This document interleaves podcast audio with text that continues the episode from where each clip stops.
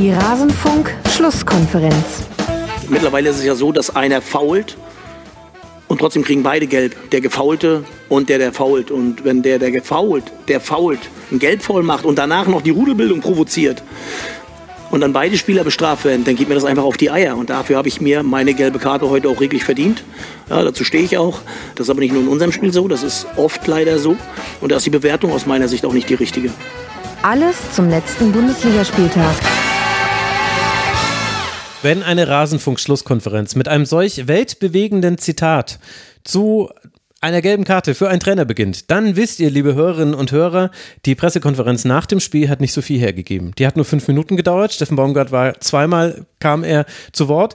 Und allzu viel war anscheinend nicht zu sagen zu diesem 1 zu 1 seines ersten FC Köln gegen den ersten FSV Mainz 05. Und damit hallo und herzlich willkommen in Rasenfunk Schlusskonferenz Nummer 405.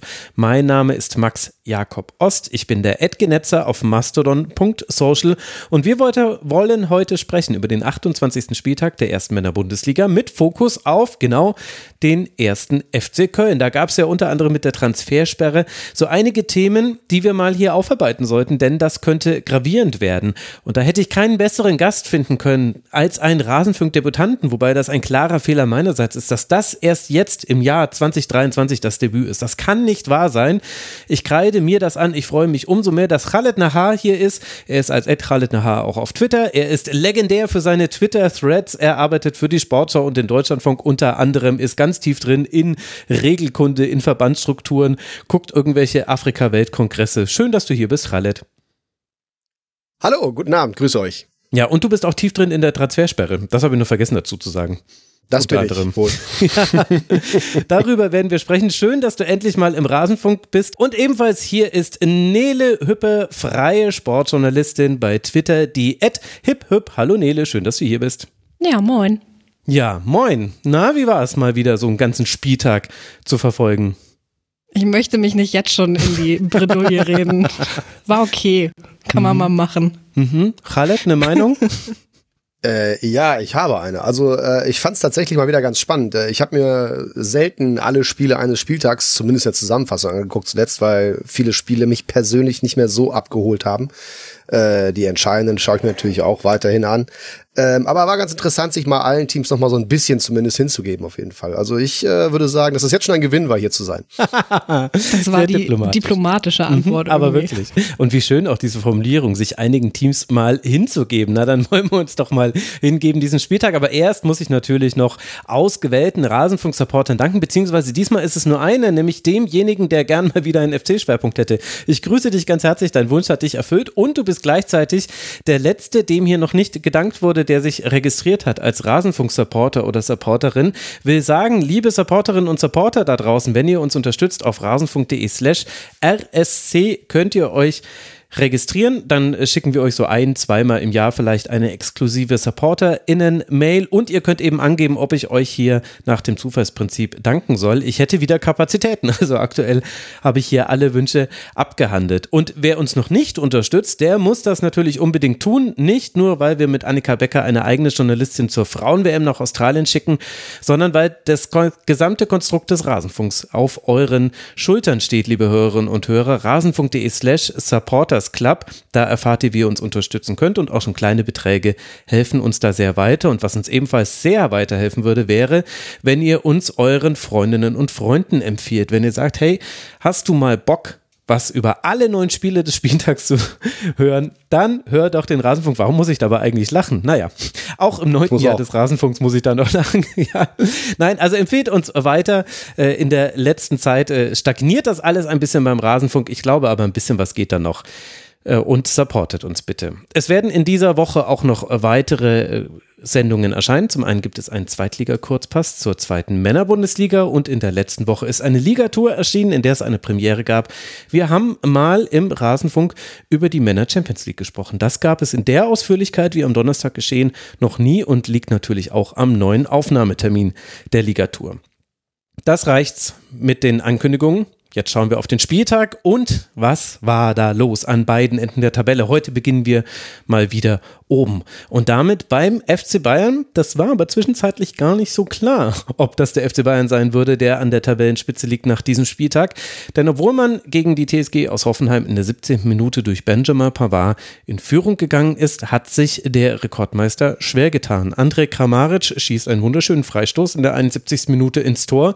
Hoffenheim hat noch vereinzelte weitere Chancen, Bayern natürlich auch, aber die werden allesamt vergeben. Und so wird es, Khaled, ein Punktverlust für die Münchner und das ist natürlich nahe an einem Weltuntergang und natürlich zusammen mit dem 0 zu 3 unter der Woche gegen Manchester City in der Tat dann doch ein erstaunliches Zusammentreffen von verschiedenen Schwächen, die man bei den Bayern auch mit dem neuen Trainer Thomas Tuchel sieht. Wie haben dir denn die Bayern in diesem Spiel gegen Hoffenheim gefallen? Ja, ich glaube, da hat sich viel gezeigt, was diese ganze Krisenlage der, der Bayern so ein bisschen skizziert. Also die Bayern, wenn die mal Punkte lassen, gerade zu Hause, dann kommt das ja meistens dadurch zustande, dass sie irgendeinen unglücklichen Moment haben oder so. Hier hat man schon gesehen, sie mhm. haben eine richtige Druckphase der Hoffenheimer zugelassen. Das ist ja auch sehr ungewöhnlich. Auch wenn dann wahrscheinlich eine Schwalbe, so muss man das glaube ich nennen, zu dem Freistoß geführt hat, der dann das Tor bedeutete für Hoffenheim. Am Ende ist natürlich auch ein bisschen Glück für Hoffenheim dabei gewesen, aber im Großen und Ganzen hatten die ja schon eine, ja, etwas, etwas größere Phase, in der sie richtig äh, Druck gemacht haben. Und die Bayern, die zeigen sich halt jetzt wirklich äh, so schwach wie in den letzten zehn Jahren eigentlich nie. Ne? Dieser hm. deutsche Rekordmeister, wie du ihn nennst, das ist ja, äh, wie ich sage, immer der deutsche Ewigkeitsmeister und nicht der Rekordmeister. Äh, der deutsche Ewigkeitsmeister, der ist jetzt äh, ja eigentlich so stark wie seit Jahren nicht mehr in Frage gestellt. Und das hängt natürlich auch mit diesem Spiel zusammen jetzt vor allem, ne? wenn man sieht, was in der Champions League passiert ist, was im BFB-Pokal passiert ist. Also der Trainerwechsel hat gewiss noch nicht den Effekt gehabt, den man sich erhofft hat. Ja, man möchte, also man hat fast die Vermutung, Nele, lag es vielleicht am Ende gar nicht nur am Trainer? Könnte das sein? Das ist eine sehr gute Frage. Also Ach Mann, ich hab, äh, habt ihr das mitbekommen, dass ein äh, bei der beim Champions League Live-Ticker ein freier Mitarbeiter gekündigt wurde, weil er äh, geschrieben hat in dem Live-Ticker zwei mhm. Cents für Julian Nagelsmanns äh, Gedanken gerade. Ähm, das würde ich auch, also ich, ich wäre sehr gerne jetzt äh, Fliege an der Wand oder Maus im Keller von Julian Nagelsmann, wenn ich ganz ehrlich bin, ähm, um da mal mitzubekommen, was da jetzt gerade abgeht. Und ähm, ja, also wenn man sich irgendwie so die Statistik auch ein bisschen anschaut, die Bayern haben elf der letzten 14 Heimliga äh, Liga-Heimspiele gegen Hoffenheim gewonnen. Also es ist, man hat bei dem Spiel einfach gesehen, dass die Bayern doch eigentlich nicht so diese taktische Übermacht haben, die sie eigentlich haben. Ähm, das lag meiner Ansicht nach, glaube ich, vor allem an der Hoffenheimer Rückwärtsbewegung, weil die haben so mit einer Fünferkette teilweise sogar halt zu sechst mhm. ähm, nach hinten hin verteidigt, also quasi den Bus im Strafraum geparkt, um jetzt schon mal fünf Euro ins Phrasenschwein zu schmeißen. Ähm, also ich, ich glaube tatsächlich, Hoffenheim hatte nichts zu verlieren in dem Spiel und das hat den Bayern das Genick gebrochen weil Hoffenheim hat gut nach hinten gearbeitet und gut verteidigt und gleichzeitig sehr, sehr mutig nach vorne gespielt und teilweise es sogar geschafft, die Bayern zu überlaufen. Und ich glaube, bis auf Leipzig oder Dortmund schafft das sonst keine Mannschaft aus der Bundesliga. Und ähm, dementsprechend, ja, also ich glaube, niemand versteht diesen Trainerwechsel so wirklich, außer vielleicht diejenigen, die das veranlasst haben. Und so alles in allem, ja, danke, dass die Meisterschaft irgendwie wieder spannend ist oder so, kann ich da, glaube ich, nur sagen. Also ich glaube, so völlig unverständlich war der Trainerwechsel nicht für mich, so wenn man auch sieht. Ne, die Bayern haben jetzt 59 Punkte nach 28 Spielen. Wenn man sich die letzten zehn Jahre ansieht, wie es nach jeweils 28 Spielen aussah, das waren immer deutlich über 60 Punkte mindestens. Also da zeigte sich mhm. schon eine gewisse Schwäche. Ähm, klar ist das dann hohes Niveau auf dem man klagt. Und der Tuchel, der ist jetzt, glaube ich, in einer Rolle, wie man das sonst im Abstiegskampf kennt, so eine Art Feuerwehrmann. Ne? Der sollte da jetzt halt noch das Beste rausholen. Ich meine, wofür ist der jetzt da? Der muss irgendwie diese Bayern über die Ziellinie bringen, mit wenigstens der Meisterschale in der Hand. Ne? Also die Champions League, gut, das ist mindestens wahrscheinlich vorbei. Im Pokal ist er ausgeschieden. Da zeigt sich schon, dass es schwer wird. Er übernimmt eine Mannschaft, äh, ja, wo es Schläge jetzt in der Kabine gab. Das ist schon unter ihm passiert. Aber was ist vor einer Saison passiert, das ist ja auch äh, jetzt nicht äh, Tuchels Werk, aber der, der Beitrag dieser Mannschaft. Ne? Ausflüge zur Fashion Week, äh, diese Verletzung beim Skifahren von Manuel Neuer, dann das Interview mit der Debatte über den Torwarttrainer Tapalovic. Da hat ja Manuel Neuer offen die Frage aufgemacht, wenn man den Subtext lesen möchte äh, Nagelsmann oder ich. Ne? Also damit hat er auch den Trainer, glaube ich, schon ganz entscheidend äh, vorab geschwächt, jetzt bevor es dieser Trennung kam. Über Maulwürfe sich rumärgern und dann dieser äh, Trainerwechsel, den auch in seiner äh, monetären äh, in seinem monetären Ausmaß. Äh, ich glaube, da ist das Unverständnis größer. Ne? Also 25 Millionen Euro waren es, glaube ich, die sie für ihn bezahlt haben. Jetzt müssen sie eine äh, hohe Abfindung möglicherweise für Nagelsmann zahlen. Man merkt schon, dass die Bayern bemerkenswert weg sind von einem Ideal einer Saison, das normalerweise für den FC Bayern gilt. Ja, und gleichzeitig sieht man ja, also es gab jetzt keine schnelle Lösung und es war alles möglich mit Thomas Tuchel und jetzt wird es eben sehr wahrscheinlich maximal ein Titel nur werden. Das Interessante finde ich ist, dass auch aus taktischer Sicht sich die Probleme durchziehen und das lässt ja dann doch darauf schließen, dass es mit mehr als nur dem Trainer zusammenhängt, auch wenn man auch für die Entlassung sicherlich Argumente finden konnte. Aber offensiv fehlen weiter die Ideen, wie man in den Strafraum hineinkommt. Da hat man so ein gewisses Repertoire, hat man schon, also diese gechippten Bälle. Es gibt Flanken, die sind allerdings oft ganz fürchterlich schlecht. Es gibt Dribblings an die Grundlinie. Aber das war's. Und wenn ein Gegner wie Hoffenheim das schafft, das meiste davon wegzunehmen und dann vor allem im Strafraum stabil zu stehen, also Hoffenheim hat allein acht Schüsse geblockt, dann fehlen da so die sicheren Spielzüge, die einfach gegen jeden Gegner funktionieren. Die hat der FC Bayern nicht. Das ist quasi das, was man vorne hat. Plus, natürlich kann man auch eine Mittelstürmer-Debatte führen, wenn man möchte. Allerdings, wenn man sich die Anzahl der geschossenen Tore anguckt, dann ist, steht Bayern absolut gut da. 78 Tore ist da nah an Vereinsrekorden und äh, würde auch hochgerechnet zu einer sehr stattlichen Anzahl von Treffern bringen. Und das führen. Und das bringt uns auf die andere Seite des Feldes, dass man eben defensiv so unsicher steht. Und da fand ich ebenfalls dieses Hoffenheim-Spiel interessant. Anders als unter der Woche gegen Manchester City, wo man ja in individuellen Fehlern die Gründe für die Gegentreffer sehen konnte. Also einmal einen schlechten Übergabemoment zwischen Nabri und Musiala und dann einfach ein traumhafter Fernschuss. Und dann war es aber vor allem Dayo Upamecano, der da deutlich gewackelt hat und hinten raus hätte das ja vielleicht sogar noch verheerender werden können vom Spielstand her. Das war es jetzt gegen Hoffenheim nicht. Also der Licht und Upamecano, die harmonieren eigentlich ganz gut in der Rückwärtsbewegung und die Abstimmung zwischen den beiden ist wirklich deutlich besser geworden in den letzten Wochen. Aber du kommst eben immer wieder in diese Situation, wo du, wie du es gesagt hast, Nele, man wird überrannt. Also Andrelinho nimmt Pavard auf den ersten Metern ein paar ab, äh, Schaderabek läuft Cancelo davon und später sogar Davis und vor allem die Rückwärtsbewegung ist einfach nicht gut. Also ich habe da in diesem, an diesem Spieltag nochmal ganz besonders drauf geachtet, wie das viele andere Teams machen. Und da siehst du eben einfach viel, viel mehr Spieler in der Rückwärtsbewegung, wenn der Ball verloren wird. Bei Bayern wahrscheinlich, weil es so oft auch gut geht, weil in der Regel Regel nichts passiert und auch Hoffenheim hatte ja nur vier Schüsse, das gehört ja auch mit dazu. Da machen nicht alle mit und sie warten im Grunde dann, naja, gleich greifen wir wieder an, mache ich jetzt wirklich diese Meter zurück. Und das ist, glaube ich, das, das eigentliche Problem. Man hätte dieses, also man geht mit 1 zu 0 in Führung durch einen etwas glücklichen Schuss. Also es war ja quasi ein Schuss nach Ecke, den hat Pavard gestoppt und dann durch die Beine von Baumann gespitzelt. Und dann müsste das ja eigentlich reichen, um ein Spiel zu gewinnen. Aber aktuell reicht das eben einfach nicht beim FC Bayern, weil man immer wieder Gegentreffer kassiert.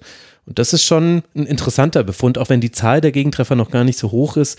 Ich habe es mit den letzten Jahren mal verglichen. Man hatte immer so 32, äh, 37 Gegentreffer waren so in den letzten Jahren. Also 37 war der schlechteste Wert. Das ist ja immer noch gut möglich bei 30 aktuell. Ja, ja liegt das an Süle, der nicht mehr da ist? Oder woran liegt es? Also ich glaube, dass man da eben, also klar kann man in die letzte Kette schon auch gucken und ähm, ist schon auch interessant, dass Davis jetzt zum Beispiel nicht gespielt hat von Beginn an, erst in der 60. Minute dann kam. Aber für mich ist tatsächlich eher eine Frage des Mittelfeldes und der Rückwärtsbewegung da. Ähm, und, und es gibt, ja, also es greift so alles ineinander. Also ähm, es ist, glaube ich, nicht mit, mit einer Position zu lösen, aber so im Kollektiv ist das nicht gut und weil nämlich auch das Gegenpressing nicht mehr so gut ist. Früher ist Bayern auch deshalb seltener dann in diese Situation gekommen, weil das Gegenpressing einfach so effizient war, dass man eben zwar so vier, fünf so Restverteidigungsmomente hatte, aber nicht häufiger. Und aktuell hat man es schon ein bisschen oft. Also ich würde euch beiden bei äh, der taktischen Diagnose äh, keinesfalls widersprechen, aber jetzt, wenn man nochmal rauszoomt auf äh, den Ausgangspunkt der letzten Sätze, ähm, ob es am Trainer gelegen hat, ähm, dann äh, würde ich zumindest äh, darauf hinweisen, dass jetzt Tuchel natürlich noch keine große Chance hatte, mhm. diesen Kader, diese Mannschaft äh, groß zu gestalten. Natürlich muss Thomas Tuchel mit Bayern München gegen das Hoffenheim aus der Saison jederzeit gewinnen. Da gibt es überhaupt keine Frage, da kann man ihn auch nicht aus der Verantwortung nehmen. Aber insgesamt, äh, was ich eben meinte, taucht er jetzt hier erstmal als Feuerwehrmann auf und äh, braucht wahrscheinlich auch äh, ein paar Tage, um sich äh, mit all dem äh, irgendwas zurechtzulegen, um, um, um erfolgreich zu sein. Und äh, klar ist auch, dass Tuchels Zeit eigentlich erst mit dem Saisonwechsel richtig äh, losgehen wird, wenn er einen Kader gestalten kann. Und dann ist er auch ähm, noch stärker als jetzt in der Verantwortung für das, was dabei rauskommt. Ne? Also das ist so ein Gedanke dabei, der mir kommt, wenn wir sagen, ja, lag das wirklich am Trainer, ein Pokal aus, ein Champions League aus, hätte man auch mit äh, Julian Nagelsmann haben können. Pff, äh, klar, ist ein naheliegender Gedanke, aber letztendlich ähm, hat, äh, ist, ist Tuchel jetzt nicht äh, frei von Verantwortung, aber ich glaube, ähm, dass, dass er da auch einfach erstmal, ja, ist, ist eine Phrase, aber wie reinkommen muss, so, ne? Also und ja. dieser Mannschaft da irgendwie, äh, ja, zurechtfinden muss, irgendwie auf eine gewisse Art und Weise. Das ist Zeit, die er nicht hat, ist auch klar. Aber er kommt halt äh, in einen FC Bayern, der für seine Verhältnisse in einer äh, Vollkrise steckt mit den äh, Aspekten, die ich eben genannt habe, mit äh, ja diesem diesem diesen Führungsthemen, die da waren, ne, so eine, so eine Debatte, die Oliver Kahn mit Lothar Matthäus führt über Mir san mir, so eine Phrase, die jeder, der den Begriff gerade äh, nennt, mit allem füllen kann. Da würde ich Oliver Kahn übrigens völlig zustimmen. Das ist äh, äh, ein völlig, ja, dehnbarer Begriff und so. Und wo kommen wir da an die Frage der Ursache mit hin? Ne? Also von daher würde ich sagen, Thomas Tuchel ähm, ist äh, mit der kommenden Saison äh, erst wirklich so in der Verantwortung, dass man sagen kann, hat es am Trainer gelegen oder nicht. Ja, genau. Also ich wollte jetzt gar nicht da gegen äh, Thomas Tuchel argumentieren, sondern ich finde, dass da eben Abläufe im Team nicht stimmen und das könnte man auch auf Nagelsmann beziehen. Ich würde allerdings jetzt schon sagen, so langsam kann man vielleicht auch wirklich mal die Spieler ein bisschen in die Pflicht nehmen, denn es ist ja schon interessant, welche Reihe an Trainern das jetzt nicht hinbekommen hat in der Vergangenheit beim FC Bayern. Und auf der anderen Seite muss man sagen, äh, dass das auch nicht untergeht. Also Hoffenheim musste natürlich auch Glück haben, um dieses äh, Spiel mit einem Punktgewinn zu beenden. Man musste einen starken Oliver Baumann haben äh, allein John Anthony Brooks hat, glaube ich, vier der acht Schüsse geblockt, die man immerhin, die man immerhin geblockt hat am Ende. Äh, und jemand wie Serge Gnabry hat auch große Chancen vergeben. Aber Hoffenheim war gut eingestellt und Hoffenheim hat auch erkannt, dass man mit so einer Fünfer, Schrägstrich, manchmal auch Sechserkette, also indem man auch einfach Spieler verfolgt bis in die letzte Linie hinein, dass man da den Bayern viel von ihrem Drive nehmen kann. Plus Hoffenheim hat es geschafft, nach einer ersten Hälfte, die jetzt auch von TSG-Sicht aus nicht so wahnsinnig spektakulär war. Also man hat seinen ersten Schuss in der 55. Minute abgegeben aber man hat es dann schon geschafft, dieses Spiel zu drehen. Klar, Entstehung des Freistoßes sehr glücklich und so weiter und so fort. Aber wir reden hier ja immer noch über ein Team, das im Abstiegskampf drin hängt. Und deswegen dachte ich, Nele, dass ich da nochmal kurz darauf hinweise. Hoffenheim hat es jetzt auch nicht so schlecht gemacht, auch wenn natürlich auswärts in München Glück dazu gehört. Ähm, also voll. Also ich ähm, bin erschrocken, wie Hoffenheim gespielt hat. Und ich habe jetzt zwei Spiele in Folge von Hoffenheim gesehen. Ähm, das macht mich wütend und traurig. Und äh, also ganz im Ernst sagen, dass du da ganz leicht eine Schalker Brille aufhast. Nein, überhaupt nicht. Ähm, also dieses Freistoßtor, das also den auch überhaupt so zu machen in so einem Spiel in München, das also ich verneige mich. Mehr kann ich da wirklich nicht sagen, weil es ist also es ist unfassbar, wie gut Hoffenheim auf einmal Fußball spielen kann. Und das ist irgendwie ein bisschen, also man, wir, ich, man spricht ja oft darüber, was eigentlich so möglich wäre mit dem ja, ähm, ja, mit dem, mit so einem Kader und Hoffenheim müsste, wenn man ehrlich ist, eigentlich nicht dort, dort unten stehen. Und das sagen, sagen wir jetzt auch schon seit ein paar Wochen und Monaten, weil so ein Spiel wie das gegen die Bayern, das zeigt es ja eigentlich, dass die gut nach hinten zumachen können und auch mit ein, zwei Pri ja, individuellen, privaten, äh, guten Chancen ähm, eigentlich halt auch gewinnen können. Und auch gegen, ja, natürlich auch gegen Teams wie Schalke vor allem, aber halt auch gegen die da oben. So, also es ist, ähm, mir hat Hoffenheim wirklich, wirklich gut gefallen in dem Sinne, dass sie ähm, den Ball so, so oft zurückerobert haben, wie sie ihn halt eben auch verloren haben. Also da war genau dieses kämpferische, dieses Je ne sais quoi, was man im Abstiegskampf halt braucht. Ähm, und dann spielst du halt hoch und weit und ja, hm. dann funktioniert es halt auch in München. Aber was ist bei denen passiert? Ich meine, Matarazzo kam dahin, der hat die ersten fünf Spiele alle verloren. Jetzt haben sie irgendwie zehn Punkte oder so in den letzten Spielen geholt, in vier Spielen. Äh, ich würde sagen, die sind auch schon fast durch. So ein Sieg, zwei Siege noch, dann, dann hast du es eigentlich geschafft. Und die Form, die derzeitige sagt ja alles. Also mit denen wird die Bundesliga wohl noch eine weitere Saison klarkommen müssen. Also das ist jetzt äh, schon bemerkenswert, was da passiert ist. Ähm, aber was mich noch interessiert eigentlich bei dem Freischuss, den du gerade angesprochen hast, ist äh, diese Debatte wieder äh, Jan Sommer Körpergröße. War das eigentlich in Gladbach jemals Thema? Also was ist das für eine Debatte? Sind wir äh, ja, naja, hin und wieder wurde darüber schon diskutiert, aber in Gladbach, glaube ich, war eher ein Thema, dass er lange keine Strafstöße gehalten hat, bevor er dann in den, im Nationalteam damit angefangen hat gegen Spanien mehrmals und es dann auch mal bei Gladbach funktioniert hat. Ach, hm. das ist, also klar kann man darüber reden, man kann auch die Mittelstürmerdebatte und so weiter führen, aber ich glaube, wir erleben bei sowas halt, beim FC Bayern wird halt über alles debattiert. Also wirklich alles. Und da wird jede Kleinigkeit hervorgehoben und da sitzt, also Marco Neppe soll nicht mehr auf der Trainerbank sitzen, weil er wohl offenbar zu oft beim vierten Offiziellen gemeckert hat. Ich möchte das gar nicht wissen. Ich weiß es, weil bei Bayern über alles gesprochen wird, weil alles einen Artikel wert ist. Und so ist es halt dann auch bei Manuel Neuer. Und dann hatte es, glaube ich, auch mit dem Live-Kommentar bei Amazon Prime zu tun, weil eben das äh, von Benedikt Hövedes und Jonas Friedrich, das, das Thema da auch schon aufgemacht wurde. Mensch, wäre Neuer nicht vielleicht an diesen Traumschuss noch herangekommen, weil Neuer ist ein bisschen größer, dass, man, dass es aber auch andere Elemente im Torwartspiel gibt als nur die Größe. Also deswegen, also und bei dem Freistoß sehe ich das jetzt auch nicht. Also das war einfach ein sehr gut getretener Freistoß, sowas kann mal passieren. Aber man könnte ja auch noch ein zweites Tor gegen Hoffenheim schießen, egal wie gut Hoffenheim war in der. Ist so. Ist so. Wir gucken uns an, wie es weitergeht für beide Teams. Hoffenheim, wie gesagt, jetzt dann zehn Punkte aus den letzten vier Spielen, drei Siege, jetzt dieses Unentschieden. Man wartet auf ein Heimspiel gegen Köln. Hoffenheim springt auf Rang 13, hat inzwischen fünf Punkte Vorsprung auf den Relegationsplatz. Das heißt, wie Khaled es sagt, das sind nicht mehr viele Punkte, die man sammeln müsste, um dem komplett zu entgehen. Und der FC Bayern, der, ja, weiß nicht, ob er sich freut, aber er wird jetzt dann das Rückspiel gegen Manchester City zu Hause bestreiten die Stimmung ist sehr, sehr schlecht, nachdem man jetzt in den letzten vier Partien dreimal nicht gewinnen konnte und zweimal sogar verloren hat. Nach diesem City-Heimspiel geht es dann zum ersten FSV Mainz 05. Aktuell hat Bayern zwei Punkte Vorsprung auf den Tabellenzweiten Borussia Dortmund. Und das bringt uns doch gleich zum nächsten Aufreger dieses Spieltags. Wir sprechen über das Spiel Stuttgart gegen Dortmund. Wo fangen wir an? Also, für diejenigen, die hinter dem Mond leben und das nicht mitbekommen haben und vielleicht auch für zukünftige Retrofunkhörer, die diese Folge erst in ein paar Jahren hören. Also, das ist passiert. Nach zwei Toren in der 26. und der 23, 33. Minute führt der BVB in Stuttgart mit 2 zu 0. Beide Male ist Daniel Mahlen entscheidend beteiligt. Einmal bereitet er für Haller vor, einmal verwandelt er selbst. Und dann holt er mit einem Dribbling auch noch einen Platzverweis von Mafropanos heraus, der innerhalb von fünf Minuten Minuten zwei gelbe Karten sieht und Stuttgart so in Unterzahl bringt. Also der PVB geht mit einem 2 zu 0 und einem Spieler mehr in die zweite Hälfte. Dann trifft Girassi, der Treffer zählt aber nicht, wegen einer ganz, ganz knappen Abseitsposition.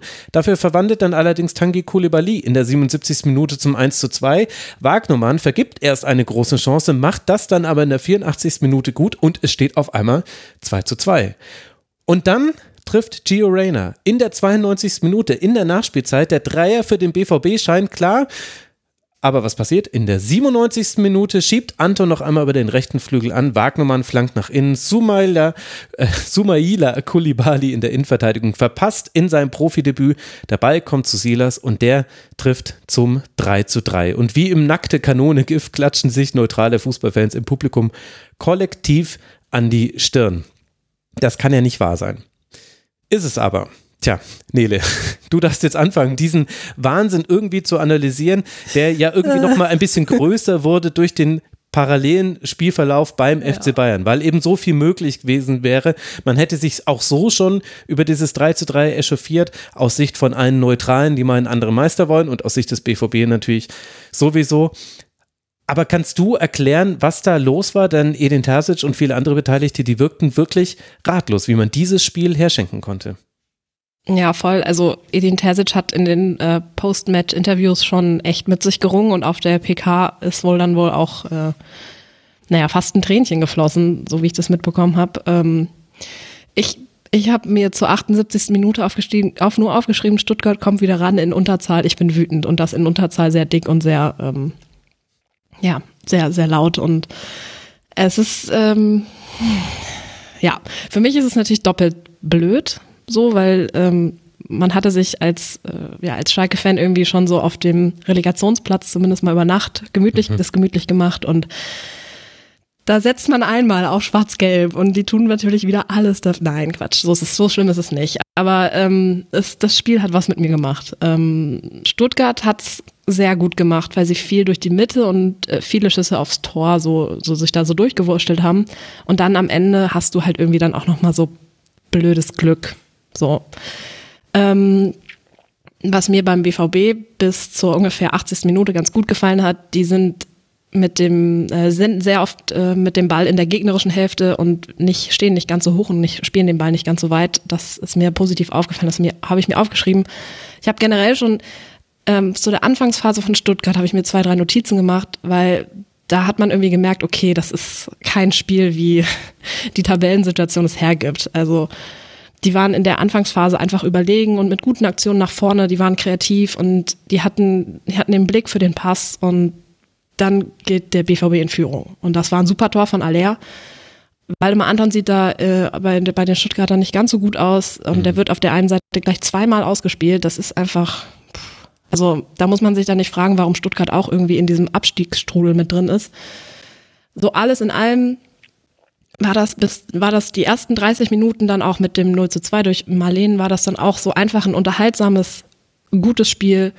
Ähm, man hat aber irgendwie gemerkt, dass der, BV, äh, dass der BVB dann irgendwie einen Kopf ausgeschaltet hat. Also Stuttgart hat die eigenen Chancen nicht richtig genutzt, schwächt sich durch einen wirklich ich muss mich gerade, ich muss mich richtig zusammenreißen, aber äh, schwächt sich einfach durch eine blöde gelb-rote Karte selbst und das ist einfach so sehr luftig, was die so nach vorne gespielt haben in der ersten Halbzeit. Also ja, echt, ich bin, ich bin immer noch, ich, wenn ich an dieses Spiel immer noch zurückdenke, das ist, das wird nicht das Spiel gewesen sein, was Schalke in die zweite Liga kickt. Das möchte ich nochmal kurz da hinzufügen. Aber ähm, wie man als, als als BVB so fahrlässig mit so einem Spiel umgehen kann und wie man als Stuttgart so zurückkommen kann, da kann ich einfach nur sagen, auf die einen Seite, auf der einen Seite, ja, dann habt ihr dann haben die Dortmunder es nicht verdient, Meister zu werden und aus Stuttgart einfach nur Chapeau.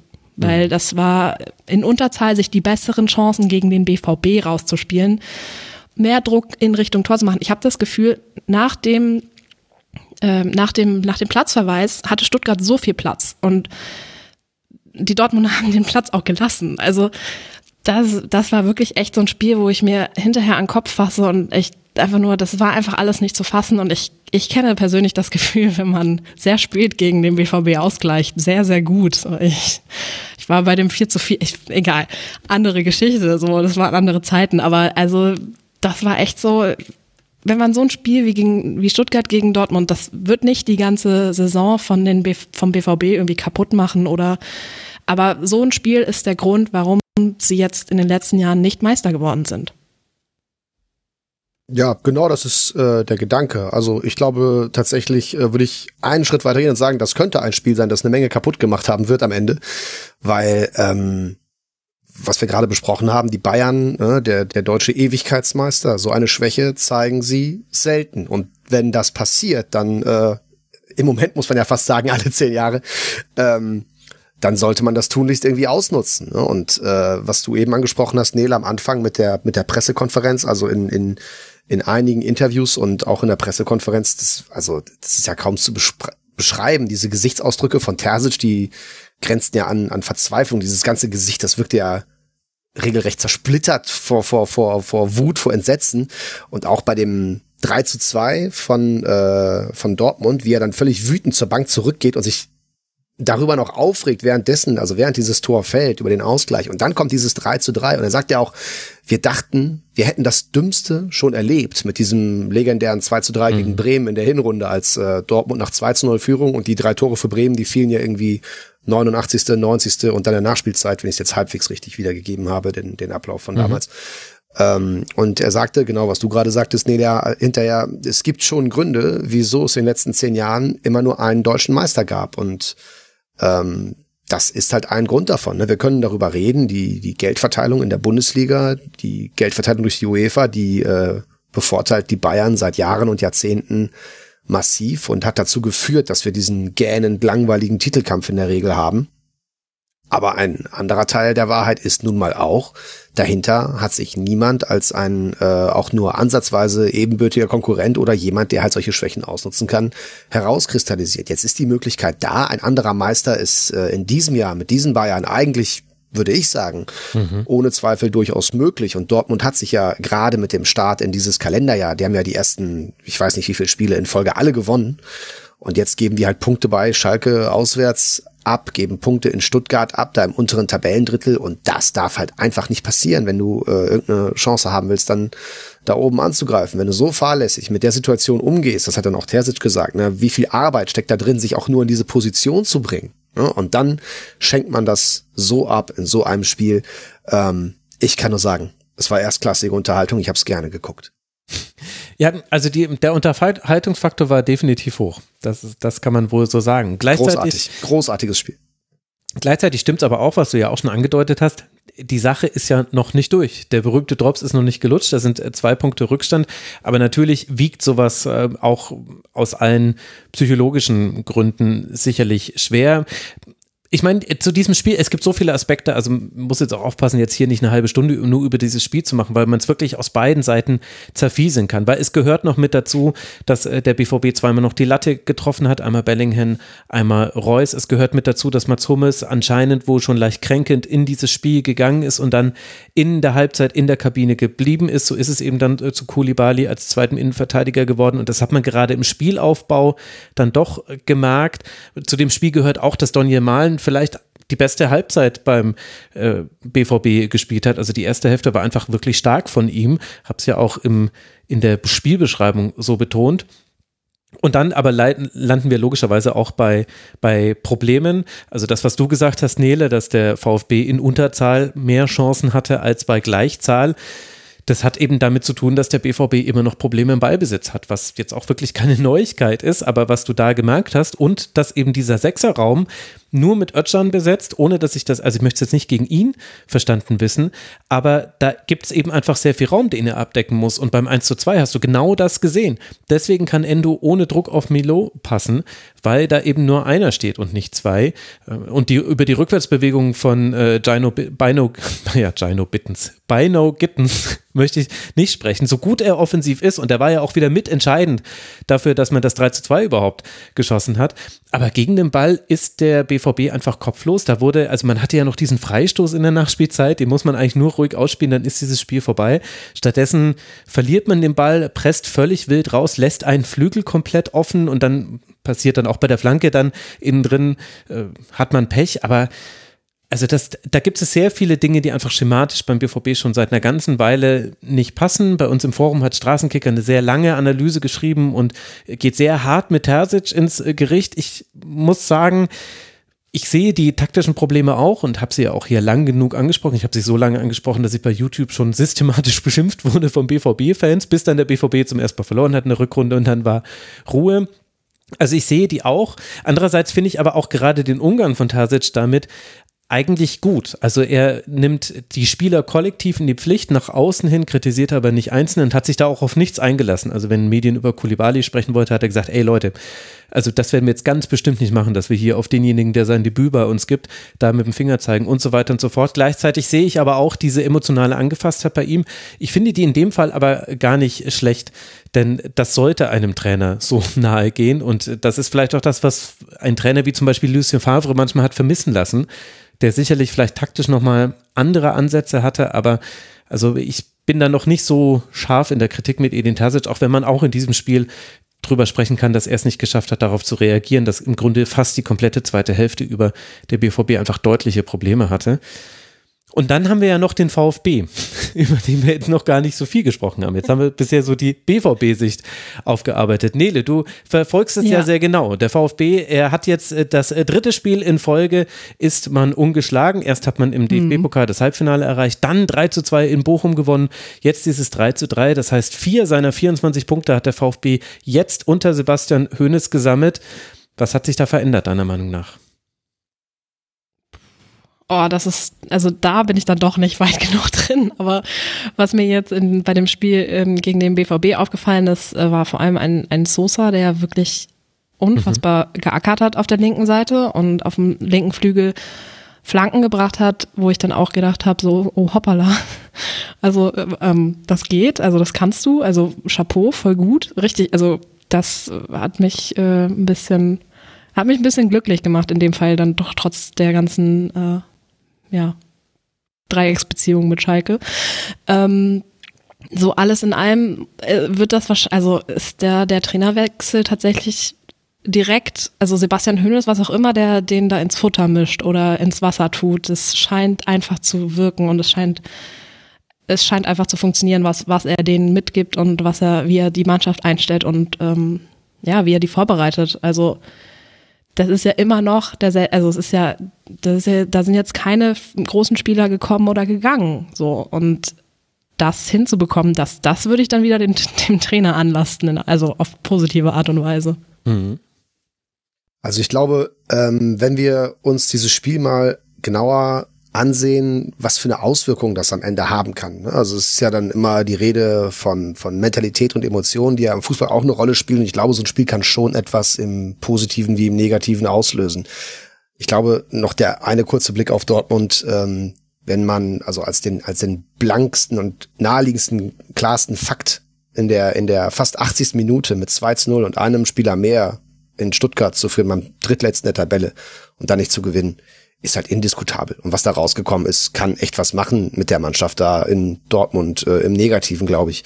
Und äh, also es, es wirkte schon sehr verzweifelt äh, hinterher. Bei Stuttgart dagegen kann das natürlich jetzt nochmal äh, diese ganze Wende, die sich gerade ja so ein bisschen abzeichnet, ne? mit dem mit dem Erfolg in Bochum, mit dem mhm. mit dem Erfolg im Pokal, mit äh, und, und dieses Spiel jetzt, wenn du nach so einem Spiel, egal, da hat natürlich eine Menge Glück eine Rolle gespielt, dass Kulibali am Ball vorbeitritt äh, und das äh, Unvermögen der anderen, ja, das ist dabei ein Thema. Aber wenn du in der Kabine sitzt und denkst, ey, wenn sowas geht, geht alles. Ne? Also es ist natürlich, äh, es ist, es ist ein äh, Spiel, was was echt was auslösen kann. Ne? Insgesamt muss man halt bei Stuttgart sehen, ähm, dieser ganze Saisonverlauf ist natürlich eine komplette Offenbarung, dass da mit dem vierten Trainer jetzt sitzt, diese ganze Saisonplanung ist halt äh, einfach für den Hasen gewesen. Und äh, es gibt ja den, den Vorstandschef Alexander Werle, der war früher in Köln und an Kölner Theken wurden schon die Witze gemacht. Jetzt holt er Markus Gistol und Horst Held zum VfB.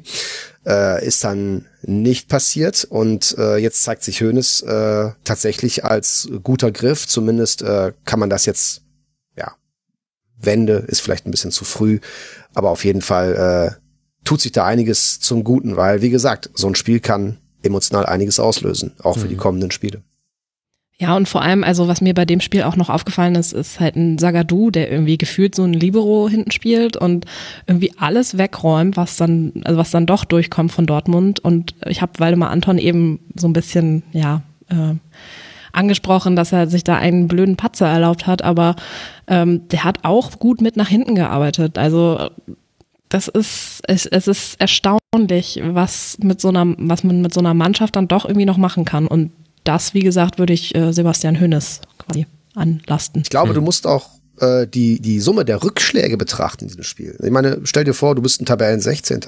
liegst 0 zu 2 gegen den Tabellen 2. hinten, bekommst eine gelb-rote Karte, die völlig berechtigt war, alles keine Frage, bist dann in Unterzahl dann schießt du das 1 zu 2 und dann kommt so ein, so ein, so ein Kniescheibenabseits, äh, wo es dann, oder ein Schulterabseits oder was das war, äh, von, von Girassi, das mit dem menschlichen Auge gar nicht mehr zu sehen war.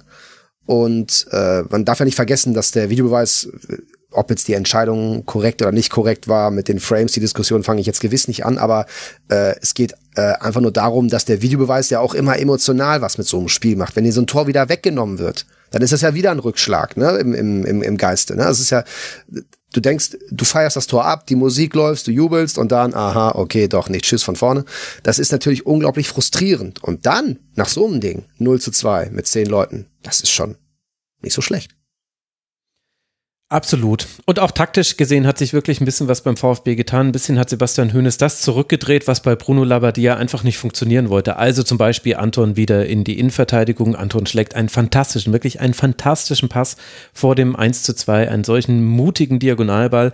Klar, hat den Dortmund auch offen gelassen, das äh, gehört mit dazu, aber Anton hat ihn auch gespielt, war super. Sosa habt ihr schon angesprochen, überhaupt diese linke Seite mit Sosa und Führig ist wie so ein Magnet im VfB-Spielaufbau und da können sich zwar kommende Gegner drauf ein, einstellen, aber bisher hat es noch keiner der Gegner geschafft, das äh, so aus dem Spiel rauszunehmen. Bin gespannt, wie es jetzt dann der FC Augsburg am nächsten Wochenende macht. Mit Gerassi wieder einen klassischen Mittelstürmer vorne drin und ohne, dass man jetzt auch hier wieder äh, Mittelstürmer-Diskussionen führen muss, kann man aber festhalten, es funktioniert, es spielt sich Chancen heraus. Ich meine, Gregor Kobel unmittelbar nach dem 0 zu 1 äh, pariert er schon wirklich klasse gegen Gerassi. Also da hätte auch schon ein Tor fallen können in der ersten Hälfte, über die wir jetzt ja aus VfB-Sicht noch gar nicht so viel gesprochen haben, jenseits vom Platzverweis. Wagnermann hat immer noch seine Aktionen mit dabei, die auch ein bisschen unglücklich sind, aber auch immer seine positiven. Vergibt zwar diese eine Kopfballchance nach Ecke, aber macht dann mit ein bisschen Glück dann doch das 2 zu 2 rein. Also es sind viele Dinge greifen gerade so mit ineinander. Ob das reicht, wird man sowieso erst in der Rückschau sagen können.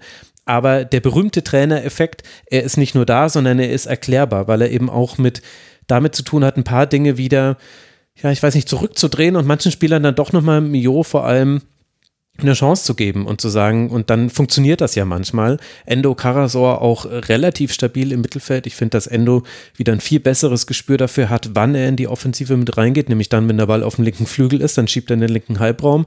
Und wenn der Ball da weg ist, dann ist er deutlich zurückhaltender, was mir persönlich gut gefällt, weil Karasor braucht doch die Hilfe. Also da gibt es schon einige Dinge, die sich positiv entwickeln beim VfB und es geht jetzt dann auswärts weiter beim FC Augsburg. Aktuell liegt man auf dem 16. Tabellenplatz, 24 Punkte, punktgleich mit dem FC Schalke 04. Als der Spieltag losging, also das Spiel von VfB losging, war man noch 17. Jetzt bleibt man auf dem 16. Platz. Drei Punkte Rückstand sind es auf, auf das rettende Ufer.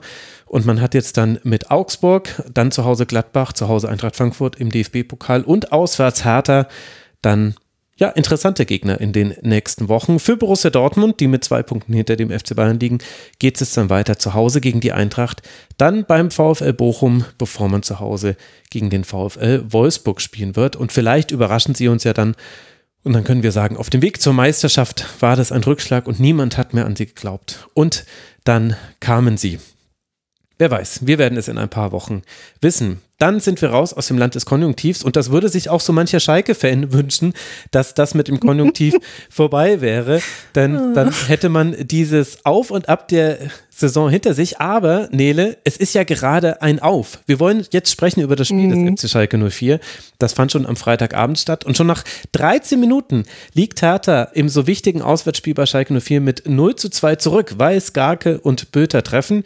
Jovetic kann dann zwar noch kurz vor der Halbzeit verkürzen, aber Simon Terrade macht macht wiederum kurz nach wieder an Pfiff.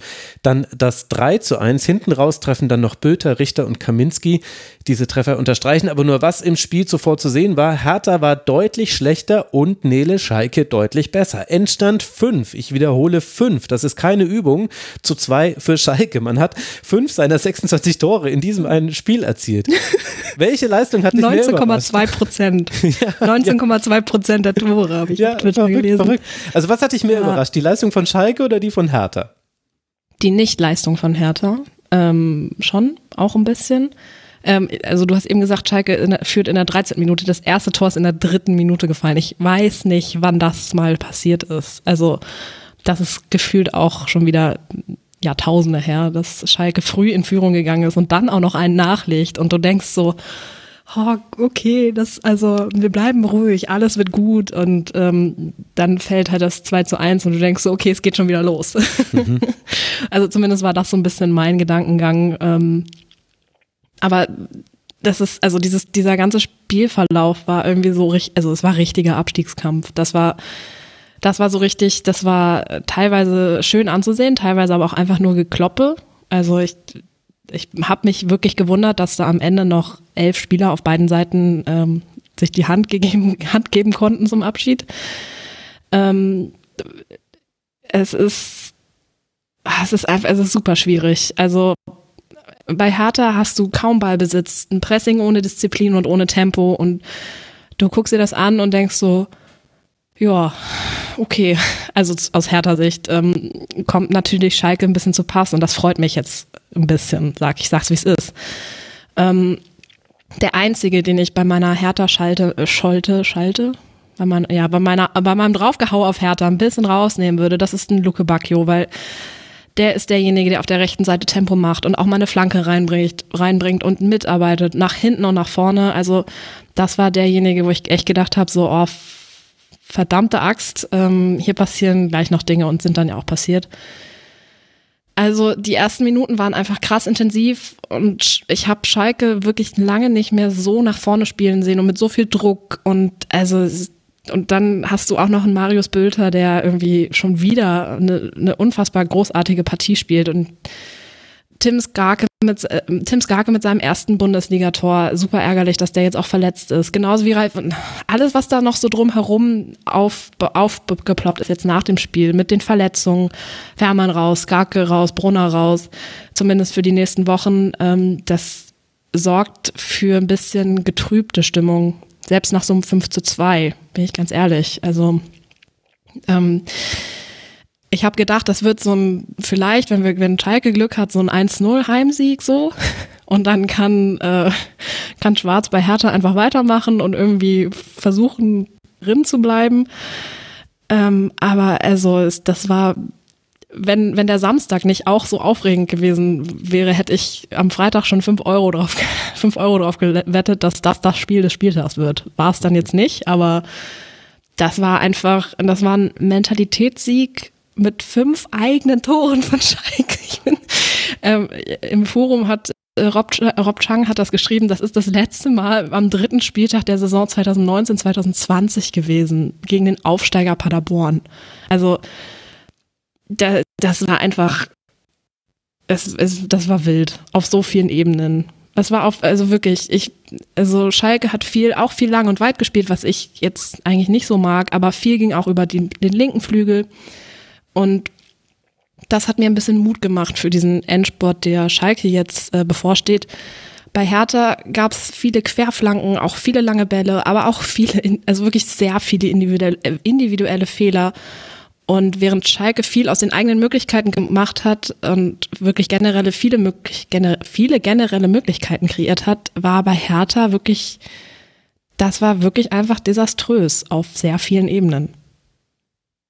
Ja, ich muss sagen, bei Schalke, äh, bin jetzt nicht persönlich der größte Schalke-Fan. Ähm, ich hätte mir so einen emotionalen Moment für Schalke eigentlich eher fast in der Vorwoche erwartet, als da, ich weiß nicht wie viele, 10, 15.000 Schalke in Hoffenheim waren. Äh, man muss jetzt Schalke nicht äh, lieben, aber generell für sowas kann man solche Clubs natürlich eigentlich nur gern haben. Ich äh, gucke da auch auf Kaiserslautern gegen Hamburg mal ganz kurz in die zweite Liga an diesem Wochenende. Was für ein geiles Spiel. Also auf sowas habe ich als äh, Fan Bock. Sowas macht mhm. den deutschen Fußball in großen Teilen auch immer noch aus und diese Spiele ähm, die, die äh, lösen in den Herzen der Menschen etwas aus und das ist auch, glaube ich, bei Schalke passiert. Ne? Wenn man jetzt Nele hört, ne? also was das, was, was sowas, äh, äh, sowas kann ein Club wie Schalke halt. Das ist, das, ja. das, das hat Schalke drauf. Das muss man denen lassen. Ne? Und ähm, ich dachte halt, dass dieses Spiel in Hoffenheim, also als ich diese Szenen zu Beginn gesehen habe, dass dieses Spiel vielleicht für Schalke was drehen kann. Ne? Das ist immer oft so ein, so ein, so ein Moment, wo dann Fans und Spieler hinterher sagen können, das haben wir zusammen geschafft. Haben sie nicht in Hoffenheim, aber das ist jetzt ein bisschen nachgeholt worden, finde ich. Ähm, das so mit Verspätung und das ja, kann jetzt auch ein Faktor werden. Ne? Also es ist jetzt auch so, man sieht, unten haben einige Clubs Erfolgserlebnisse, eigentlich, eigentlich fast alle. Jetzt Augsburg muss man da ausklammern für später. Und halt äh, ganz deutlich ausklammern muss man dabei äh, härter. Ne? Also äh, was da jetzt passiert ist in den letzten Wochen, das hat sich ja wirklich äh, immer weiter angedeutet. Hertha bleibt auch dieses Paradebeispiel, finde ich, immer noch für diese Großmannssucht, die bei manchen, gerade bei diesen Traditionsclubs leider oft vorherrscht, und haben sich den Investor ins Haus geholt, haben jetzt äh, den Investor halt die Anteile verkaufen lassen müssen an eine Private Equity Firma, die jetzt bald auch äh, einen neuen Partner aus Saudi-Arabien bekommt. Also es macht richtig viel Spaß, glaube ich, den Hertha-Fans da alles. Ähm, da sollte man sich äh, als, als jeglicher Club in Deutschland nochmal vergewissern, man kann Anteile verkaufen. Das ist auch mit 50 plus 1 möglich. Nur wenn die weg sind, sind die weg. Und wenn das Geld, was man dafür eingenommen hat, weg ist, ist das auch weg. Mhm. Und ähm, jetzt ist alles weg, Anteile und Geld, und es ist nicht mehr, mehr genug Kohle für einen richtigen Trainerwechsel da. Jetzt wird einfach dasselbe wie immer gemacht. Paul Dada wird äh, irgendwo äh, rausgeholt, der dann jetzt wieder das äh, ganze Drama äh, zum Guten bewenden muss für Hertha. Ich weiß jetzt nicht, ob Felix Magath keine Zeit hatte oder ob der dann noch teurer war. Ähm, klar ist für mich jedenfalls, dieses Spiel äh, hat auch bei Hertha nochmal wieder richtig was äh, hinterlassen, gerade mit Blick, wie der ganze Spieltag auch lief. Also unten haben alle irgendwas erreicht, außer Hertha fast. Mhm. Und die haben nicht nur tabellarisch äh, jetzt irgendwie halt die schlechtesten Karten. Das Einzige, was so ein bisschen für Hertha spricht, finde ich, ist so, wenn man sich das Restprogramm anguckt, so mit einem oberflächlichen Blick, dann könnte man meinen, dass das ein Hebel sein könnte im Vergleich zu den anderen. Ne? Aber äh, was bei Stuttgart, was bei Schalke, was bei Hoffenheim, auch bei Bochum irgendwie noch, ne? so ein Erfolgserlebnis jetzt dieses Wochenende da war, das hat Hertha alles nicht für sich verbuchen können. Mhm. Ja, man darf auch nicht vergessen, dass da das mit das schlechteste Heimteam gegen das schlechteste Auswärtsteam gespielt hat. Also das sind halt auch Sachen, die, die lassen, lassen wahrscheinlich so eine Mannschaft auch nicht los und dann Schalke baut eigentlich immer viel auf Heimspiele vor Fans. Ich glaube, dass äh, die Fans einen großen Anteil an dem, also die nicht, also dass die Fans wegen Corona nicht ins Stadion konnten, großer Anteil am Abstieg hatten. Das, da braucht man nicht weiter drüber reden. Ähm, was es war ein großer Verlust durch Corona, dass man Schalke nicht beim Absteigen ja. live zugucken konnte. Das stimmt. Genau ja. so. Also kleiner Scherz, tut mir leid. Nee, der geht gar nicht drauf ein. Das hat sie schon so oft erlebt in ihrem Ja, Leben. ich bin da schon, ich, ich bin, ich bin, ich habe das schon abgeschlossen. Ich, du bist da wie also Marius Böte, du rennst einfach weiter, nachdem du angekriegt Genau, ich mache einfach weiter. So, und das ist aber, ist, ich finde, das ist aber ein großer Unterschied, warum ich jetzt tatsächlich noch sowas wie Hoffnung habe, auch wenn Schalke das äh, schlimmere ähm, ja, Restprogramm hat das sind so Szenen wie von Henning die Grätsche Matriziani in der 17. Mhm. Minute, so wo Luke Bacchio mal durchkommt, aber Matriziani zieht einfach durch mit so einer Finesse, aber auch, aber auch so, in, das ist diese Art von Maloche, die Schalke-Fans sehen wollen. Das ist ein bisschen Benedikt Hövedes-Style. Und dann hast du drei Minuten später ein Skake, der einfach mal den Kämpf an der Eckfahne schubst. So, und das ist scheiße, wenn man das sich als neutraler Fan anguckt. Aber als Schalke-Fan äh, sitzt du da und sagst, ja, genau so. Und das ist das, was wir sehen wollen. Und das ist irgendwie ein bisschen mit auch der Grund, warum ich noch so ein Restfünkchen Hoffnung habe, dass es vielleicht für einen Relegationsplatz äh, reichen könnte und dass man dann vielleicht irgendwie den HSV daran hindert, das fünfte Jahr in Folge aufzusteigen. Wäre okay, wäre ich fein mit so. Aber ich ähm, glaube, das ist auch eine Chance für. Entschuldigung. Ja, alles gut, erzähl. Ich glaube, dass das äh, für Schalke aber auch insgesamt jetzt gerade so eine Chance ist. Also wie du auch darüber sprichst. Ne? Also ich meine, ähm, du musst ja überlegen, klar, die Champions League Jahre, die sind jetzt weit weg, also emotional, inhaltlich, sportlich. Aber jetzt hat man diese Tönnies und Gazprom-Zeit so hinter sich gelassen. Und äh, wenn ich jetzt Schalke nahestehen würde, wäre ich niemand, der sich diese Zeit in irgendeiner Form zurückwünscht, ehrlich gesagt. Und da hat Schalke jetzt auch die Chance, auch wenn jetzt Schmalhans Küchenmeister ist, finanziell und sportlich. Es geht halt eben nicht mehr um die Champions League. Jetzt geht es halt echt immer ums äh, um die Existenz in der Bundesliga. Dann äh, sieht man, dass das auch äh, auf eine gewisse Art und Weise wie soll ich sagen, Spaß machen kann. Also ich denke bei Schalke äh, in der jüngsten Vergangenheit immer eigentlich äh, an dieses äh, Tor von Terodde in Sandhausen zurück. Ne? Also das ist, äh, das sind diese Momente, die solche Clubs halt ausmachen. Ne? Also wenn, wenn wirklich, ja. äh, wenn, wenn, wenn, wenn wirklich alles andere egal ist und, und äh, das, das können Hoffenheim, Leipzig oder Wolfsburg irgendwie nicht. Ne? Das sowas können nur Clubs wie Schalke, Dortmund, Stuttgart, Köln, Gladbach, Frankfurt, sag ich mal. Ne? Das sind halt so, das ist das, was diese Clubs ausmacht. Und für Schalke ist es halt auch echt eine Chance, ähm, sich irgendwie auf, auf, auf Dinge zu besinnen. Ne? Es, ist, es gibt Dinge, die sind, die sind wertvoller als ein Platz in der Champions League. Und das ist das, was man in solchen Momenten erlebt. Ja, und gleichzeitig, finde ich, hat man bei dem Spiel auch so ein bisschen gesehen, ähm, dass Schalke ja trotzdem irgendwie zumindest ein bisschen Fußball spielen kann. Also in der Vorwärtsbewegung gibt es so eine verkappte Dreierkette mit einem Dani Latza, der sich dann wieder nach hinten orientiert, sobald der Ball auf den Außen ist. So. Wenn sobald, ähm, also sobald, die agieren dann teilweise auch so mit zwei Dreierketten. Das finde ich richtig smart. Dann hast du hinten wieder schnell eine Überzahl, kannst den Ball aber auch wieder schnell nach vorne tragen. Also das sind so Sachen, ähm, die, die fallen dann doch irgendwann auf, was äh, in den letzten Jahren dann doch nicht so funktioniert hat. Aber dann siehst du, okay, wir spielen jetzt zwar nicht mehr um Euroleague, Champions League und dies, das, aber wir spielen halt trotzdem wieder einen richtigen Fußball und der auch, selbst wenn jetzt keine fünf Tore fallen, einigermaßen ansehnlich ist. Jetzt das Hoffenheim-Spiel will ich jetzt mal ein bisschen ausklammern. Das war von der Stimmung wahrscheinlich richtig geil. Ich war leider nicht da, aber das hat von, vom, das hat vom Fernseher gucken, hat das wirklich einfach auch Spaß gemacht, sich das anzusehen. Ja, also das ist jetzt nicht, offensiv wird jetzt nicht brilliert, aber man hat eben immer seine Akzente, die man setzen kann. Böter hat ein super Spiel gemacht, Skarke mit seinem Treffer und eben bei Schalke geht vor allem in den Heimspielen was. Und also es stimmt natürlich, dass das Restprogramm. Und das als schlechteste Heimmannschaft, ne? Also, das darf man nicht vergessen. Also, genau, es ist die Reistabelle, so. die zählt. Du siehst mal so, gerade kommt die Printausgabe des Kicker und da sind drei Schalker in der Elf des Tages. Das gibt's auch selten, oder? Ja, siehst du, vor allem das gibt's auch selten, dass jemand live in der Sendung die Printausgabe des Kickers checkt. Khaled Nahar, da stehe ich, steh ich sofort stramm, wenn die kommt. Ja, wirklich. ich muss noch mal ganz kurz ein, klein, ein kleines äh, Lobgesang auf Kuchenralle ähm, ja, singen, weil was Schalke da für einen Torhüter wieder hat, ähm, das ist unfassbar und es ist richtig bitter, dass er jetzt verletzt erstmal wieder ausfällt. Aber was der da an, an, in der 22. Minute da für eine Glanztat hingelegt hat, das mhm. erinnert an ehemalige Torhüter, über die wir auf Schalke nicht mehr sprechen, so. Und das in dem Alter. Also, da, das ist so ein Spieler, der Schalke liebt und lebt und atmet und das wünsche ich mir als Fußballromantikerin einfach. Also ich zumindest. Und das ist auch ein Grund, warum Schalke in der Liga bleiben sollte. So. Schalke in der Rückrundentabelle auf Rang 8, 15 seiner 24 Punkte hat der FC Schalke 04 in der Rückrunde geholt. Das muss man sich wirklich nochmal verdeutlichen. Neun Punkte hatte man nach der Hinrunde. Das ist ähnlich zum Abstiegsjahr, wie es damals aber dann der erste FSV Mainz 05 geschafft hat, das Ganze zu drehen.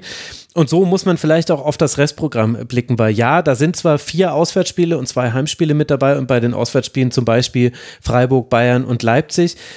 Aber man hat es ja bisher in der Rückrunde, in der jüngeren Vergangenheit gezeigt, dass man diese Spiele oft nicht verliert. Also da, das ging ja alles los mit dieser 0 zu 0 Serie. Das allein wird zwar nicht reichen, aber es ist wieder möglich. Schalke ist punktgleich aktuell mit Stuttgart auf dem Relegationsplatz. Es ist die Tordifferenz, die die beiden Teams noch voneinander unterscheidet. Und auf der anderen Seite Hertha, also wir haben es jetzt schon so einfließen lassen, es war das letzte Spiel von Sandro Schwarz. Paul Dardai übernimmt mal wieder bei Hertha BSC. Ich muss sagen, auf Grundlage dieses Spiels von gegen Schalke würde ich auch Hertha nicht komplett da unten rausnehmen, denn klar, da war viel nicht gut und diese Entlassung ist dementsprechend auch nachvollziehbar.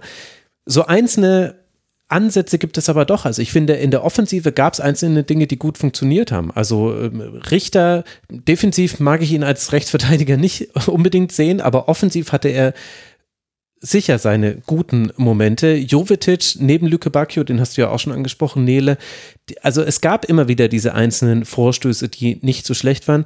Dafür ist die Defensive eben komplett verunsichert und deswegen hat man auch dieses Spiel deutlich und verdient verloren und von den 26 Flanken ist keine angekommen. Das muss ich als Flankenbeauftragter des deutschen Fußballs auch nochmal hier mitteilen. Aber dennoch glaube ich, nehmen wir auch nicht Hertha komplett da unten raus, auch wenn du es wahrscheinlich nicht so gerne hörst, hörst Nele.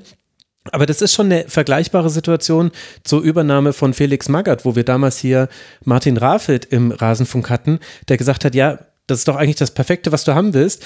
Das Team ist schlechter, als es eigentlich sein sollte. Und es gibt aber noch äh, eine Tuchfühlung zum rettenden Ufer. Das heißt, wenn du die Verunsicherung irgendwie rauskriegst, und Pardadei kann das eventuell wieder zum dritten Mal, dann kann das reichen. Und Hertha hat drei Heimspiele, die extrem interessant sind. Es geht jetzt gleich los mit dem Heimspiel gegen Werder Bremen. Dann folgt äh, zwei Wochen später das Heimspiel gegen den VfB Stuttgart und dann wiederum zwei Wochen später am 33. Spieltag ein Heimspiel gegen den VfL Bochum. Also wir sprechen hier, es, es könnte nicht so schlimm sein, dass man auswärts so gar nichts holt. Oder wenig bis gar nichts natürlich. Vielleicht, vielleicht tut sich da noch was. Ich würde Hertha nicht abschreiben, auch wenn sie natürlich auf Grundlage dieses Spieltags und auch der vorangegangenen Wochen sicherlich eines der schlechtesten Teams da unten drin sind. Oder eigentlich, nein, eigentlich kann man sagen, das, das schlechteste Team ist man aktuell. Aber es muss nicht so bleiben. Auch wenn ich dir jetzt damit vielleicht ein bisschen Angst gemacht habe, Nele. Nee, ist okay. Also ich, äh, je nachdem, wie es gerade um Schalke steht, ist mir Schalke egal oder äh, wir steigen nie wieder ab. So, wie es halt ist bei Schalke-Fans. Also es ist alles okay. Das, irgendwas, es wird passieren, was passieren wird und ähm, dann wird irgendwie weitergemacht. Aber das ist das, was ich meinte, Max, mit dem Restprogramm. Ich glaube halt, äh, das hast du jetzt genauso rausgearbeitet, wie ich es meinte. Ne? Also das ist oberflächlich betrachtet, ist das äh, der größte Hebel für Hertha, dass sie da einfach im Restprogramm, glaube ich, die äh, besten Möglichkeiten oberflächlich betrachtet haben. Ne? Ja, aber wenn 300.000 äh, Bremer das äh, Olympiastadion in das Weserstadion ver verwandeln, da wäre ich mir dann nicht so sicher, wie das ist. Dann ist das ja, ja wenn man sich jetzt von Werder Bremen in die Buchse machen muss, dann steigt man ab, das ist klar. ja. Vor allem, warum sollte also, Werder das tun? Weil man, weil man um Rang 11 kämpfen möchte? ja, weil man kann. ja, naja. Gemeinsam auf Platz 11 für das ja, TV-Geld der kommenden Saison. Die, die grün-weiße Wand schiebt an. You're my Wonderwall. Ja, ja diesmal, diesmal, don't look back in anger. Ey, ihr lacht, ne? Ja. Ihr lacht. Wir, wir, sehen uns nächsten Spieltag. Wir sehen uns nächsten Spieltag, ja, okay. Ich werde dich, ich werde dich äh, kontaktieren, Nele. Ich sage aber auch noch, wie es für Schalke am nächsten Spieltag weitergeht. Drei Punkte sind es aufs rettende Ufer für Schalke, Punkt gleich mit dem VfB Stuttgart. Man reist jetzt dann zum SC Freiburg, bevor man dann seinerseits gegen 30.000 Warderaner in der eigenen Arena spielen darf. Naja, ganz 30.000 werden es wahrscheinlich nicht werden. In 300.000 werden das. ja, naja, ob die auf der äh, auf Schalke Platz finden, das weiß ich nicht. Aber das sind die nächsten Spiele. Also Freiburg und Werder für Schalke und für Hertha. Jetzt dann gleich Werder und dann der FC Bayern. Das ist eins der Auswärtsspiele, die ich vorhin ausgelassen habe. Auslassen wollen wir aber natürlich nicht, was der VfL Bochum gemacht hat, denn Khaled hat es ja schon ein bisschen angedeutet. Alle da unten haben mindestens einen Punkt geholt, bis eben auf Hertha BSC. Die haben dann auch ihren Trainer gewechselt. Das muss der VfL nicht tun es ging zum ersten FC Union an die alte Försterei und da gab es vor allem einen Spieler, der konnte es nicht fassen, Kevin Behrens. Schon in der, es war die 85. Minute und Union hätte in Unterzahl ein 1 zu 1 gegen Bochum zum Dreier machen können, hätte Behrens freistehend aus wenigen Metern mit dem Kopf ins leere Tor getroffen, aber sein Abschluss ging vorbei und so blieb es bei der Punkteteilung nach einem wunderbaren Freistoß von Juranovic ganz, ganz kurz vor der Halbzeit und Ausgleich per Strafstoß durch Stöger dann in der zweiten Hälfte, das war in der 55. Minute. Ab der 61. musste Union nach einer gelb-roten Karte dann in Unterzahl spielen. Jeckel wurde des Feldes verwiesen und dann hatte Khaled Bochum schon das Gros der Chancen. Renault hat einmal fantastisch pariert gegen Philipp Hofmann, aber Union selber hatte ja auch noch seine Möglichkeiten. Ist es dementsprechend eine gerechte Punkteteilung aus deiner Sicht? Das würde ich schon so sehen. Für Bochum äh, ist das natürlich ein sehr wichtiger äh, Punkt, weil auch jetzt gerade mit 27 Punkten nochmal drei vor auf Stuttgart. Ähm, das zeigt schon nochmal, dass die ja auch, die waren ja lange abgeschrieben, gerade in der Hinrunde, da sah es ja zeitweise sehr schlecht aus und ich finde, die haben äh, im Moment äh, alle Chancen. Die sind so ein bisschen, die so ein, unterm Radar fast so ein bisschen laufender. Äh, und ja, ich glaube, so schlecht sieht es für Bochum nicht aus, gerade mit dem Punktgewinn. Tja, Nele, wie blickst du auf den VfL?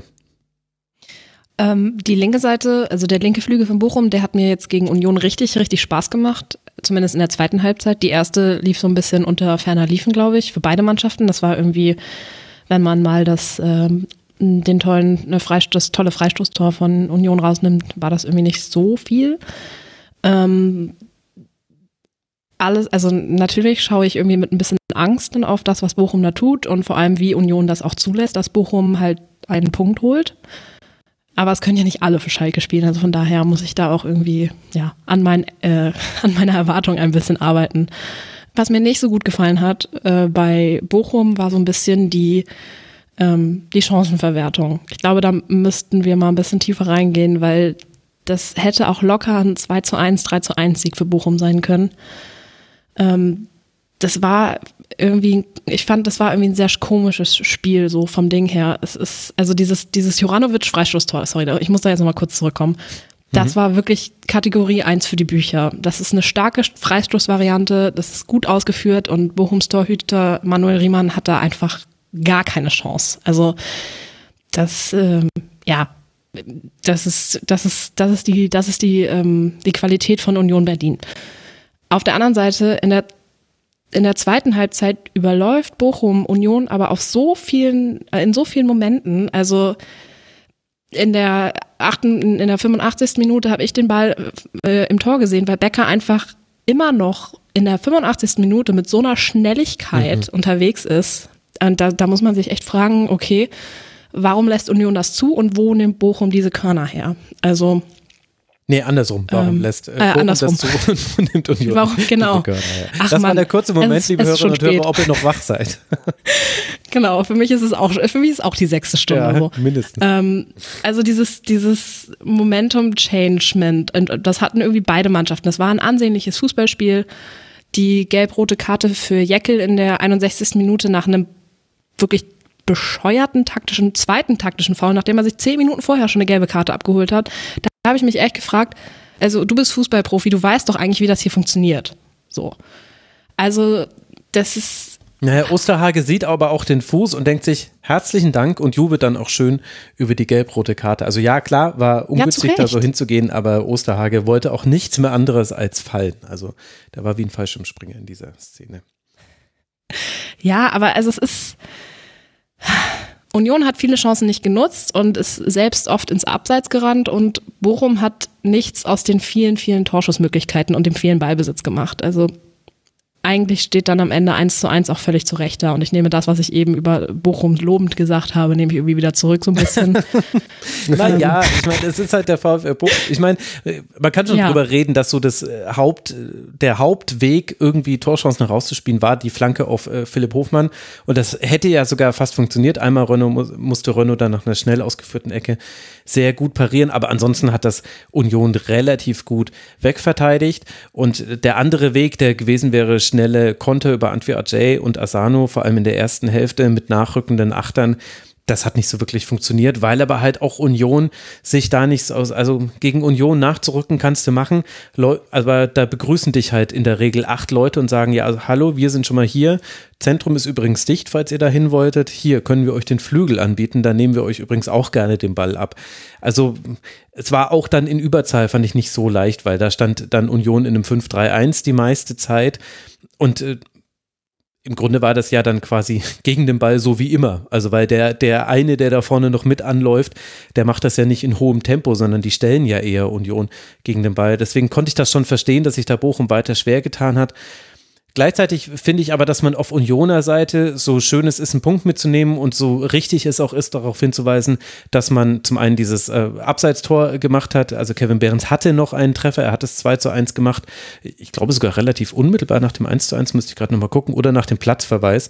Das war, ach ja genau, nach dem Platzverweis war das das äh, 2 zu 1. Das hat dann aber nicht gezählt weil es ganz knapp abseits war, wie man in einer längeren Unterbrechung festgestellt hat. Also das stimmt auch, also Union hatte noch seine Möglichkeiten, aber insgesamt gab es jetzt schon häufiger Spiele, wo mir die erste Hälfte von Union nicht gefallen hat. Und auch wenn ich mich da mit Urs Fischer streiten würde, der fand ja auch schon die erste Hälfte gegen Dortmund gut, fand ich auch diese erste Hälfte gegen den VfL nicht so herausragend. Das wäre eigentlich eine 0 zu 0 Hälfte gewesen, wenn es dann nicht diesen Freistoß gegeben hätte. Und das ist etwas, was man, glaube ich, eher hinterfragen könnte, weil die Mehrfachbelastung, die ist jetzt weggefallen. Natürlich steht Union immer noch ganz, ganz, ganz fantastisch da. Es bringt jetzt aber auch nichts dazu, wenn wir das jetzt an jedem Spieltag sagen. Jetzt geht es um die Champions League. Man kann halt in der Champions League spielen. Und ich weiß nicht, Khaled, ob ich da jetzt zu kritisch bin, aber dann könnte man so ein Spiel auch einfach deutlicher und souveräner gestalten, gerade zu Hause, als ein Team wie der erste FC Union. Im Grunde muss man das eigentlich gewinnen, so ein Spiel. Ja, natürlich, das ist jetzt sogar für Union Berlin-Verhältnis natürlich eigentlich eine Enttäuschung. Ähm, die Mehrfachbelastung hast du gerade angesprochen. Ich frage mich immer, ob das äh, so eine große Rolle spielt, äh, weil diese Spiele ja auch was Positives immer auslösen können. Also ich stelle mir gerade vor, wenn Union Berlin jetzt Champions League spielt und äh, tatsächlich, wenn dieses Stehplatz-Experiment oder Test, wie es die UEFA nennt, fortgeführt wird, der alten Försterei allen Ernstes in der Champions League spielt, ähm, das wäre etwas, äh, was äh, Spaß machen würde zu gucken, glaube ich. Ähm, ja, aber sowas eins zu eins gegen Bochum ist natürlich eine, ja, fast schon eine Enttäuschung, ne? selbst für Union Berlin jetzt. Also haben sie Ansprüche vielleicht auch ein bisschen gewandelt. Äh, Zu Bochum vielleicht noch ein Gedanke. Ich habe halt ähm, das Gefühl, wenn wir auf den Abstiegskampf gucken, dass ähm, Bochum mit seiner Rolle da am ehesten klarkommt unten. Wenn man sich die alle ansieht, die Clubs, die sehen sich ja von ihrem Selbstverständnis jetzt im großen Teil eigentlich eher woanders. Also die drei, die jetzt die drei letzten Plätze belegen. Und Bochum kommt mit seiner Rolle vielleicht auch äh, am besten klar und weiß, wie man mit so ein paar Rückschlägen umgehen muss. Ne? Also dieses 2 zu 3 gegen Stuttgart, das hat natürlich richtig wehgetan im Abstiegskampf, wenn man äh, so ein Spiel verliert. Aber ähm, auf, auf alle Rückschläge haben die immer Antworten gefunden. Sie haben in Köln gewonnen, sie haben gegen Leipzig gewonnen, in Frankfurt einen Punkt geholt zuletzt. Und man darf auch nicht vergessen, dass Bochum ja eigentlich irgendwie der Absteiger Nummer eins war vor der Saison. Ne? Wenn man sich die Zusammenstellung der Bundesliga ansieht, letztes Jahr abgestiegen, Bielefeld und Fürth und dafür kamen dann Bremen und Schalke hoch. Äh, dann war klar, wer dieses Jahr das, das Kräuter Fürth sein soll. Ich glaube, diese Rolle haben viele insgeheim dem VfL Bochum zugeschrieben und die haben nicht mitgemacht bislang. Ja, manche haben da sogar in der Saisonvorschau drauf getippt und wurden gehatet von allen VfL-Fans. Ihr habt das volle Recht, mich weiter zu haten. Ich kann doch nichts dafür. Aber unter Lass Bochum, Max. ja, ja, da kann ich doch nichts für. ich, ich habe ja nicht gesagt, Das- Bochum das- ist so schlecht. Ich habe gesagt, die anderen sind ein bisschen besser als Bochum. Das Ruhrstadion ist ja auch mein persönlicher Fetisch. Also ich hoffe, dass das Recht. großartigste Stadion, das großartigste Stadion, das muss dringend gesagt werden, das ist das schönste Stadion des ganzen Landes. Das muss in der Bundesliga bleiben und ich möchte da gerne bald wieder hinfahren. Es ist einfach ein, ein absoluter Sehnsuchtsort, das Ruhrstadion. Ich komme bald. Ich war bei einem Auswärtsspiel in diesem Jahr akkreditiert und das war in Bochum, als da der FC Bayern gespielt hat. Und das war nicht nur, weil ich es irgendwie mit privaten Terminen verbinden konnte. Ich gebe dir völlig recht. Und da kommt ja eine Besonderheit des Spielplans mit dazu. Wir beschäftigen uns logischerweise viel hier mit dem Restprogramm und ich habe es ja vorhin schon angesprochen. Da gibt es Teams, die haben noch vier Auswärtsspiele und nur zwei Heimspiele, wie zum Beispiel Schalke 04. Beim VfL Bochum ist genau andersrum. Noch vier Heimspiele, zwei Auswärtsspiele und zu Hause holt man seine Punkte. 19 der 27 Punkte hat der VfL zu Hause geholt. In der Heimtabelle liegt man auf Rang 12. Also Nele, wenn das was wird mit dem Klassenerhalt für den VfL, dann liegt es auch an, am Fetisch von Khaled Nahar. Ich glaube, das liegt vor allem auch ein bisschen mehr vielleicht noch an der Art und Weise, wie jetzt auch das in dem ähm, Unionsspiel zu sehen war, nämlich mit äh, was Bochum mit dem Ballbesitz macht. Also ich weiß nicht, wie viel mehr Ballbesitz Union als Bochum hatte, aber so ohne jetzt das nachzugucken, es war um einiges mehr. Und, Bis zum ähm, Platzverweis, genau. bis zum Platzverweis, ja. Ähm, also, ja. Also, ich kann das nicht so nach, also ich finde andere Stadien ein bisschen schöner, so ein Weserstadion oder so eine Turnhalle in Gelsenkirchen, aber you do you, ihr macht es schon, ist okay. Kann, ich Kannst kann also, ja, kann ich, ist okay, kann ich, kann ich mit um. Auswärtsblock, Weserstadion, würde ich, würde ich nochmal Anschlussfragen stellen wollen. Aber Ja. Ja, es geht ja auch nicht um auswärts, man muss sich ja auch, man muss ja auch, wenn, guck mal, wenn der eigene Herzensverein absteigt, ne? Oder dabei ist, schon wieder abzusteigen, dann muss man sich ja auch, wenn man im Norden von Deutschland wohnt, einen anderen Bundesligisten suchen. Und da ist dann der Weg nach Bremen nicht ganz so weit. Okay. Ja, aber pass mal auf, Nele. Es können ja zwei Dinge gleichzeitig schön sein. Bochum ist wunderbar. Nach Bremen fahre ich auch immer gerne, weil man kann da wunderbar so einen Grünkohlteller essen und von diesem, wie heißt das Ding, Martini-Ableger mit dem Bötchen zum Weserstadion direkt vor den Gästeblock fahren. Das ist zwar das Beste an dem ganzen Gästeblock, da hat Max wiederum völlig recht. Das stimmt, der Gästeblock, aber, der soll jetzt ähm, eingezäunt werden mit so Plastik, äh, Plastikscheiben. Ganz Tolle großartig. Idee, weil die werden noch ein paar. Netze und, und, und zwei Drehkreuze weniger wären auch noch schön, ja. Äh, Ja, prima. Ja, Bremen hat auch wunderbare Seiten. Man kann da So. Felix Gerhardt besuchen zum Beispiel. Also ganz, ganz viele nette Leute kann man da treffen. Aber gut, wir, wir schwenken, wir schwanken ab. Nein, wir, na, ihr wisst, was ich Schweifen meine. ab. Wir schweifen ab. Dankeschön. Also, für den VfL Bochum bleibt auf Rang 15. Man hat drei Punkte Vorsprung auf den VfB Stuttgart. Es geht jetzt weiter mit zwei Heimspielen gegen Wolfsburg und gegen Borussia Dortmund. Man wird außerdem auch noch zu Hause gegen Augsburg und bei Hertha BSC spielen. Das sind vier der nächsten sechs Gegner, der letzten sechs Gegner in dieser Saison für den VfL und für den ersten FC Union, der bei 52 Punkten immer noch Rang 3 belegt, zwei Punkte Vorsprung hat auf den ersten Nicht-Champions League-Platz, den fünften und, das gehört ja auch mit dazu, zehn Punkte Vorsprung auf Rang 7. Für den ersten FC Union geht es jetzt dann nach Gladbach, bevor man zu Hause gegen Leverkusen antreten wird. Das sind die nächsten Gegner dieser Teams. Und damit sind wir angelangt bei Rang 14, auf dem liegt der FC Augsburg. Und der hatte es vor allem mit Timo Werner zu tun beim Spiel gegen Leipzig. Denn Timo Werner war es im Grunde alleine, der den FCA besiegt hat. Nachdem Anne Meyer den Gast, also den FC Augsburg, in der fünften Minute in Führung bringt, bereitet Werner mit einem tollen Dribbling den Ausgleich in der zehnten Minute vor und trifft dann in der 32. und 35. Minute nach scharfen Zuspielen jeweils selbst. Und das zum Teil wunderschön. Die 3 zu 1 Führung sorgt allerdings nicht dafür, dass Leipzig das Spiel souverän zu Ende bringt. Augsburg hat in der zweiten Hälfte Chancen und kommt durch einen Treffer von Vargas sogar nochmal auf 2 zu 3 ran. Am Ende bleibt es dann allerdings bei diesem Ergebnis. 2 zu 3 aus Sicht des FCA. Augsburg ist damit das zweite Team nach Hertha, das da unten drin nicht mindestens einen Punkt sammeln konnte. Nele, wie haben dir beide Teams gefallen? Vielleicht mal mit dem Blick erstmal auf Augsburg. Wir sind ja gerade immer noch in der, in der Tabellenkeller-Diskussion. Oh, jetzt werde ich hier so als Abstiegskampfexpertin äh, betitelt, aber bin ich das doch gar nicht. Egal. Ähm, ich muss zuallererst mal kurz sagen, Timo Werners Tor zum dritten, äh, zum 3 zu 1 war sein 100. Bundesligator und das war auch wirklich ein sehr, sehr, sehr, sehr, sehr schönes. Das äh, muss mal jetzt auch gesagt mhm. sein. Ähm, also, zu Augsburg. Ich fand es erschreckend zu sehen, wie äh, Leipzig das Spiel auseinandergezogen hat, wenn ähm, sie den eigenen Ball hatten und wie Leipzig das so, äh, wie Augsburg das so mit sich hat machen lassen. Also ähm, Leipzig mit Ball war so ein 3-4-2-1 und ähm, Raum und Hinrichs sorgen auf den Außen dafür, dass es halt Platz gibt.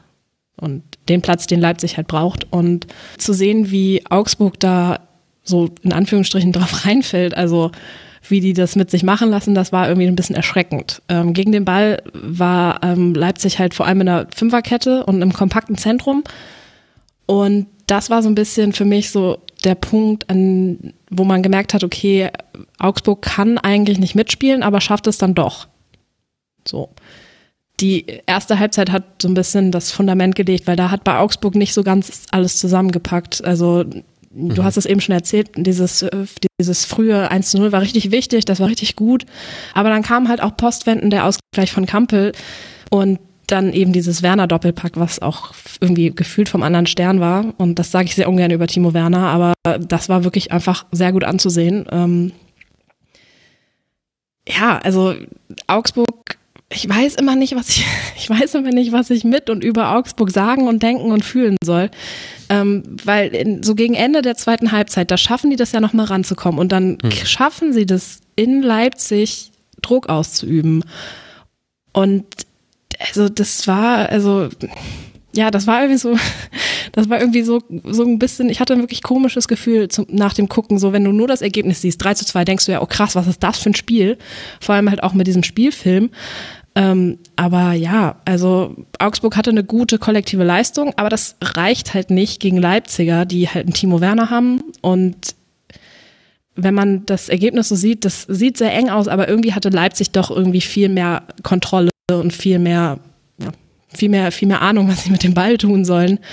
Weil ich hatte das Gefühl, sobald Augsburg im Ballbesitz war, hatten, haben sie zwar oft geschossen, aber sind auch viel zu oft ins Abseits gelaufen. Und das sind irgendwie so Sachen, bei denen man sich dann auf Augsburger Seite ein bisschen fragen muss, ja, wie, warum, was passiert hier eigentlich? Hm. Hm. Khaled, wie hast du es gesehen? Ja, in der Abfolge unseres Gesprächs war es klar, dass wir irgendwann bei diesem Spiel ankommen würden. ähm, ich habe mich auch gefragt, Red Bull Leipzig, Entschuldigung, Rasenballsport Leipzig äh, gegen FC Augsburg, was sind meine Gedanken zu diesem Spiel? Sportlich äh, bin ich da, glaube ich, äh, ganz bei Nele. Also ähm, Timo Werners Tor, das dritte, war sicherlich eins der besten, was die Bundesliga dieses Jahr gesehen hat. Dieses, dieser Schuss mit der Ballannahme vorher aus einem Guss, das ist äh, absolut sehenswert gewesen. Augsburg muss sich ähm, auf jeden Fall nochmal die Frage stellen. Ne? Sie haben zwar auch 29 Punkte wie Hoffenheim, die wir eben als halb gerettet äh, etikettiert haben. Mhm. Ähm, bei Augsburg geht der Trend aber einfach in die andere Richtung. Äh, und da muss man jetzt auch nach dem Spiel, äh, zumal Leipzig jetzt auch nicht in der allerbesten Verfassung war in den letzten Wochen, mal mit Ausnahme von dem Pokalspiel gegen Dortmund, gegen Mainz verloren, in Bochum verloren, da diese, diese Superklatsche in Manchester vorher und so. Ne? Also diese Spiele ähm, haben ja gezeigt, dass bei Leipzig auch nicht alles immer rund läuft und ähm, ob man da vielleicht auch mal hätte mehr holen müssen, können, weiß ich nicht.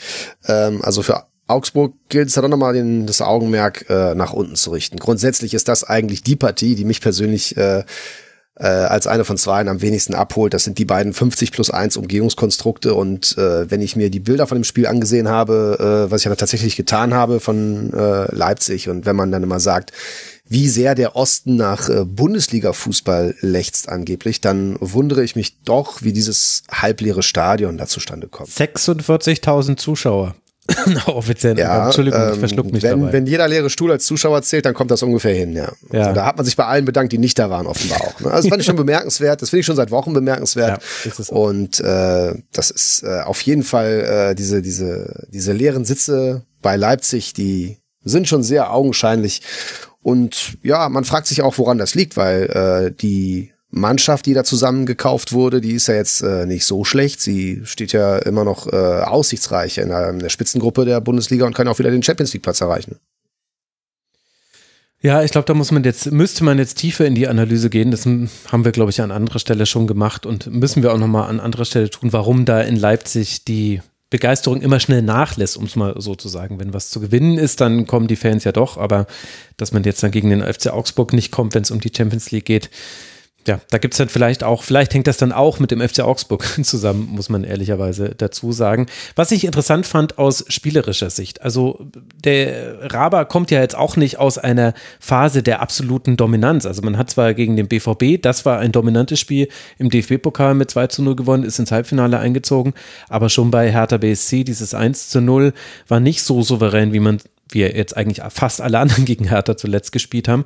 Und auch jetzt dieses Spiel gegen Augsburg, das hat auch Marco Rose nach dem Spiel gesagt, die erste Hälfte, gute Reaktion auf den Rückstand, systematisch äh, da mit so diagonalen Pässen die Spieler freigespielt. Da werde ich gleich nochmal aus Augsburger Sicht was zu sagen, denn das hatte auch mit deren Aufstellung zu tun. Mit 3 zu 1 in die Hälfte, aber dann einfach die Kontrolle fast komplett abgegeben. Klar, ein Kunku kann vor Schluss fast noch das 4 zu 2 machen, dann wäre dieses Spiel deutlicher verlaufen. Aber Augsburg hatte eben dann viel mehr Ballbesitz, hat sich viel mehr Bälle im Gegenpressing auch zurückgeholt. Da hat so komplett die Schärfe und Intensität bei Leipzig gefehlt. Das äh, fand ich bemerkenswert zumindest, ohne dass es jetzt bestraft wurde.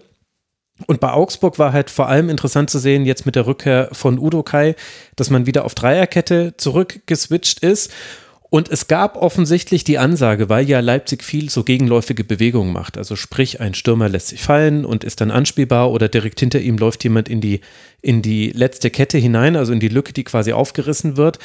Bei Augsburg war offenbar die Ansage, zumindest in der Anfangsphase, der, also in der ersten Hälfte, dass die Spieler mitgehen. Also wenn sich jemand fallen lässt, Silva zum Beispiel lässt sich fallen, dann rückt Bauer mit ihm mit und dann startet aber Enges direkt in den Raum hinter Bauer und füllt dann die Lücke wieder auf. Also du hattest immer wieder eine Fünferkette, die ganz kurz keine Fünferkette war und dann ist aber irgendjemand dahin gelaufen und hat diesen, diesen Platz dann aufgefüllt, was ja sinnvoll ist. Und was hat Leipzig dann gemacht? Entweder aus Matchplan oder weil sie es erkannt haben oder vielleicht war es auch einfach Zufall. Sie haben halt über die Halbräume und über das Zentrum angegriffen. Und was ist das Problem? Ja, dann können die Sechser ja nicht auffüllen, weil die haben ja dann alle Hände voll zu tun. Und was ist dann passiert? Dann gab es trotzdem diese Rausrückbewegung und dann kamen immer diese diagonalen Pässe auf Werner. Das war eine ganz, ganz ähnliche Situation. Deswegen hatte Werner da immer ein paar Meter Platz für die Ballannahme und das hat halt in dieser Form von ihm in diesem Spiel gereicht, weil dann hat er schon das Tor erzielt. Also es waren ja eigentlich gar keine wirklichen Chancen. Und in der Analyse denkt man dann immer, ja, da war Bauer jetzt nicht nah genug dran oder Mensch, Udo Kai sieht da nicht gut aus. Das stimmt dann auch immer. Aber erstmal war es einfach so, dass Leipzig da eine Schwäche des Augsburger Matchplans ausgenutzt hat. Und ja, ob das bewusst oder unbewusst war, das weiß man jetzt natürlich nicht. Das fand ich interessant und das hätte man in der zweiten Hälfte auch noch weiterführen können, aber es war einfach nicht da. Und dann kam Augsburg mit Pedersen, der mir sehr gut gefallen hat, der hatte gute Offensivaktionen, der war in seinem Halbraum in der Schlussphase absolut dominant, der hat da jeden Ball gewonnen, der hat sich zweite Bälle geholt, der hat Schüsse abgegeben, Wahnsinn. Und Vargas hat sicherlich auch nochmal was äh, gebracht, nicht nur, weil er etwas glücklich den Anschlusstreffer erzielt, aber das fand ich alles interessant. Auch, dass äh, Enno Maaßen schon in der ersten Hälfte reagiert hat, Gummi rausgenommen hat, Jensen dafür gebracht hat. Das war dann quasi schon die erste Umstellung. Also es war ein interessantes, inter, also sportlich war es viel, viel interessanter als von allem drumherum. So kann man es, glaube ich, zusammenfassen.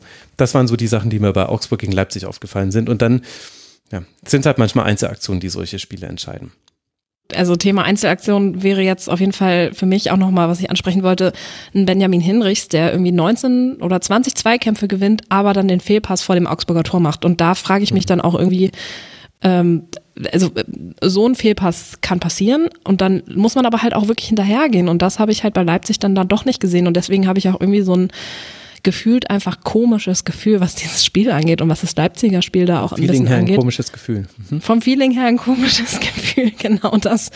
Ähm, und das ist irgendwie, das ist nicht eigentlich, das ist diese Art Fußball zu spielen, dieses ähm, eigentlich sehr diszipliniert, disziplinierte, das ist ja eigentlich der Leipzig-Fußball. Also ja, Augsburg ins Abseits laufen lassen, äh, Fünferkette mit einem geballten Mittelfeld, äh, drei, doch Fünferkette mit einem geballten Mittelfeld, so.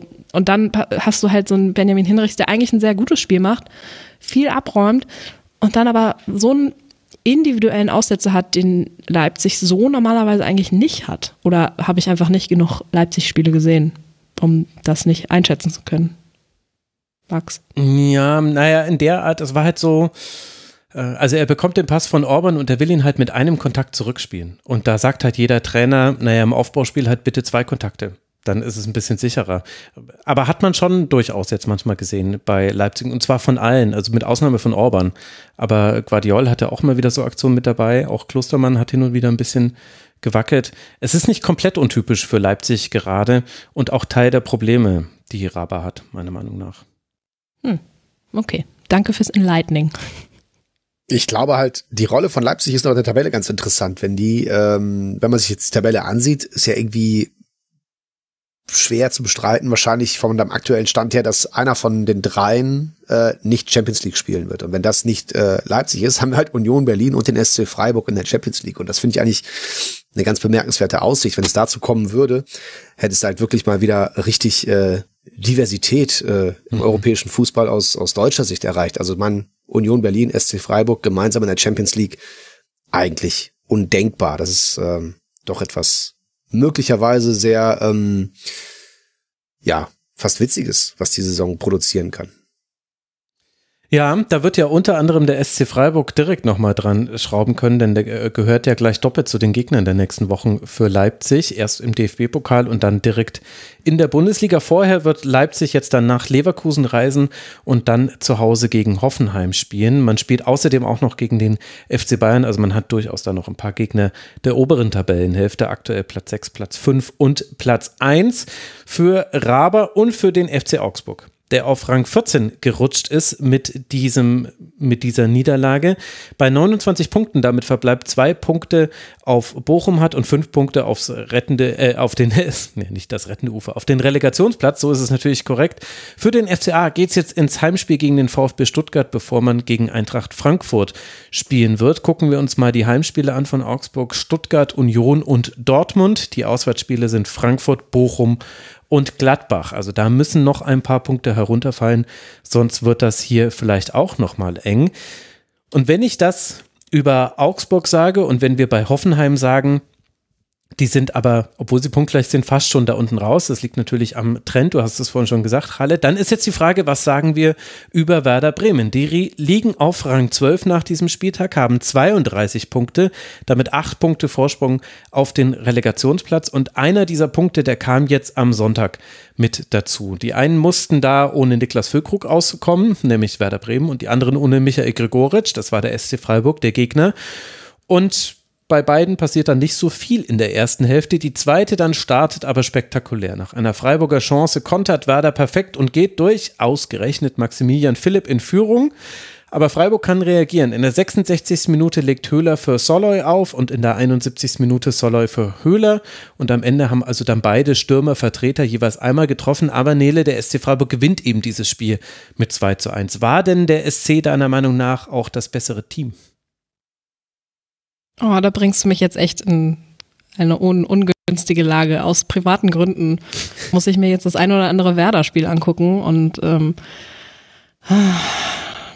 ja, ähm, also ich könnte dir jetzt drei, vier, fünf Sachen sagen, die Werder sehr gut gemacht hat und warum sie es trotzdem verdient haben zu verlieren. Also in dem Spiel. Das war so ein wirklich typisches Werder-Spiel, Werder-Heimspiel, muss man dazu sagen.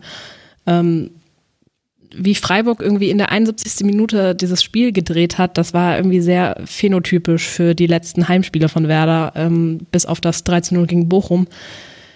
Äh, was Freiburg da sehr, sehr, sehr gut gemacht hat, war so ein bisschen die Art und Weise, wie sie einfach Werder überlaufen haben. So. Also äh, viele lange Bälle durch die Mitte, so ein bisschen gespiegelt zu dem, was Werder eigentlich tut, aber ähm, das, was Freiburg da wirklich ähm, ein bisschen herausragen lässt, ist die Art und Weise, wie sie ihre Chancen ausgenutzt haben. Werder hatte drei, vier, fünf Hochkarätige, die sie nicht reingemacht haben. Mhm. Und das, die, wie die Defensive von Werder immer mal wieder in so eine Tiefschlafphase reinrutscht, das ist wirklich erstaunlich zu sehen und lässt mich auch ein bisschen ratlos zurück. Ich frage mich, wie, ähm, wie Werder das in den nächsten Wochen noch weitermachen möchte. Freiburg hat diese Tiefschlafphase ausgenutzt, wie halt das ein zukünftiger Champions League-Teilnehmer eventuell tun sollte. ähm, das war jetzt das sechste Spiel ohne Sieg für Werder in Folge. Ähm, neben Schalke haben sie die wenigsten Punkte zu Hause gewohnt. Mhm. Ähm, also pff, Werder am besten noch Stadion. Auswärtsspiele. Ja, das Stadion ist großartig. Ja, ja. Da gibt's Weinschorle, möchte ich nur mal kurz anmerken. Also ähm, Punkt für dich. Ja, auf jeden Fall. Also und die, die ist wirklich, die ist wirklich gut für eine Fußball-Weinschorle. Aber auch das teuerste Stadion. Ich glaube, 5,50 kostet da ein Getränk. Das ist schon frech. Aber gut. Ähm, Kein Punkt für dich. Mir wurde, mir wurde so aus dem Stadion so geschrieben, so ich hasse alles, scheiß Fußball. Und nach ein paar Sekunden wurde dann halt so ähm, die letzte Viertelstunde ist ja noch nicht angebrochen. Mhm. So, Werder hat es sehr gut geschafft, in den letzten Spielen irgendwie in der letzten Viertelstunde zu punkten. Da hatten sie halt aber immer Niklas Füllkrug und der war halt jetzt verletzt raus, wie du schon gesagt hast, Max. Also ähm, es war in der ersten Halbzeit, ich habe mir zur ersten Halbzeit wirklich nur einen Satz aufgeschrieben, aufgeschrieben, ausbaufähig auf beiden Seiten, weil ja. das ist, es war wirklich einfach so eine erste Halbzeit zum eigentlich nicht gucken. Ähm, ab der 60. Minute wurde es irgendwie so ein bisschen hektisch und äh, Marc Flecken ist auf Freiburger Seite wirklich ein überragender Torhüter. Auch auf Werder Seite gibt's mit Pavlenkan auch sehr guten Torhüter, der auch äh, die eine oder andere Großchance verhindert hat. Aber äh, du kannst noch so ein guter Torhüter sein, wenn du, wenn deine Abwehr und das Mittelfeld vor dir nicht ordentlich mit zurückarbeitet und wirklich einfach pennt. Mitchell Weiser ist teilweise einfach stehen geblieben in der Rückwärtsbewegung und ich habe mir, ich habe mich, ich habe mir an den Kopf gefasst und gefragt, oh Gott, was passiert hier eigentlich? Weil äh, vom Ding her hat Werder eigentlich einen ganz guten Eindruck gemacht, aber trotzdem verloren. Und das beschreibt, finde ich, also von aus, von nicht ganz außen betrachtet, aber zumindest von so ein bisschen außen betrachtet, ganz gut, was da im Moment bei Bremen passiert ich glaube halt, wenn man auf den Spielplan schaut, äh, irgendwie vorm Wochenende und sieht, Bremen spielt gegen Freiburg, dann ist so der erste Impuls, ja, das ist so ein Spiel auf Augenhöhe und vielleicht muss man sich einfach äh, ehrlich machen in Bremen in dem Zusammenhang, dass das einfach nicht der Fall ist. Also Freiburg ist irgendwie so ein Team geworden, die äh, mittlerweile echt in die Spitzengruppe der Bundesliga gehören und sich da jetzt ja im Grunde zwei Saisons in Folge auch sehr redlich, finde ich, festgespielt haben. Und das ist für Werder einfach nicht so, finde ich. Das ist so ein, so ein Umstand, den man mal irgendwie sehen muss. Wenn du auch siehst, wie Freiburg äh, jetzt die Bayern im, im Pokal besiegt hat und so und, und auch in der Bundesliga jetzt nicht so schlecht ausgesehen hat gegen die Bayern, ähm, siehst du halt, dass Werder einfach, äh, ja, eine andere Kategorie jetzt ist und zwar eine drunter. Ah, jein. Ich weiß nicht. Also einerseits stimmt das komplett weil und gleichzeitig, weil Werder nämlich auch einfach in der Defensive zu schlecht ist. Das habe ich in der letzten Woche schon gesagt und ich wiederhole mich da ungern in dieser Woche wieder. 54 Gegentreffer. Werder kassiert einfach immer zwei Gegentore und muss dann eben mindestens zwei machen, um einen Punkt mitzunehmen und das wird halt dann schwierig, wenn das mal nicht klappt und Füllkrug hat da schon gefehlt, auch wenn es Philipp gut gemacht hat und am Schluss war ja Amos Pieper dann quasi noch weitere Sturmspitze für die langen Bälle. Das hat dann nicht mehr ganz auch so völlig wild. Ja, auch völlig wild. Also auf der einen Seite ja, Werder ist natürlich schlechter, weil man eben so viele Gegentore kassiert und ich finde bei beiden Gegentoren plus noch, da war man zwar aufgerückt, aber es gehört noch mit dazu, wenn Jong noch auf Sedilla querlegt, dann steht das auch da 3 zu 0 und dann ist äh, 3 zu 1, Entschuldigung, und dann ist das Spiel äh, komplett vorbei. Das ist alles wahr, aber wahr ist ja auch, so viele Chancen hatte der SC Freiburg gar nicht. Man, insgesamt hat man sechsmal geschossen, dreimal davon aufs Tor, zwei davon waren drin. Und die Tore waren zwar schön, aber eben halt auch verbunden. Also das eine Tor war nicht zu verteidigen. Der Kopfball von Höhler, der war perfekt. Und das, du kannst die Flanke verhindern, aber du kannst dann nicht mehr verhindern, dass er an den Ball kommt. Und wenn er ihn so macht, ist das einfach auch nicht mehr zu halten für Pavlenka. Das äh, 1 äh, zu 0 war aber definitiv zu verhindern, dieses äh, Tor, beziehungsweise das 1 zu 1 war es, Entschuldigung. Also, was ich damit sagen will, Khaled, mit sehr vielen Worten, ist, so krass gut war ja jetzt Freiburg eigentlich nicht in diesem Spiel. Und das finde ich ist dann schon was, was auf Werder Bremen Seite dieses Spiel sehr unbefriedigend, ähm, also einen, einen schlechten Nachgeschmack hinterlässt, denn es war wirklich was möglich, was zu holen gegen diesen SC Freiburg, obwohl er eigentlich so stark ist und das hat halt Werder liegen lassen. Ja, es ist klar, dass Bremen nicht chancenlos ist gegen Freiburg, so war es nicht gemeint, aber du hast ähm, ja eine Weinschorle für 5,50 Euro wird den Unterschied äh, zum Ruhrstadion nicht wettmachen. Und äh, genauso wenig, äh, wenn du sprichst von perfekten Kopfbällen, konsequent genutzten Chancen und einer Gegentorbilanz von 54 Toren, dann zeigt das ja auch klar, wo die Unterschiede zum SC Freiburg liegen. Also ähm, ich denke halt, äh, das, das war jetzt nicht so gemeint, dass das Freiburg äh, dass der alles überragende Club ist, der jede Woche in Bremen gewinnen wird. Das äh, ist gewiss nicht so. Ne? Aber grundsätzlich äh, ist, ist, ja, muss man sich vielleicht dran gewöhnen, dass Freiburgs Rolle äh, sich schon so ein bisschen nach oben wandelt im Vergleich zu früheren Jahren. Und das äh, sickert erst so ein bisschen ein, finde ich. Hm. Ich, da, ich finde, man darf halt auch irgendwie trotzdem nicht vergessen, dass Werder immer noch ein Aufsteiger ist. Ja, also, ja, das stimmt schon. Es ist nicht der typische Aufsteiger wie das für kommt noch Schieß oben mich drauf, tot. Das stimmt, ja. Aber das ist halt, also, und auch die Art und Weise, wie Ole Werner diesen Club übernommen hat, war ja auch, ähm, ja, unter anderen Umständen, in Anführungsstrichen. Markus anfangen. ähm, also, das, also, das, das war einfach, also, das ist einfach, ich, ich, ich freue mich, ich würde mich wirklich freuen, wenn Ole Werner die Zeit bekommt, das zu tun, was er mit seinen Fußballvereinen tut, nämlich einen ordentlichen Fußball zu spielen. Und das würde Werder sehr gut tun in den kommenden hoffentlich Jahren.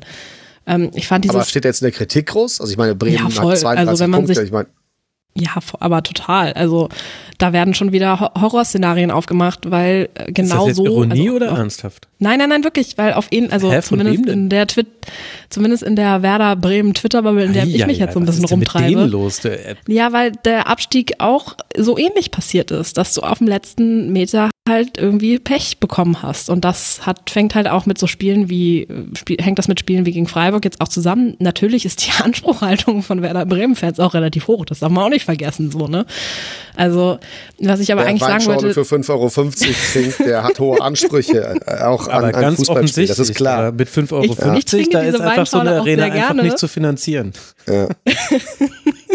ich trinke diese Weinschorle sehr gerne und ich lasse mir da jetzt auch nichts reinreden und so. Ähm, also ich finde, dieses 352 von Werner ist eigentlich ähm, so wie äh, mit der Art und Weise, wie, wie sie gegen Christian Streichs 4-2-2-2 gespielt haben, finde ich eigentlich vom, von der Idee her gut. Ähm, du hast einen Leonardo Bittencourt, der ähm, einige sehr großartig, also den Ball vor dem vor dem Tor, da über diesen Pass, also das ist großartig, allem, aber der hat Flecken so auf dem falschen Fuß erwischt. Flecken hat nur auf den Abschluss hin unfassbar. verteidigt. So, aber für, für diesen Pass hast du halt auch, ich sag mal, grob geschätzt 50 andere Aktionen über alle Spiele hinweg, wo du dir an den Kopf fest und sagst, Herr Bittencourt, was machen Sie da? Was soll das? Und das ist halt irgendwie ein bisschen ein, kein Systemproblem von Ole Werner, aber so ein bisschen so eine Einstellungssache, wo ich mir denke, eigentlich hat Ole Werner einen, einen guten Kader, eine gute Spielidee. Das hat man jetzt gegen Freiburg gesehen, weil sonst geht man gegen Freiburg auch nicht mit 1 zu 2, also 1 zu 0 in Führung ähm, zu Hause. Wobei, ne, wie gesagt, Werder ist auch eine schlechte Heimmannschaft, das darf man auch nicht vergessen. Ähm, also so alles in allem glaube ich, dass Werder nichts mehr mit dem Abstieg zu tun haben wird. Wirklich bei, wirklich nicht.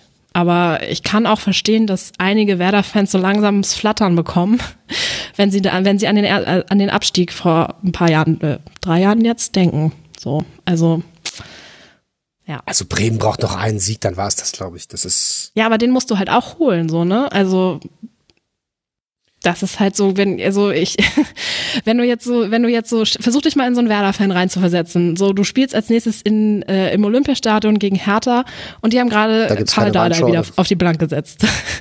da gibt's keine Weinschorle, das kommt auch noch erschwerend hinzu. Dafür Pardadei. Wobei der noch, glaube ich, noch nie gegen Werder Ja. gewonnen hat, äh, wenn ich es äh, vorhin Echt richtig nicht? gesehen habe bei Daniel Koteus. Aber so Ex-Post-Betrachtung, das ist äh, totaler Quatsch. Aber äh, Ja, klar, aber auch so, so ne, was so ein Trainer halt auch Trainerwechsel ja auf, auf, auslösen kann, das sieht man, das sieht man ja bei Stuttgart. Und ich Mhm.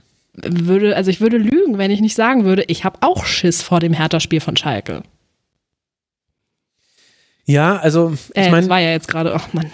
äh, äh, Also ich hätte, ich hätte richtig Schiss gehabt, wenn, äh, wenn, wenn, äh, wenn das, also ich bin so anders. Ich bin wirklich froh, dass äh, dieser Trainerwechsel jetzt erst kommt und Schalke schon gegen Hertha gespielt hat. So. Ja, ja, genau, das verstehe ich. Also, also man spielt jetzt auswärts äh, gegen Hertha und gegen Schalke 04 und das war, wenn man auf die Hinrunde guckt, waren das die letzten Punkte, die man in der Hinrunde noch geholt hat. Jeweils drei waren das. 1 zu 0 gegen Hertha zu Hause, 2 zu 1 gegen Schalke zu Hause. Danach alles verloren, zum Teil sehr deutlich. Da gab es dieses 1-6 gegen Bayern, 1-7 gegen Köln und so weiter. Aber will jetzt gar nicht in alten Wunden fühlen. Also ich verstehe das, das, das stimmt ja auch. Und ich finde auch, dass Werder, also deswegen habe ich das ja auch angesprochen, defensiv gibt es manche Sachen, die auch einfach nicht stimmen. Also in diesem Spiel zum Beispiel, also was hat Freiburg gemacht? Freiburg hat eigentlich die langen Pässe nur im Notfall gespielt. Ansonsten gerne flach in die vorderste Reihe. Vor allem Ginter spielt er immer so ganz gerne so Diagonalbälle. Das macht er auch meistens ganz gut. Einer davon wird aber auch in jedem Spiel abgefangen und dann wird es gefährlich. Aber dann ist Freiburg irgendwann auf dem Flügel und da macht Freiburg etwas, was in dieser Saison wirklich schon in vielen Spielen sehr gut war, immer so kleine Kombinationen. Da stehen dann so drei Freiburger stehen beieinander und sagen so, hey, was geht? Und dann zack, zack und dann zack und dann kommt der tiefe Pass. Und dann sitzt es schon hinter der Kette und dann kommt halt eine gefährliche Hereingabe. Und in diesen Situationen, vor allem auf dem linken Flügel mit Jung, Stay und Friedel, beziehungsweise eigentlich ist gar nicht richtig, dass ich alle drei aufzähle, weil einer hat oft gefehlt. Also da war Werder in der ersten Hälfte bizarr oft in Unterzahl. Da standen drei Freiburger gegen zwei Bremer.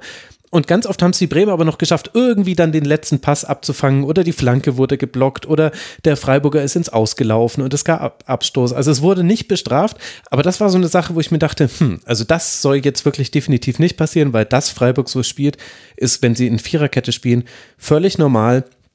In Dreierkette spielen sie manchmal noch häufiger den langen Ball, aber das war ja, wenn Gregoritsch fehlt, sowieso relativ unwahrscheinlich, dass sie das machen würden, zumindest als Plan A. Also das finde ich schon auch, aber und natürlich, man darf Fans ihren, ihre Sorgen nicht nehmen, sie sind immer berechtigt. Aber ich finde, es gibt schon auch viele Dinge, die auch funktionieren bei WADA und ähm, ein, ein Maximilian Philipp kann jetzt natürlich einen Füllkrug nicht komplett ersetzen, aber dass dieses Zusammenspiel mit Duckstand dennoch halbwegs funktioniert und dass äh, Schmid so viele Chancen zum Beispiel hat, das gibt einem ja auch Hoffnung. Und dann dieser Seitfallzieher von Maximilian Philipp noch, den ja Flecken ja, wirklich herausragend pariert. Also. Und man muss sich ja auch als, als Werder Bremen muss man sich mit dem Gedanken, dass Füllkrug eventuell vielleicht, also mal gucken, ähm, demnächst nicht mhm. mehr für Werder Bremen zur Verfügung steht. Mit dem Gedanken muss man sich ja eh anfreunden und dann muss man eh gucken, wie man in die kommende Saison geht. Aber das sind alles Sachen, über die bei Werder dann ähm, ja, nach dem 34. Spieltag gesprochen wird. Das hat Herr Füllkrug sehr deutlich gemacht und das finde ich persönlich auch ganz schön gut dass der das so ein bisschen nach hinten schiebt und den Wechsel zu den Bayern jetzt nicht vor dem nächsten Heimspiel gegen die Bayern verkündet. Pff, Wechsel zu Bayern. Ich glaube, du musst bei Werder auch so ein bisschen das. Entschuldigung. Du musst bei. Sorry. Das hat mich mal kalt erwischt. So, Khaled, was muss man? Fußball ist ernsthaft hier. Ähm, also, ich glaube, bei Werder muss man noch äh, irgendwie sehen. Ich habe die äh, halt in äh, Köln live gesehen, bei diesem ja fast schon legendären 1 zu 7. Und ich muss sagen, das ist mit das Schlechteste, was ich je in der Bundesliga gesehen habe. Und ich gucke dem ersten FC Köln sehr häufig zu, muss man dazu sagen. Ja. Ähm, die, äh, aber seitdem hat sich ja Werder eigentlich äh, kaum noch solche Ausreißer geleistet. Ne? Sie haben Wolfsburg und Stuttgart geschlagen, sie haben Bochum klargeschlagen und so. Also sie haben ja äh, wirklich einige Siege auch geholt und die, die sie verloren haben, waren danach auch nie wieder, ich glaube, so katastrophal wie das äh, Ding in Köln und auch das ähm, Spiel gegen Freiburg ist ja jetzt nicht so, dass man das als ein, ein, ein Warnhinweis auf die kommenden Spiele sehen muss, dass irgendwie alles total schlecht war und schlecht funktioniert. Und wenn man sich die Spiele anguckt, Hertha und Schalke, ja, Hertha hat den Trainer gewechselt, Schalke hat jetzt so ein bisschen psychologischen Moment auf seiner Seite. Aber das sind jetzt auch keine Gegner, vor denen man sich in die Hose machen muss. Das sind halt Abstiegskandidaten und dann irgendwie noch einen Sieg zu holen in den letzten Spielen, äh, das ist für Werder nicht utopisch. Also ich habe nicht das Gefühl, dass sich jemand um Werder Bremen dieses Jahr noch große Sorgen machen muss weiterhin. Wir können es uns ja ganz in Ruhe angucken. Wie gesagt, jetzt dann bei Hertha, bei Schalke die nächsten beiden Spiele, dann empfängt man zu Hause den FC Bayern. Und für den SC Freiburg geht es wie folgt weiter. Man liegt auf Rang 5. 50 Punkte hat der SC, ein Punkt Rückstand auf die Champions League Plätze, sechs Punkte Vorsprung auf den Europe Conference, Conference League Platz. Man spielt jetzt dann zweimal auswärts auf Schalke und beim ersten FC Köln. Und dann wird Freiburg zu Hause äh, zweimal Raber Leipzig empfangen und auch gegen den ersten FC Union wird man noch spielen, so wie auch gegen Wolfsburg und Eintracht Frankfurt. Also von den direkten Konkurrenten da oben, da bekommt man noch so einige ins direkte Duell und dann wird der SC an seiner Legende in dieser Saison selbst stricken können. Wir werden es genau verfolgen, wo er landet. Und wo wir bei Legende sind, da kann der erste FC Köln nicht weit sein. Na, wie habe ich diese Überleitung gemacht? Geht so, würde ich sagen. Ich gebe mir eine 2 minus. Wir wollen sprechen über den FC und der hatte natürlich auch ein Spiel zu bestreiten an diesem Wochenende und ich glaube, wir müssen gleich die Frage beantworten. Also wenn wir bei Werder sagen, mit 32 Punkten muss man sich keine Sorge mehr machen, müssen wir uns dann auch um den ersten FC Köln keine Sorgen mehr machen, denn auf äh, den äh, FC fallen ebenfalls jetzt 32 Punkte, weil man ein 1 zu 1 herausholen konnte gegen Mainz 05. Ludovic Ajorg natürlich hatte Mainz in Führung gebracht in der 17. Minute, aber Lubicic kann in der 51. Minute ausgleichen. Khaled, ich werde nicht fragen, wo du warst, als dieses Tor erzielt ist. Du warst immerhin im Stadion. So viel ist zu sagen. Du, Wir äh, haben alle mal zwischendurch Durst, tut mir leid. das ist äh, no judgment hier und die Weinschorle, sie muss ja dann irgendwann auch mal wieder zurückgebracht werden. Ich habe ein Bier geholt. so, so nämlich. Oder was? Es Kölsch? passiert mir selten, dass ich passiert mir selten, dass ich ein Tor verpasse, wirklich selten, aber das äh, war so ein Ding, hat wehgetan, ein bisschen.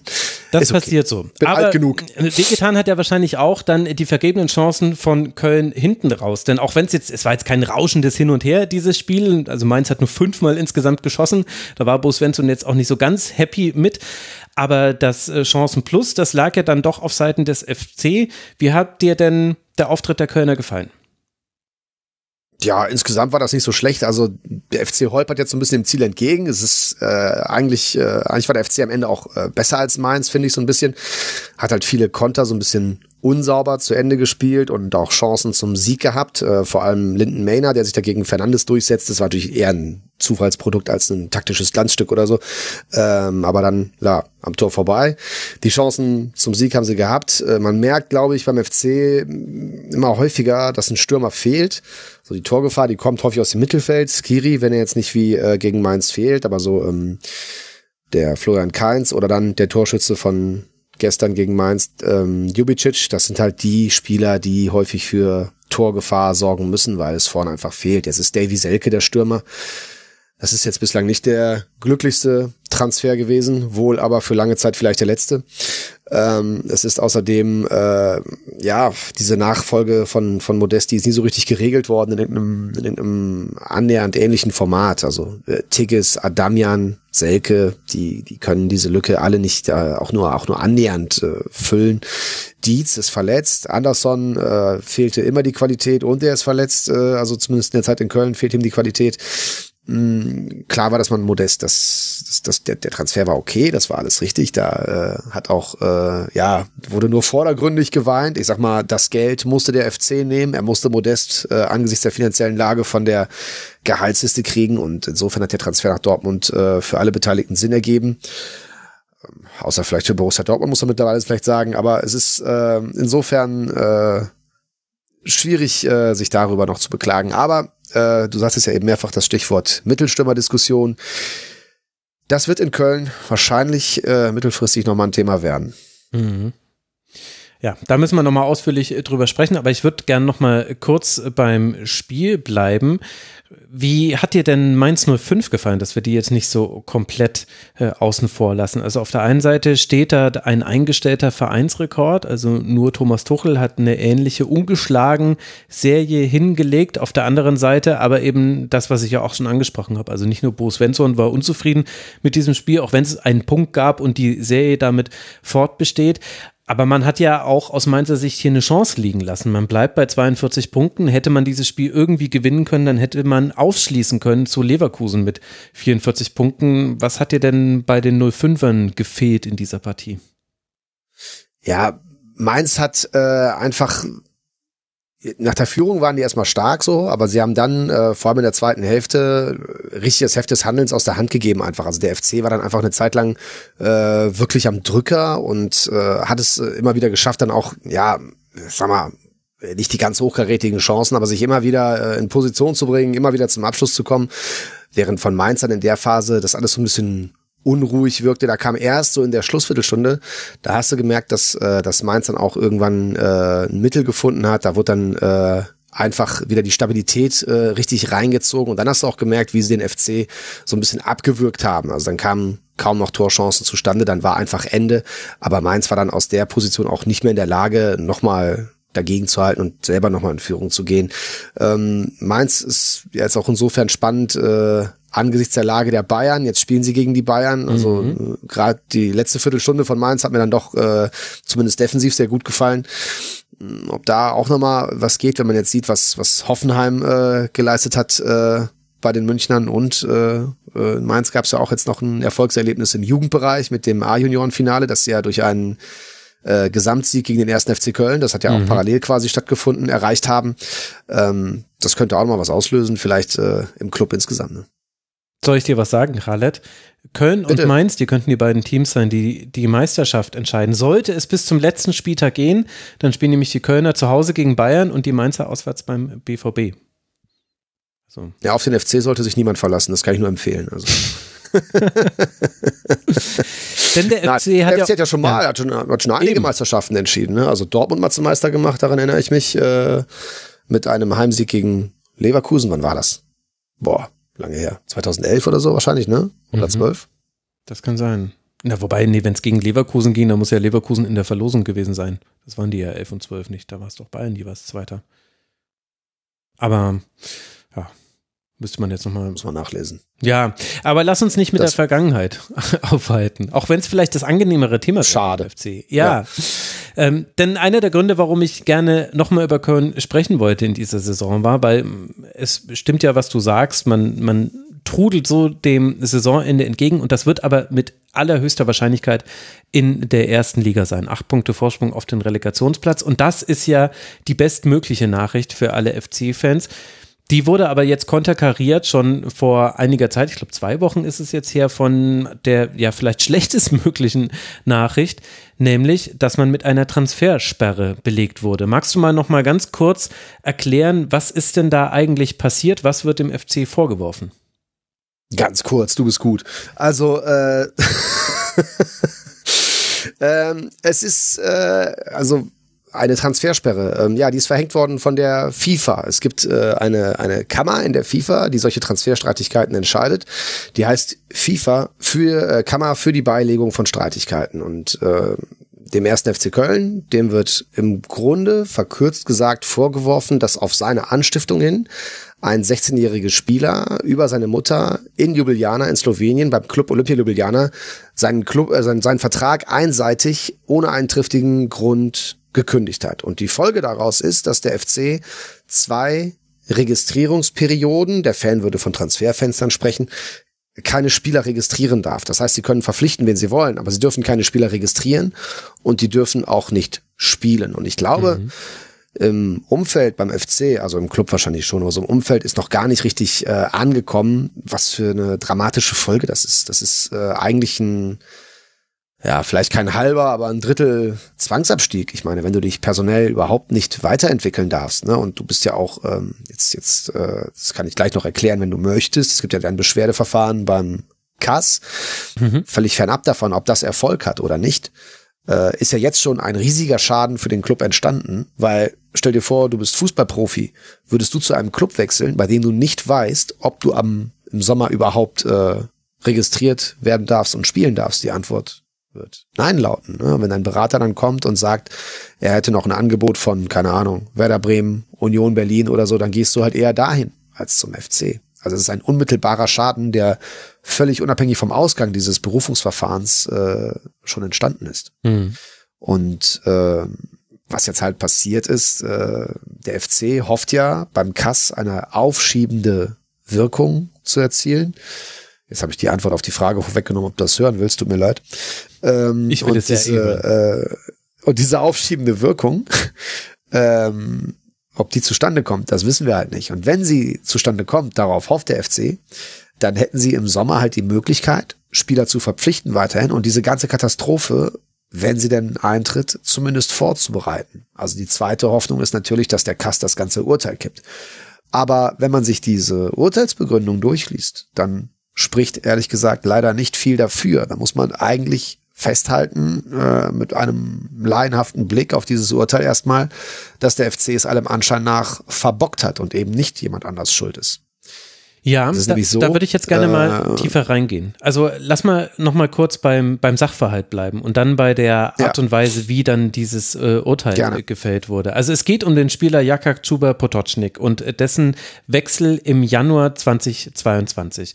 Und du hast es schon genau. angesprochen, er war Spieler bei Olympic Ljubljana in Slowenien und er hatte aber gewisse Auflagen in seinem Vertrag, die ihm zugesagt wurden dafür, dass er dort einen Vertrag unterschrieben hat. Und er sagt, beziehungsweise auch seine Mutter, die ja dabei auch eine Rolle spielt, sie ist diejenige, die, weil er 16 ist, ja auch da die Entscheidung treffen muss. Er sagt, dass diese Aufforderungen nicht erfüllt wurden und er deshalb, äh, äh Entschuldigung, diese, diese ähm, Bedingungen nicht erfüllt worden und er dementsprechend das Recht besessen hatte, eben diesen Vertrag einseitig aufzulösen. Weiß man denn jetzt genau, ob das auch alles so stimmt? Also, weil jetzt ist es ja so eine He said, she said Nummer geworden, dass Ljubljana was anderes sagt als der Spieler und die FIFA hat dann drauf geguckt und hat dann, und darüber müssen wir dann gleich aber auch nochmal sprechen, dann auch das interessante Verfahren, dass dann der FC wiederum belegen muss, dass er nichts falsch gemacht hat, was ja auch anders ist, als man es jetzt in der deutschen Rechtsprechung erwarten würde. Aber lass mal kurz bei, den, bei diesem Vertragkonstrukt bleiben. Wissen wir denn, ob das auch wirklich so war? Ob das äh, da Bedingungen nicht erfüllt wurden? Also was wir haben, ist äh, die Urteilsbegründung der FIFA. Die habe ich hier liegen und äh, das kann man erstmal, fangen wir mal vorne an. Du hast jetzt ein paar Aspekte angesprochen. Ich fange mal vorne an. Also wir sprechen über einen 16-Jährigen. Das Alter des Jungen spielt in diesem Fall überhaupt keine Rolle. Das muss man mal als erstes klären, mhm. weil es gab ja auch diesen Fall bei Chelsea, die sich ja an die an Minderjährige herangetreten waren, die eine ganz ähnliche Strafe bekommen haben. Das Alter, der könnte auch 36 sein. Das spielt jetzt erstmal keine Rolle. Dass seine Mutter jetzt quasi äh, die rechtliche Vertreterin war, spielt dann aber äh, dadurch eine Rolle, weil der halt 16 war. So, jetzt ist der Kern der Frage, äh, ist ja im Grunde, hat der Spieler einen Vertragsbruch begangen? In diesem FIFA-Urteil steht halt, ähm, da, da ist ein Brief von der Mutter drin abgedruckt in diesem Urteil, wo die Mutter sich äh, am diese Daten werden wichtig. Am 23. Januar 2022, bitte einmal kurz so im Hinterkopf notieren, 23. Januar 2022. Da beschwert sie sich, ähm, dass bestimmte Zusagen nicht eingehalten worden seien. Also, da ist die Ausstiegsklausel von 100.000 Euro für einen Wechsel ins Ausland angesprochen, ein Training mit der ersten Mannschaft, eine individuelle Förderung und die Mutter schreibt darin, das ist alles schriftlich nicht fixiert worden, das ist unsere Schuld, aber wir dachten, ihr Wort in Gottes Ohr, das zählt alles so sinngemäß. Also, ähm, ist das erstmal ein klarer Hinweis darauf, dass all diese Dinge, die angeblich so fest zugesagt waren, eben nicht fest im Vertrag verankert waren. Das ist eine schlechte Nachricht äh, in diesem ganzen Vorgang für den FC schon mal. Mhm. Ähm, das steht in diesem Brief von der Mutter an den Club. Der Club hat dann in der Folge äh, relativ zeitig geantwortet und gesagt, nein, äh, wir planen weiter mit ihrem Jungen, keine Sorge. Das ist also jetzt alles die Darlegung in diesem FIFA-Urteil, das ich hier liegen habe. Ähm, mach dir keine Sorgen, ne? wir, wir bauen auf deinen Jungen und so weiter. Am 30. Januar, also eine Woche nach der ersten Beschwerde, hat die Mutter dann aber den Vertrag einseitig gekündigt. Dabei darf man nicht vergessen, dass der 31. Januar eine große Rolle im internationalen Fußball spielt, weil da das Transferfenster schließt. Ne? Mhm. Und äh, am 31. Januar, also auch dem letzten Tag des Transferfensters, hat er dann in Köln unterschrieben. So. Und die FIFA-Kammer, die sagt jetzt, ähm, die Beschwerde der Mutter die begründet diese einseitige Kündigung nicht. Und da geht das ganze Unheil los. Denn wann immer eine Vertragskündigung als unrechtmäßig von dieser FIFA-Kammer als erwiesen angesehen wird, und das ist hier der Fall, muss als nächstes der neue Club, in diesem Fall also der erste FC Köln, belegen, dass er keinen Einfluss darauf genommen hat. Jetzt kann man das, diese Beweislastumkehr für völlig bescheuert halten. Man muss aber festhalten, dass das da nicht seit letzter Woche drin steht, sondern seit ungefähr 20 Jahren. Mhm. Und das ist das kleine Einmal-Eins des Transfermarkts, das man eigentlich beherrschen sollte halt auf diesem Niveau. Der FC hat da, das klingt jetzt mal öfter durch, eine Risikoabwägung getroffen und sich dafür entschieden, das alles trotzdem zu machen. Das ist jetzt richtig schief gegangen. Ähm, denn das Problem ist, äh, du hast also zwei Hebel, wenn du jetzt dagegen Einspruch einlegst. Entweder du belegst, dass die einseitige Kündigung des Vertrags rechtmäßig war. Das wird halt schwierig, wenn klar ist, dass diese zugesagten Dinge nicht im Vertrag fixiert sind und wenn du bei einer äh, Kritik an deinem Arbeitsverhältnis dem Arbeitgeber nur eine Woche Zeit gibst, Missstände zu korrigieren, mhm. würde ich jetzt mal ja. aus meiner laienhaften Position äh, so vermuten. Und die FIFA-Kammer schreibt auch, äh, die zeitliche Abfolge der Dinge, ne? 23. Januar Beschwerde, 30. Januar Kündigung, 31. Januar Vertrag, spricht klar dafür, dass das alles nur stattgefunden hat, um einen Vertrag in Köln zu unterschreiben. Mhm. So. Und äh, an der Stelle ist das auch kein Strafmaß oder ein Urteil, wo man jetzt überlegt, ah, womit bestrafen wir jetzt die bösen Kölner oder so. Da steht im Regelwerk von vornherein klar drin, dann gibt es zwei Registrierungsperioden, ein Registrierungsverbot. Und ähm, diese beiden Hebel, wie gesagt, der eine Hebel wäre ja, was ich eben gesagt habe, die Rechtmäßigkeit der Kündigung nachzuweisen. Oder auf der anderen Seite, das ist die zweite Chance, irgendwie zu belegen, dass der FC nichts damit zu tun hat. Aber die zeitliche Abfolge der Dinge, die macht es natürlich total schwer zu erklären, dass der, FC Köln darauf keinen Einfluss genommen hat. Mhm. Also das, geht schon, das ist ja sehr, sehr schnell. Aber warum? Das hört sich alles total schlecht an. Also ich meine, wir reden hier von einem 16-jährigen Spieler, der ja offensichtlich auch äh, ganz gut sein soll, also spielt in der Offensive, kann als Stürmer spielen, gilt als großes Talent.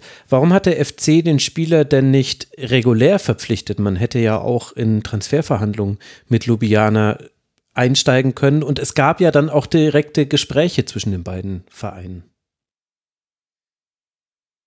Es ist ein bisschen schwer, die Rolle von Jubiliana komplett einzuschätzen. Da sind ein Münchner Rechtsanwalt und ein Immobilienmakler aus, auch aus Deutschland, die sind da ja eingestiegen äh, und haben diesen Club übernommen und man weiß jetzt nicht, äh, ob die da äh, irgendwie das Geld wittern. Also sie verkaufen diesen Spieler als das äh, größte Juwel schlechthin und behaupten, dass es ein Angebot von Dinamo Zagreb über zweieinhalb Millionen Euro Ablöse gegeben habe.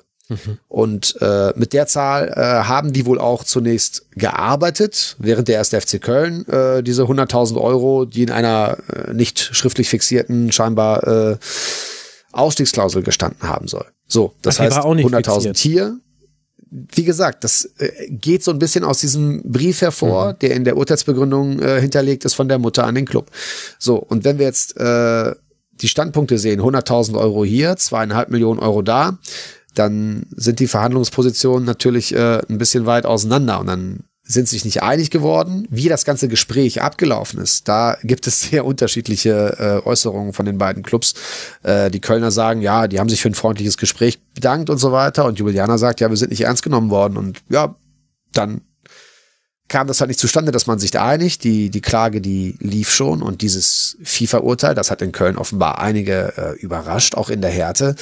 Das steht da so. Ähm, woran ich jetzt halt Zweifel habe, wenn ich mir diese ganze Abfolge so durchlese, ist, dass es äh, ernsthafte Erfolgsaussichten gibt, das noch zu kippen. Und äh, man äh, darf halt nicht vergessen, äh, du darfst wirklich nichts machen, zwei Transferperioden lang. Ne? Also wenn das Urteil so dann so Bestand hat, eine Chance, die es noch gibt, dass also es vielleicht das bedeutet dann einmal im Sommer und einmal im Winter, oder? Also quasi für ein Jahr. Ge genau, zwei mhm. aufeinanderfolgende. Und das Problem ist auch, wenn du die Abfolge Sommer und Winter hast, dann sorgen da auch ein paar Paragraphen dafür, dass du auch nicht nach dem Sommertransferfenster beispielsweise vertragslose Spieler noch holen kannst. Das ja. wäre ja so eine Hintertür mhm. gewesen, ja. die man sich hätte mhm. denken können. Ne?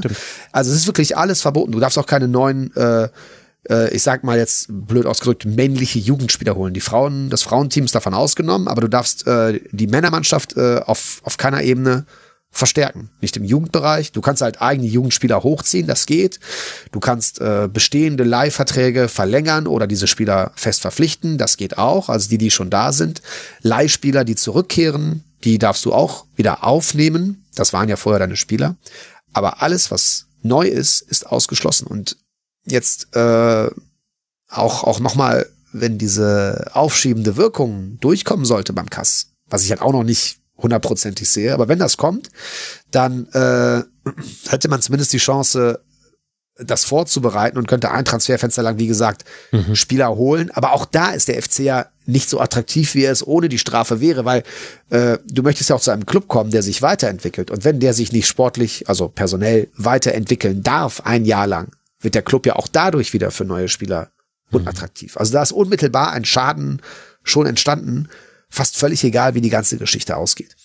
Und wenn wir auf diese Vorentscheidung mal blicken mit dem, mit der, mit der aufschiebenden Wirkung, das hängt halt beim Kass von drei Faktoren ab. Ich gebe mal jetzt ein ganz anderes Beispiel.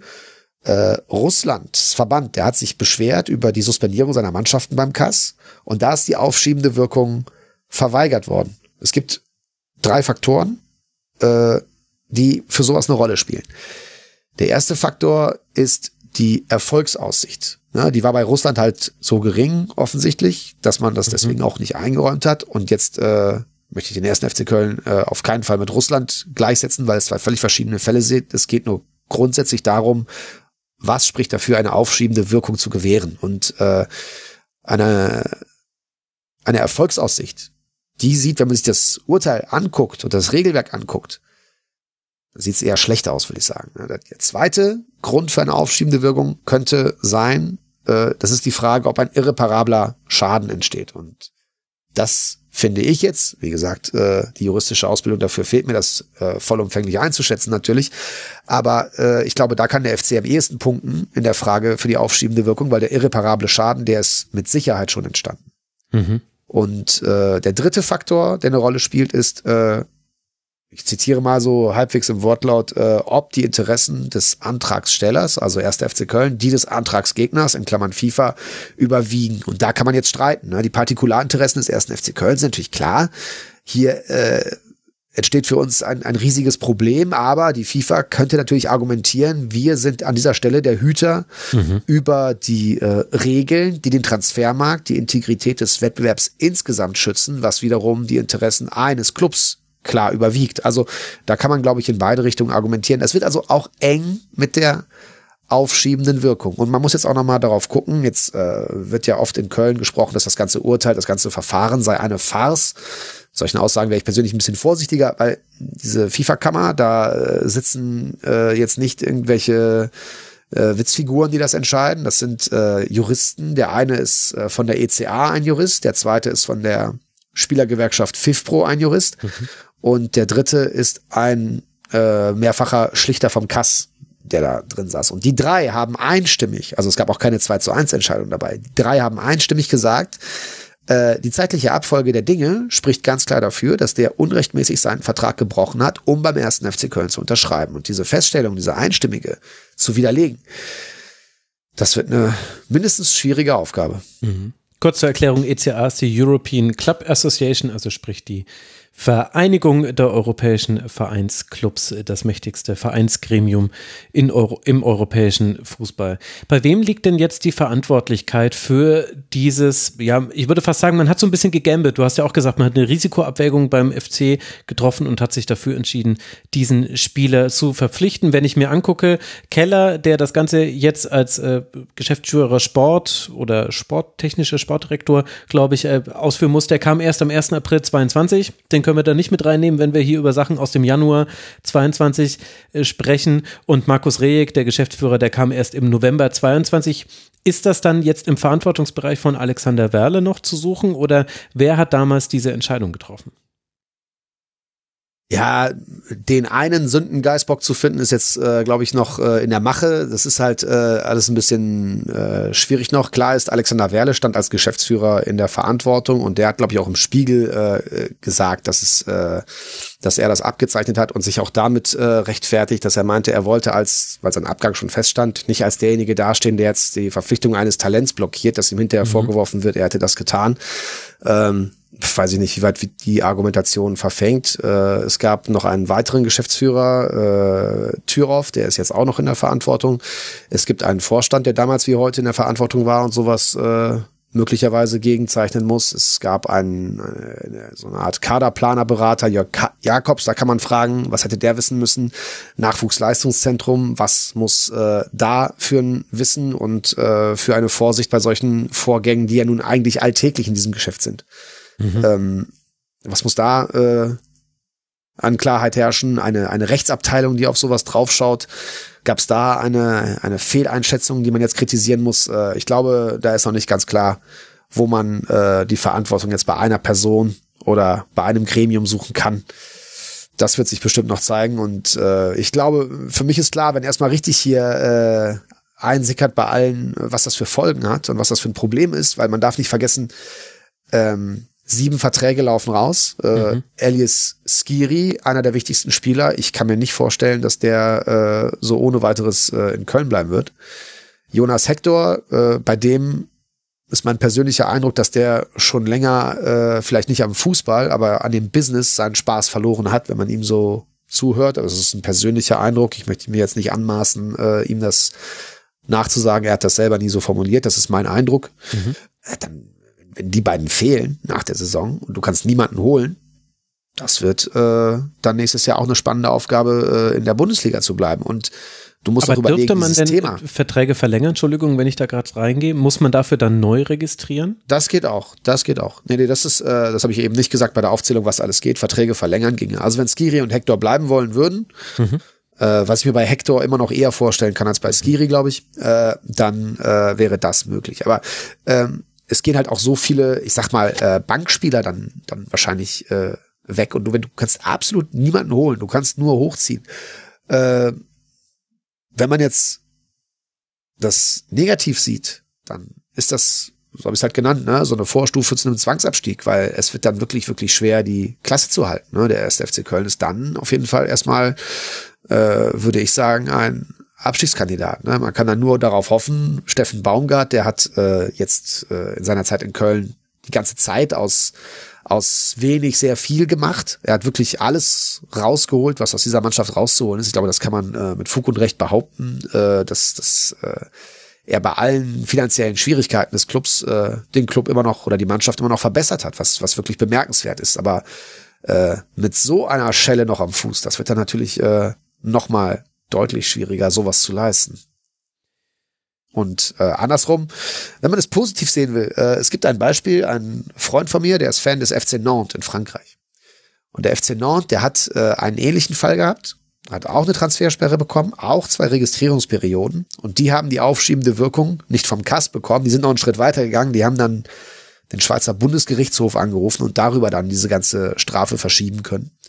Aber der sagt, äh, also die Strafe äh, ist dann so durchgezogen worden, auch vom Schweizer Bundesgericht, muss man dazu sagen. Also Nantes hat die Strafe bekommen. Zwei Transferperioden durften sie keine Spieler registrieren. Ähm, was aber aus seiner Sicht die Erkenntnis war am Ende war, er sagt, das war die geilste Zeit. Äh, sie hatten keine Schikane durch Spielerberater mehr. Sie hatten äh, wirklich die, äh, die interne zwangsläufige Verpflichtung, sich um ihre Jugend zu kümmern äh, aus dem Jugendinternat Spieler hochzuziehen, auszubilden. Der Trainer von damals, der äh, schwärmte von dieser Zeit als die beste Erfahrung seines Berufslebens und äh, das Happy End erfolgte ja letzte Saison, als der FC Nantes tatsächlich äh, Pokalsieger in Frankreich geworden ist und auch diese Saison wieder im Pokalfinale steht. Ich möchte den FC jetzt nicht ins Pokalfinale reden, das äh, nichts läge mir ferner.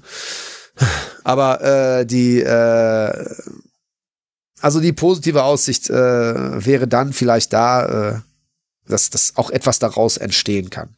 Ja. Grundsätzlich muss man das Ganze aber natürlich klar problematisieren. Das ist äh, eine, eine, ein, das ist ein ganz dunkler Moment, der da gerade bei den ersten FC Köln hereinbricht. Das kann man nicht anders sagen. Ja, und ja auch über den Spieler. Das haben wir jetzt gerade noch so ein bisschen außen vor gelassen, aber wir reden ja über einen jetzt 17-jährigen Potocznik, der hat in 16 Spielen für die U19 des FC hat er 15 Tore gemacht. Also sportlich läuft es überragend für ihn, aber er ist ja auch betroffen von dieser Sperre und zwar ganz direkt und persönlich. Ja, der hat jetzt eine viermonatige Sperre von der FIFA bekommen. Das ist äh, lange natürlich ist vielleicht noch äh, überschaubar für das Vergehen oder so. Das geht jetzt auch äh, dann, jetzt ist schon, sag ich mal, ein halber Monat rum. Also in der kommenden Saison wird er hoffentlich wieder spielen dürfen. Das ist natürlich auch eine harte Strafe. Äh, was noch interessant ist dabei, ist halt, also der versteht die Welt natürlich auch nicht mehr. Ne? Der, ich meine, wie, wie waren wir mit 16 Jahren? Ich hätte auch nicht begriffen, was da für ein Vertrag läuft und so. Also es ist ja völlig klar, dass der äh, völlig perplex ist von all dem. Der sitzt jetzt äh, in Köln und äh, fragt sich auch, was soll das alles? Was habe ich denn Böses gemacht? Also der kann natürlich, äh, kann man sagen, wahrscheinlich am wenigsten dafür. Äh, aber die spannende andere Seite ist halt noch auch, dass Olympia Ljubljana auch nicht bekommen hat, was sie wollten. Ne? Die bekommen jetzt, haben von der FIFA eine Strafzahlung zugesprochen bekommen, die der Spieler und der FC gemeinsam leisten müssen von 50.000 Euro, die nicht mal die Hälfte dieser imaginären äh, Ausstiegsklausel beträgt also. Ne? Und äh, die haben auch angekündigt, auch vor den Gast zu ziehen. Die wollen das Urteil also auch anfechten, weil die halt mit dem Geldbetrag total unzufrieden sind. Ach, das ist schon ein, ein verrücktes Geschäft. Nachdem du da, also du steckst da tiefer drin als alle Leute, die ich äh, kenne. Und ich habe auch jetzt schon wieder neue Sachen gelernt. Vor allem, was ich jetzt mitnehme, ist in den ersten Reaktionen habe ich äh, gelesen, eben so wie du es vorhin auch zitiert hast. Mensch, das ist ja eine Farce und das ist ja ein Witz und das gibt's ja gar nicht und wir werden da einschreiten und was passiert denn hier mit äh, dem FC? Damals hatte ich mich eingelesen, dachte mir schon so, naja, also wenn man einen 16-Jährigen so unmittelbar nach einer vermeintlichen Vertragsauflösung verzichtet, dann ist man zumindest ein gewisses Risiko zu gehen bereit gewesen.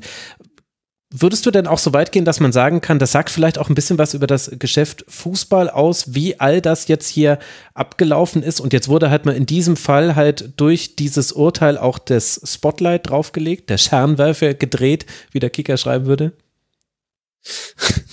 Karl-Heinz Heimann dreht den Scheinwerfer. Genau. Ja, das ist die vorgelesene Tabelle, großartig immer. Äh, ja, nee, die, ähm, ja, auf jeden Fall, weil man merkt halt, dass die Gier nach einem Schnäppchen auf dem Transfermarkt wahrscheinlich größer war als die Vernunft in dem Moment. Ne? Also dafür mhm. spricht ja vieles in dem Ablauf. Ne? Man kann jetzt das Ergebnis nicht vorwegnehmen und der erste FC Köln sagt ja weiterhin, er fühlt sich total ungerecht behandelt. Äh, wenn es dafür einen Hebel gibt äh, und das Urteil revidiert wird, gratuliere ich, dann freue ich mich, aber ich persönlich sehe das halt nicht.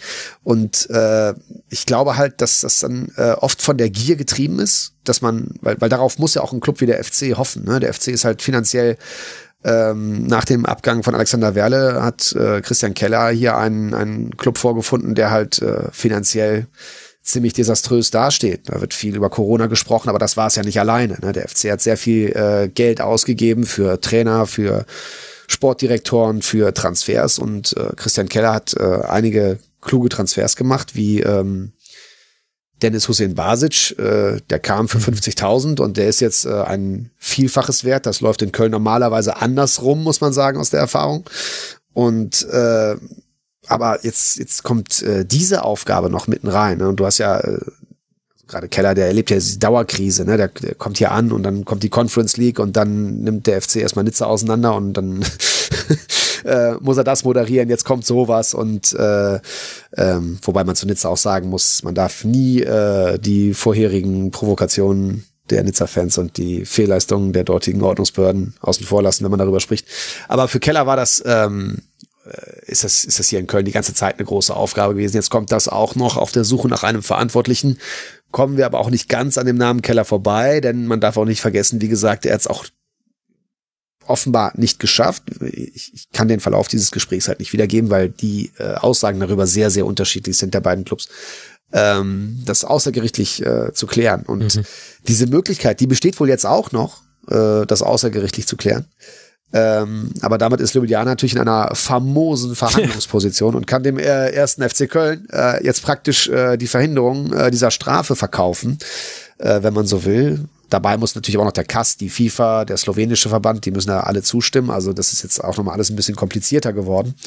Ähm, aber äh, ja, das ist eine ganz, ganz schwierige Situation auf so vielen Ebenen. Am Montag, äh, den 17., das ist quasi heute seit einer Minute, wenn ich jetzt hier auf die Uhr gucke, mhm. äh, dann äh, soll der Schriftsatz dem Kass übergeben werden. Da muss äh, jede Zeile sitzen, äh, damit das, wie gesagt, äh, in einer ersten, in einem ersten Schritt äh, zu dieser aufschiebenden Wirkung führt. Denn das ist das, was der FC äh, erstmal am dringendsten braucht. Äh, du musst ja auch gucken, ähm, Paccarada von St. Pauli, Lea Paccarada, der ist ja schon verpflichtet, der hat schon einen Vertrag unterschrieben und der steckt äh, persönlich äh, richtig in der Falle. Ne? Also der Vertrag gilt, die Vertragsfreiheit gilt. Es ist ja ein Registrierungsverbot und kein Verpflichtungsverbot. Das heißt, die können Paccarada verpflichten und jeden anderen Spieler auch. Aber wenn Paccarada ähm, jetzt kommt, darf er nicht registriert werden. Sie müssen sein Gehalt zahlen, allen Verpflichtungen nachkommen, aber äh, er darf nicht spielen. Und dann muss man sich halt überlegen, Was macht man da? Ne? Leiht man ihn für ein Jahr zurück nach St. Pauli, irgendwo anders hin? Wird Paccarada vielleicht auch darauf hinwirken, das alles aufzulösen, nach dem Motto, hey, das habe ich nicht gewusst, was soll das hier? Äh, und äh, das ist äh, eine schwierige Situation für viele Beteiligte. Und deswegen äh, ist es für den FC auch so wichtig, äh, in einem ersten Schritt diese aufschiebende Wirkung hinzubekommen. Aber auch das wird, wie gesagt, nicht ganz einfach.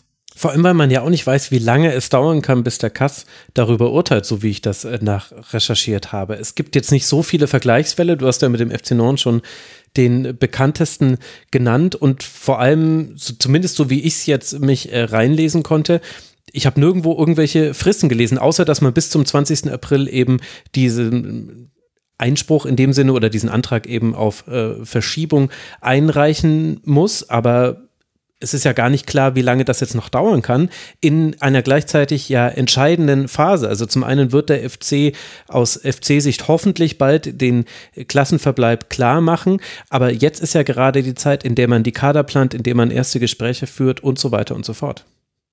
Genau das meine ich mit dem Schaden, der entstanden ist. Es ist völlig, es ist nicht egal, aber es ist für die kommende Saisonplanung, es ist äh, fast egal, wie dieser Fall ausgeht, weil der Schaden ist jetzt schon vollumfänglich da. Ich meine, wer, stell dir vor, du bist Fußballprofi. Der erste FC Köln, du, du willst in die Bundesliga, der erste FC Köln wäre der letzte Club, wo du hinwechselst, weil du weißt überhaupt nicht, ob du da spielen darfst. Also ich kann mir auch vorstellen, dass Paccarada jetzt auch im Bett liegt und an die Decke guckt und sich überlegt, ah, was, was will ich da eigentlich? Klappt das überhaupt? Was mache ich denn jetzt? Ne? Also, das, das, also jetzt, wenn wir auf der persönlichen Ebene sind, ist neben dem neben dem äh, Spieler Potocznik ist der Paccarada ja auch mit der am hm. meisten gekniffene als Person so. Ne? Also, also wie, wie geht's für den weiter? Ist natürlich eine äh, ganz spannende Frage für ihn, auch wenn jetzt äh, natürlich äh, der erste FC Köln das größere Thema ist als Club. Ich bin gespannt, wie es da weitergeht. Olympia könnte jetzt erstmal Meister werden in der slowenischen Liga. 15 Punkte Vorsprung hat man aktuell. Wird jetzt dann, also wenn Maribor nicht gewinnt gegen Domsale, dann ist man schon Meister, wenn ich das jetzt gerade hier richtig mir alles rausgelesen habe. Vielleicht sind Viel sie Erfolg. dann freudestrunken. Aber, ja, aber ein, ein ja. Satz noch dazu, weil du das ja eigentlich gefragt hast, äh, die äh, Fristen, das, das, das habe ich jetzt gar nicht beantwortet, entschuldige bitte. Das sind nämlich genau, äh, das, das, das steht halt nirgendwo festgeschrieben. Ich habe mir dann auch diesen Ablauf von Nantes versucht, äh, weil das der Fall war, den ich so am ähnlichsten fand äh, zum FC. Da ging es halt um nicht geleistete Gehaltszahlungen von einem Club in Abu Dhabi, glaube ich.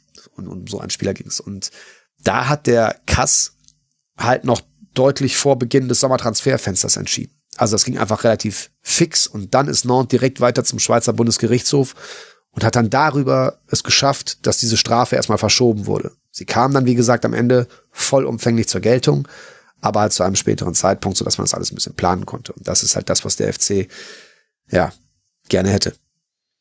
Und dann richten sich alle Augen auf die U19, die ja sportlich gesehen eine erfolgreiche Saison hinter sich hat, die noch nicht komplett vorbei ist. Also man ist in der Staffel West Zweiter geworden hinter der U19 des BVB. Man ist ins, äh, jetzt ins Halbfinale der Bundesliga-Endrunde eingezogen. Da hast du es ja schon gesagt, Mainz 05 ist da weitergekommen durch ein Tor von Nelson Viper. Aber man steht im Pokalfinale der Junioren gegen die U19 von Schalke 04. Also es scheint zumindest ein Jahrgang zu sein, in dem ein paar Spieler drinstecken, die man hochziehen könnte. Wie viel Hoffnung kannst du da in FC-Fans machen? Ja, es ist oft so, dass der, also der FC hat im Jugendbereich äh, oft äh, gute Mannschaften gehabt. Ne? Also ich äh, erinnere nur an den Namen Florian Würz, der ist ja kein Talent mhm. von Bayer Leverkusen, der ist ein Talent des ersten FC Köln gewesen, äh, der dann äh, aus verschiedenen Gründen für einen sehr kleinen Geldbetrag nach Leverkusen gewechselt ist das macht natürlich Hoffnung, aber es ist halt auch, man darf es ja keine Illusionen hingeben. Wenn Spieler wie Skiri und äh, Hector gehen, wird man den Ersatz nicht in der U19 finden. Das muss man sich äh, klar machen. Also äh, ich glaube, der Ernst der Lage, der ist noch nicht so richtig überall angekommen, was das bedeutet, weil ähm, man muss sich schon vergewissern, dass das wirklich äh, ein, ein großes Problem mit Blick auf die kommende Saison wird. Das wird schwer. Gleichzeitig die angespannte finanzielle Lage, du hast es ja schon angesprochen, ich habe es in der Saisonvorschau damals schon gesagt und im letzten Köln-Schwerpunkt, also man hat allein durch die Geisterspiele 53 Millionen Euro Umsatzverlust gehabt, man musste ein äh, Darlehen mit Bürgschaft des Landes NRW aufnehmen, man hat Mezanine Kapitalkredite aufgenommen, das sind Kredite, die man aufnimmt, die dann automatisch als Eigenkapital gelten, die man aber deshalb ja fast schon logischerweise zu höheren Konditionen aufnehmen muss. Und man hat 20 Millionen Euro dadurch reingeholt, dass man die Catering-Einnahmen der nächsten 13 Jahre an die Marketing GmbH abgetreten hat. Also sprich, man hat im Grunde schon so an, an allen Reglern so ein bisschen gedreht, die man so hat. Zukünftige Einnahmen jetzt schon verkaufen, äh, die Bürgschaft äh, von, von einer politischen Institution mit dazu nehmen, plus eben, man hat sich schon sehr teure Kredite geholt, um es mal so zu sagen. Also die Situation war ja schon vor dieser Saison, ohne all das, was wir jetzt besprochen haben, war es finanziell schon eng. Und dann eben noch gleichzeitig, wenn man weiß, dass eigentlich mit einer der besten Spieler bei auslaufendem Vertrag den Verein wechseln könnte, also ohne Ablösesumme. Du hast ja letztlich vorhin auch schon mit Modest angedeutet, diese 5 Millionen Euro, die musste man, das, das war eigentlich ein No-Brainer, dass man die nehmen musste. Absolut. Also das ist schon wirklich eine sehr verfahrene Situation beim FC. Ja, gerade die Catering-Rechte, all diese Dinge, das ist so linke Tasche, rechte Tasche. Man darf auch nicht zu sehr auf die Geisterspiele und auf äh, Corona das alles schieben, weil es gibt ja auch immer auf den Seiten der DFL diese sehr aufschlussreichen Finanzkennzahlen der Clubs. Das ist ja ein, ein äh, Element der Transparenz, das sehr begrüßenswert ist, wie ich finde. Und da sieht man halt, wie der SC Freiburg aus der Corona-Zeit mit neun Millionen Euro plus rausgeht. Dann kann man als erster FC Köln nicht behaupten, dass das alles an Corona liegt, warum es so schlecht aussieht. Also ähm, da muss man äh, die Transfersperre, äh, man möchte jetzt fast sagen, äh, dazu nutzen, keine weiteren Fehleinkäufe zu tätigen, hätte ich jetzt fast gesagt, aber ähm, äh, wie gesagt, die Lage ist fast zu ernst für solche Scherze. fast. Ja, also wenn du schon hier den Vergleich zum SC Freiburg machst, wo, wo liegt äh, der erste FC Köln sogar noch vor den Freiburgern beim Personalaufwand? Und zwar mit 14 Millionen Euro, wenn ich gerade nicht verrechnet habe. Äh, also der SC Freiburg zahlt die 14 teuersten Gehälter des äh, deutschen Männerprofi-Fußballs und der erste FC Köln die 12 teuersten Gehälter. Also jetzt insgesamt Personalaufwand steckt natürlich alles drin. Aber das ist einer der größten Unterschiede und das hat auch mit der größte Ausgabenposten beim FC. Daher kommt das eben auch, dass ein dann Corona so getroffen hat. Und das, obwohl es ja Gehaltsverzicht und so weiter gab. Aber zum Teil waren das ja auch nur Stundungen und kein wirklicher Verzicht. Da weiß ich jetzt gerade nicht, wie es beim FC konkret war. Definitiv sieht es aber nicht so gut aus das ist halt auch mal, wenn man äh, auf diese Zahlen guckt, also äh, wir, wir sprechen hier über, über die Weinschorle, über die Flutlichtmasten des VfL Bochum und so weiter, über 10.000 Schalke an Hoffenheim, das sind alles Dinge, die Spaß machen. Wir dürfen aber nicht vergessen, und das hast gerade du ja auch äh, oft genug herausgearbeitet, äh, wie entscheidend die finanziellen Verhältnisse, der finanzielle Aufwand der Clubs ist äh, dafür, was in der Tabelle am Ende rauskommt. Und äh, man sieht aber halt auch immer wieder diese Ausreißer. Äh, wer sind die Underperformer für das, was sie ausgeben? Und äh, der FC hat es jetzt, ich glaube, vor allem dank äh, Baumgart und jetzt auch Keller mal geschafft, äh, äh, nicht mehr zu diesen, zu diesen Underperformern zu gehören. Ähm, und da kommt diese Strafe natürlich, äh, ja, die schlägt mit voller Wucht jetzt da rein und so. Ne? Und es ist halt, ähm, das wird äh, eine, eine große Aufgabe. Ja, ja, und gleichzeitig müssen wir, auch wenn das äh, vielleicht nicht äh, die spritzigsten Schwerpunkte sind im Rasenfunk, aber wir müssen auf äh, Finanzierungsmodelle im Fußball schauen. Ich habe heute durch Rob Chang im äh, Rasenfunk Discord, äh, den es ja auch gibt, von den Userinnen selbst betrieben, wurde ich äh, hingewiesen auf ein Video mit Rudi Assauer, Nele, lass die Weinschorle nicht fallen.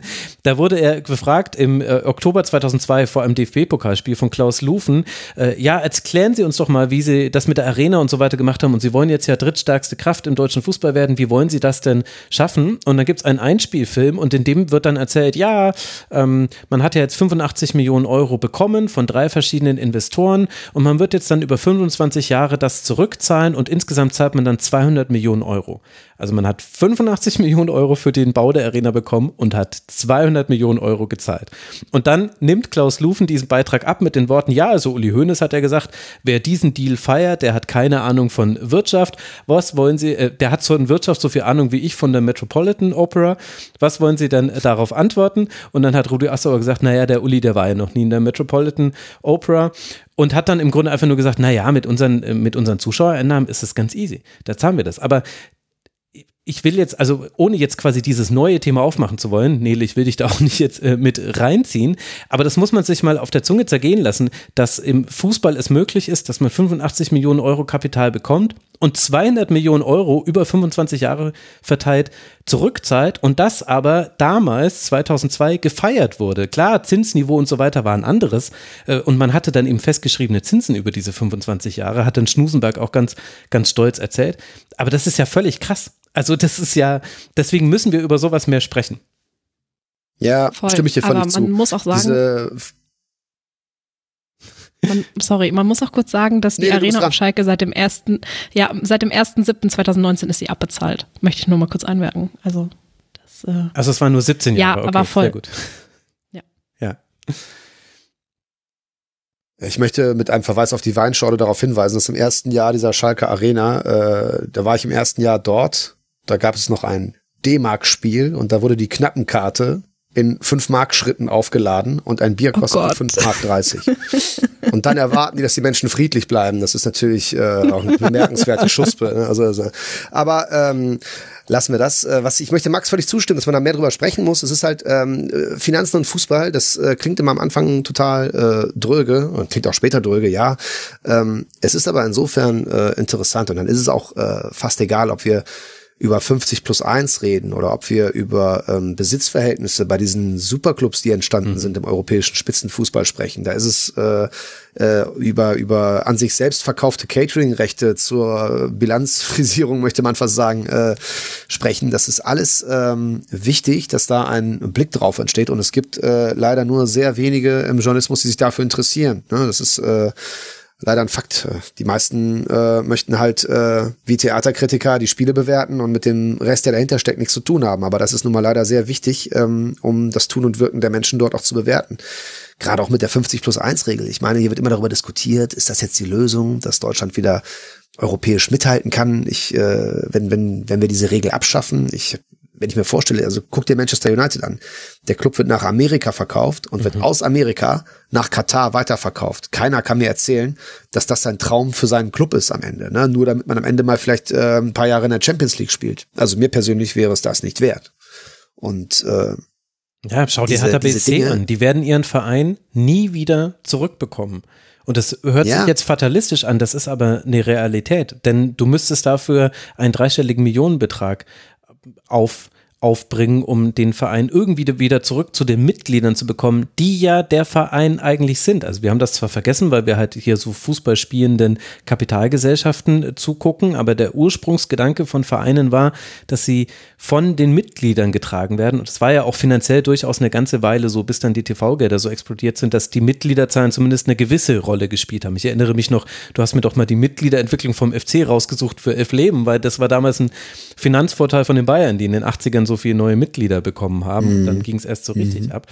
Aber das darf man eben nicht vergessen, dass diese ganzen, du hast ja auch diesen, diese wunderbaren Twitter-Threads ähm, mit Investoren, die Premier League einholen, diese ganz, ganz vielen Negativbeispiele von Investoren, die es überall da draußen schon gibt und die aber alle an sich schon absurd sind, aber richtig tragisch erst dann werden, wenn man eben erkennt, wenn du einmal verkauft bist als KG oder was auch immer, dann wird das nicht aufhören. Also ab dann du wechselst nur noch den Besitzer, aber es wird nie wieder das so ist der springende Punkt. Und das eigentlich mit Hertha BSC Punkt. haben wir da das perfekte Beispiel gerade für. Ja. Man, man ja. jubelt darüber, dass Windhorst durch Triple Seven oder Sieben Sieben oder wie auch immer wir sie nennen wollen, ersetzt werden. Aber verbessert hat sich ja gar nichts. Und ich lese jetzt schon wieder, wenn Pardadei übernimmt, dass ja der Investor auch sein, sein Platset gegeben hätte, wo ich mir denke, Moment mal, eigentlich sollte der das gar nicht müssen. Aber natürlich ist es so, dass natürlich die in einer Abhängigkeit sind und das dann die Realität dort ist. Das ist wirklich absurd eigentlich. Du musst ja du musst ja auch sehen hier Triple Seven. Das klingt schon wie so ein Online-Casino oder so. Ne? Das ist ja, ja. Äh, du, da steigt jetzt möglicherweise das ist jetzt so ein Private Equity Ding aus den USA und äh, da soll jetzt möglicherweise ein saudi-arabischer Investor einsteigen. Es wäre ja äh, eine eine fast schon ja unterhaltsame Fortschreibung dieser Geschichte, wenn jetzt Hertha BSC in Teilen nach Saudi-Arabien verkauft wird. Also ja. äh, im, im, Umkehrschluss, ne? Oder eine Beteiligung aus Saudi-Arabien irgendwie im Umkehrschluss erhält, erhält. Es ist halt äh, genau wie du sagst, wenn du einmal die Anteile verkauft hast, bekommst du einmal Geld. So, dann kaufst du einen Linksverteidiger, einen defensiven Mittelfeldspieler, entlässt zwei Trainer, entlässt einen Sportdirektor, dann ist die Kohle weg. Und die Anteile sind auch weg. Und dann ist beides weg und du stehst da in dieser Fremdbestimmung, die es aber auch unter 50 plus 1 gibt, weil so jemand nimmt natürlich Einfluss selbst wenn ihm nur 49 Prozent gehören, ist das halt viel zu viel, weil er natürlich damit äh, immer Einfluss nehmen kann, weil er immer Plätze in den Gremien besetzen wird und immer seine, seine Macht ausspielen wird können. Ne? Guck dir Hamburg an. Ne? Also, also mal, da heißt es dann äh, von Herrn Kühne, ähm, ja, auf das operative Geschäft nehme ich keinen Einfluss. Ich möchte nur gerne den Vorstandschef, den Trainer, den Sportdirektor ausgewechselt haben. Danach sage ich auch nichts mehr. Also das ist ja überspitzt war das jetzt, ne? Aber äh, in die Richtung geht das ja. Und äh, deswegen muss man mal aufpassen, wenn man sagt, dass die Abschaffung der 50 plus 1 Regel zu mehr Konkurrenzfähigkeit in Europa führt. Da muss man wirklich sagen, be careful what you wish for, weil am Ende äh, steht man vielleicht eher wie Hertha BSC da und weniger wie Paris Saint-Germain, ne? Weil es ist auch so, bei den Investoren, die äh, fetten Staatsfonds sind derzeit versorgt. Ähm, man kriegt halt eher Triple Seven, ne? Ja, genau, genau. Und, äh, und gleichzeitig kann man das auch auf die Diskussion übertragen, die nicht jetzt sich auf die Vereine bezieht, sondern über den möglichen Investoreneinstieg bei der DFL, wo es ja interessant ist, dass es wieder mal die organisierte Fanszene ist, die das als einzige konstant negativ thematisieren und sagen, macht das nicht. Und wir im Grunde hier aber den ganz ähnlichen Mechanismus haben. Da sollen eben auch zukünftige Erlöse, sollen für einen Betrag, der jetzt gar nicht so hoch ist, drei Milliarden Euro werden da so kolportiert, verkauft werden an genau die Private Equity Klitschen, die überall mit drin hängen. Also der Kicker hatte ja mal die vermeintliche Liste der Interessierten, da waren eben alle mit drauf, auch Triple Seven unter anderem auch. Und zwar sollen diese Gelder zweckgebunden verwendet werden für Digitalisierung und so weiter, zumindest nach dem, was man alles so hört. Man hört ja nicht so wirklich viel Verlässliches darüber. Aber die Frage muss man dann äh, trotzdem stellen, ja, aber was erwartet ihr denn, wie groß der Gewinn daraus ist? Und wird es dann nicht wirklich so sein, wenn dann ein solcher Investor mit drin hängt, der ja dann auch ein Interesse daran hat, dass die Erlöse steigen und die Erlöse werden im Ausland steigen, nicht mehr im Inland. Da ist es relativ ausgereizt. Arg viel mehr können wir jetzt für unsere Fußballabos wirklich nicht mehr zahlen und zersplitterter geht es jetzt auch nicht mehr so wirklich. Was machen wir, wenn der Correct. Investor dann sagt, also Supercup jetzt auf jeden Fall mal im Ausland und können wir nicht doch, so wie die Premier League, 13 Uhr Sonntag, wäre das nicht ein geiler Termin für den asiatischen Markt? Wird dann die DFL wirklich sagen, die 36 Clubs, nee, das machen wir nicht? Oder werden sie nicht sagen, ah, es tut uns leid, liebe Fans, wir mussten es jetzt machen, weil es hat ja unser Investor gesagt, gesagt und wir nehmen damit Summe X neu ein. Also es sind die immer gleichen Mechanismen, die halt jetzt dann bei der DFL auch eventuell kommen werden. Und auch da finde ich es interessant, wie ruhig es eigentlich rund um dieses Thema ist. Ich meine, ich lese hier von einem gewissen Khaled Nahar auf sportschau.de Artikel zu und Benjamin Hofmann beim Kicker ist da mit dran und äh, Christian Keller wurde von Philipp Seldorf, glaube ich, in der SZ befragt. Ähm, aber eigentlich ist es total ruhig, obwohl wir hier hm, also einen möglicherweise dramatischen Weichen, eine dramatische Weichenstellung im deutschen Fußball gerade sehen? Ich glaube, das läuft halt vor allem im Hintergrund äh, regelrecht erbittert ab zwischen Befürwortern und äh, Gegnern dieser Frage. Ähm, bei der Verwendung dieses Geldes, da ist ja mal von drei Töpfen die Rede. Ne? Da geht es ja um Infrastruktur und Digitalisierung auf der einen Seite, was man ja erstmal äh, ja vielleicht für sinnvoll halten kann, weil es ja auch kein, kein, kein Geldverteilung an die Clubs halt beinhaltet. Ne? Also, dass du jetzt, stell dir vor, du bist in der zweiten Bundesliga, sagen wir mal, ein Club vom Format 1. FC Magdeburg oder Eintracht Braunschweig und du musst jetzt Angst haben, wenn du in der und der Saison nicht überm Strich stehst, kannst du von dem Geld nicht profitieren, während dann irgendwie äh, ein anderer Club, der gerade aufgestiegen ist aus der dritten Liga, das, das, das Geld absahnt oder so. Ne? Das ist ja eine Sorge, die kleine Clubs da unten haben können. Eine weitere Sorge ist dann natürlich auch insgesamt, äh, wenn es zu einem Verteilungsschlüssel kommt, weil Top 3, der, da soll es ja halt um Sport gehen, also der nächste Linksverteidiger, der die Liga dann attraktiver macht. Ähm, wenn es dann darum geht, äh, dann gibt es ja ein Beispiel aus Frankreich, wie stark äh, Paris Saint-Germain im Vergleich bevorteilt wurde. Ja, ne? ja. Also, also ähm, ich habe das neulich immer mal gemacht, ich habe die Zahlen jetzt nicht auswendig, äh, muss ich gleich mal mir nochmal äh, raussuchen. Die wurden halt äh, deutlich bevorteilt. Dahinter kamen dann Lyon und Marseille. Also da ist die alte Hackordnung genauso wieder mhm. gepflegt und eingehalten worden. Und äh, da wird weiter, auf Deutsch gesagt, auf den dicksten Haufen geschissen. Und wenn das halt in, äh, in Deutschland auch passieren würde, ist ja auch klar, was passiert. Also dann hast du wieder eine, eine weitere Verstärkung der Vormachtstellung der Bayern. Du befeuerst die Unterschiede, die sich in den kommenden Jahren äh, sowieso weiter befeuern werden. Ne? In der Champions League sind bald 5 statt 3,5 Milliarden Euro pro Saison drin. Wenn dieses Geld ähnlich verteilt wird wie jetzt, wird das die Lücke vergrößern. Dann kommt ein neuer Player im Clubfußball dazu. Das ist die FIFA mit ihrer Club-WM. Die kommt, bei der zwölf europäische Spitzenclubs mitspielen. Aus Deutschland werden das Bayern München und Borussia Dortmund sein. Verdienen an diesem Wettbewerb werden also vor allem Bayern München und Borussia Dortmund. Wieder ein Element, das die Lücke, die Lücke nach unten dann wieder vergrößern wird. Und all diese Dinge ähm, führen halt dazu, dass äh, die Bundesliga in ihrer Attraktivität weiter leidet, weil es halt möglicherweise noch langweiliger wird oben.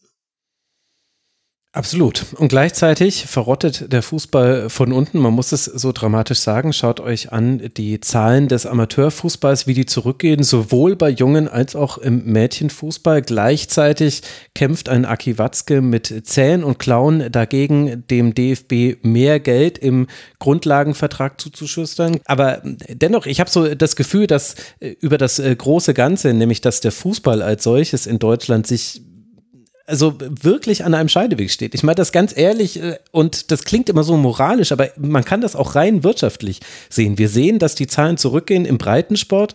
Wir sehen, dass der Breitensport große Probleme hat. Wir sehen auch an der Spitze, dass dann das sogar in der Nationalmannschaft spürbar ist. Das ist mir jetzt aber erstmal egal. Erstmal möchte ich einen gesunden, guten Fußball haben und das ist erst im Breitensport wichtig und dann kommt es auch im Spitzensegment an. Und auch dagegen wird nichts getan und die vielbeschworene Demut, die damals natürlich schon eine Lüge war, wussten wir alle während der Corona-Pandemie.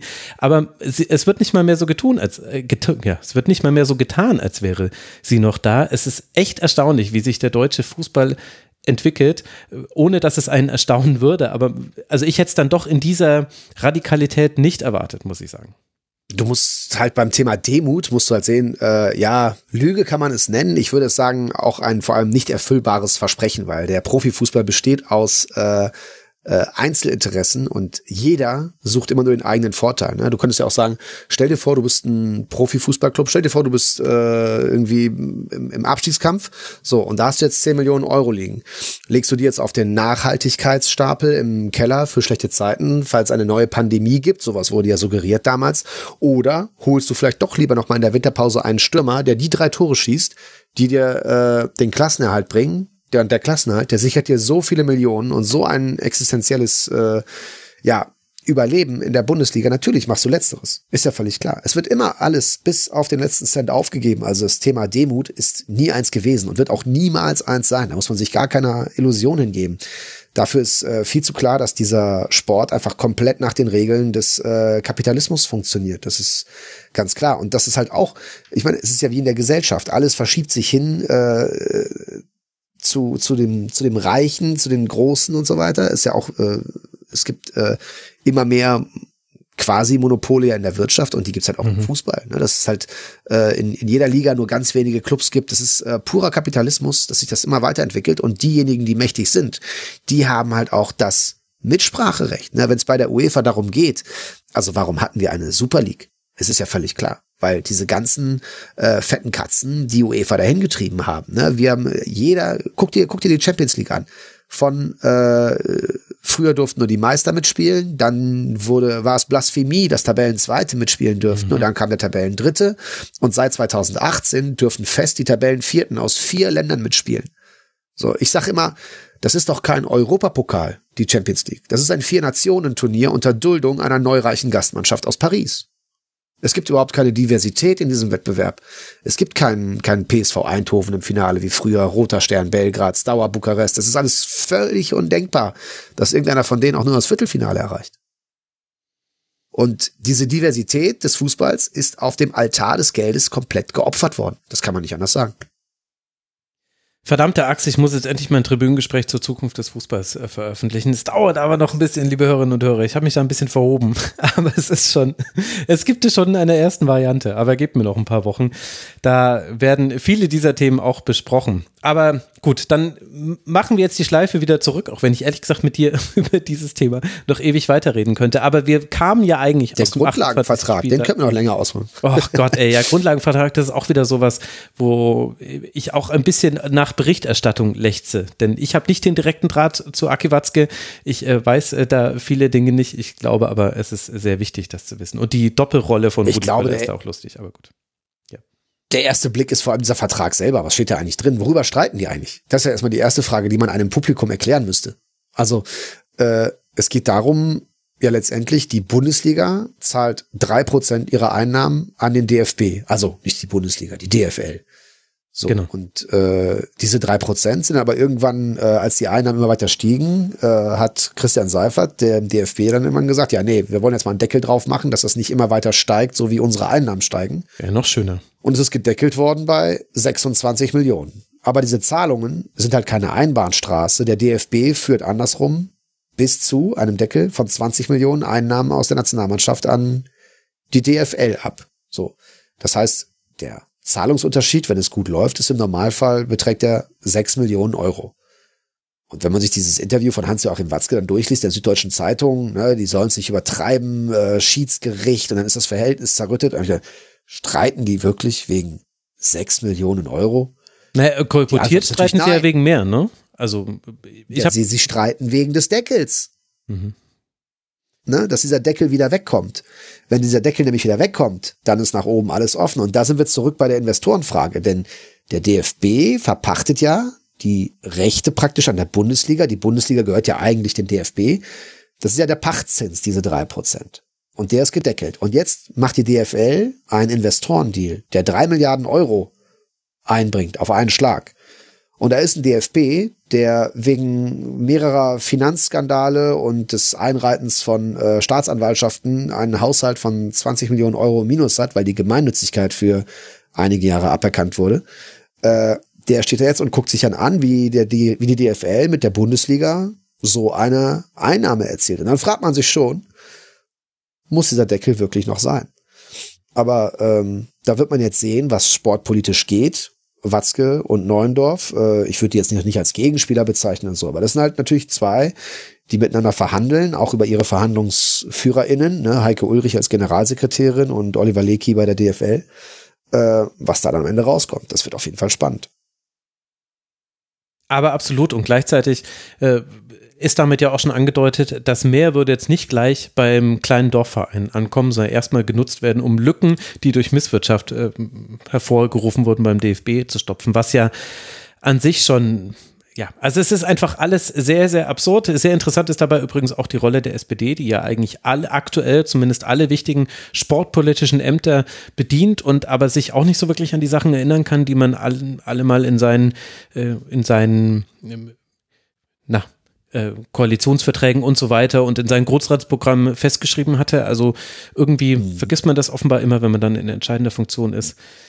Sportpolitik, es ist so schön, aber es ist jetzt auch äh, halb ein Uhr nachts, deswegen vielleicht dann jetzt doch dann langsam zurück zum 28. Spieltag. Ich sag noch kurz, wie es für den FC weitergeht. Nicht beim Kass, sondern wie es in der Liga weitergeht, denn da weiß ich's. Beim Kass, da weiß es höchstens Khaled Nahar und er wird uns drüber Du bist noch informieren. beim FC. Okay. Ja. Ich bin noch beim FC, ja. Ja, wir müssen wieder zurückkommen zum FC. Der FC ist auf Rang 11 gehüpft durch diesen Punkt, den man gegen, wer erinnert sich noch? Genau, Mainz 05 geholt hat mit einem 1 zu 1. Für Köln geht es jetzt dann nach Hoffenheim mit 15.000 Auswärtsfans vielleicht, wir werden es sehen. Und dann zu Hause gegen den SC Freiburg. Für die Mainzer steht jetzt dann, du hast es vorhin schon angesprochen, Khaled, das Heimspiel gegen den FC Bayern an. 42 Punkte hat man, damit zwei Punkte Rückstand auf den sechsten Tabellenplatz. Man wird auch noch unter anderem zu Hause spielen gegen Schalke und Stuttgart und auswärts bei Wolfsburg, Eintracht Frankfurt und Borussia Dortmund. Und wenn wir schon bei Eintracht Frankfurt sind, dann lasst uns doch auch mit deren Spiel weitermachen. Die Eintracht ist zu Hause angetreten gegen Borussia Mönchengladbach und in der ersten Hälfte sind die Spielanteile noch recht ausgeglichen verteilt zwischen den beiden. Allerdings kann nur die Borussia durch Jonas Hofmann treffen und das Ganze nach einem schönen Angriff in der 13. Minute. In der zweiten dann spielt allerdings nur noch ein Team offensiv mit und das ist die SGE. Aus 12 zu 1 Schüssen und 63 Prozent Ballbesitz springt eine Vielzahl von Chancen heraus, aber nur eine ist dann auch im Tor. Kolo Myoni trifft in der 83. Minute zum Ausgleich und Nele, dabei bleibt es dann auch. Am Ende gibt es je einen Punkt für beide Teams. Wie haben dir denn die beiden gefallen? Ähm, also bevor wir jetzt über 3-4-2-1 versus 4-2-3-1 hm. sprechen, ähm, müssen wir ganz kurz einen kleinen Exkurs machen. Sorry for that. Ich, ich habe mich nicht getraut, es so anzumoderieren, weil ich nicht wusste, wollt ihr um diese Uhrzeit noch in dieses Thema ja, reingehen? Mir ist aber, es wirklich wichtig. Ja, ich habe euch wirklich, ich habe euch wirklich jetzt die letzte knappe Stunde wirklich auch ähm, sehr, sehr gut und sehr gerne zugehört. Aber wir müssen jetzt trotzdem noch mal einen zweiten kleinen Mini-Exkurs machen, weil es vor dem Spiel eine große Polizeimaßnahme gegen Gladbach-Fans am Bahnhof Mainz-Gustavsburg gab, bei der laut Fanhilfe Mönchengladbach auch sehr viele Normalreisen und eben hunderte von Gladbach-Fans kontrolliert wurden. Und das finde ich, ein Unding. Ähm, also es gab in der, ähm, in der Berichterstattung wenig bis gar nichts. Es gab einen Zeitartikel, es gab auf Twitter sehr viel, was die Fanhilfe getwittert hat. Es gab eine Polizeimeldung. Laut Fanhilfe soll es zwischen 15.30 Uhr und knapp 20.45 Uhr, dann war die Maßnahme nämlich beendet, mhm. wenig bis gar keine Möglichkeiten gegeben, haben, gegeben haben zu trinken oder zu urinieren und das ist, finde ich, einfach richtig, richtig krass, wenn man sich das im Verlauf dieses, naja, im Verlauf dieser ganzen Bundesliga-Saison so anschaut. Es kann einfach nicht sein, dass man als Mensch alle Grundrechte abgibt, nur weil man ein Ticket für ein Fußballspiel gekauft hat. Also ich bin jetzt am kommenden Wochenende privat mit gefühlt den anderen 300.000 Bremer Fans im Olympiastadion. Und ich habe halt schon zu meinen Mitreisenden auch schon gesagt, ich pack zur Sicherheit einfach mal meinen Presseausweis ein und werde alles filmen, just in case. Und ich, das kann es halt einfach nicht sein. Und das ist echt irgendwie, das ist für mich ein richtiges Unding. Also erstmal, dass die Fans nicht zum Spiel gekommen sind. Das ist das eine Ding. Aber das zweite ist, wie die Polizei mit Fußballfans umgeht. Und ja, es ist spät, aber ähm, ich, wir haben da vorher schon mal kurz drüber geschnackt und ich finde das, ich finde es aber trotzdem super wichtig, dass wir da trotzdem jetzt noch mal kurz drüber reden. Ja, das müssen wir gar nicht kurz machen. Das können wir gerne lang machen, weil es worauf viel zu wichtig ist. Da ist die Uhrzeit auch völlig egal. Also da bin ich dabei. Und es ist, ähm, ich finde, ähm, mal abgesehen davon, dass ich jetzt so die Rechtmäßigkeit dieser Maßnahme schwer vom Schreibtisch hier einschätzen kann. Ich bin völlig bei dir, wenn die Darstellung der Fanhilfe so zutrifft, dass man nicht urinieren kann, dass es keine Getränke gibt. Das ist natürlich indiskutabel. Ähm, was ich aber eigentlich am interessantesten an diesen äh, Fanhilfe-Themen gerade finde, ist, dass ich den Eindruck bekomme, dass sich kommunikativ äh, in dieser und vielleicht auch in der vergangenen Saison so richtig was verschiebt. Ich finde es total bemerkenswert, ähm, dass diese Fanhilfen, äh, die aus Mönchengladbach ist da besonders aktiv äh, und auch besonders positiv, äh, finde ich, hervorzuheben, äh, wie sie das macht, ähm, dass sie eine Öffentlichkeit schaffen für Fans, wenn sie in Konflikte äh, mit der Polizei geraten.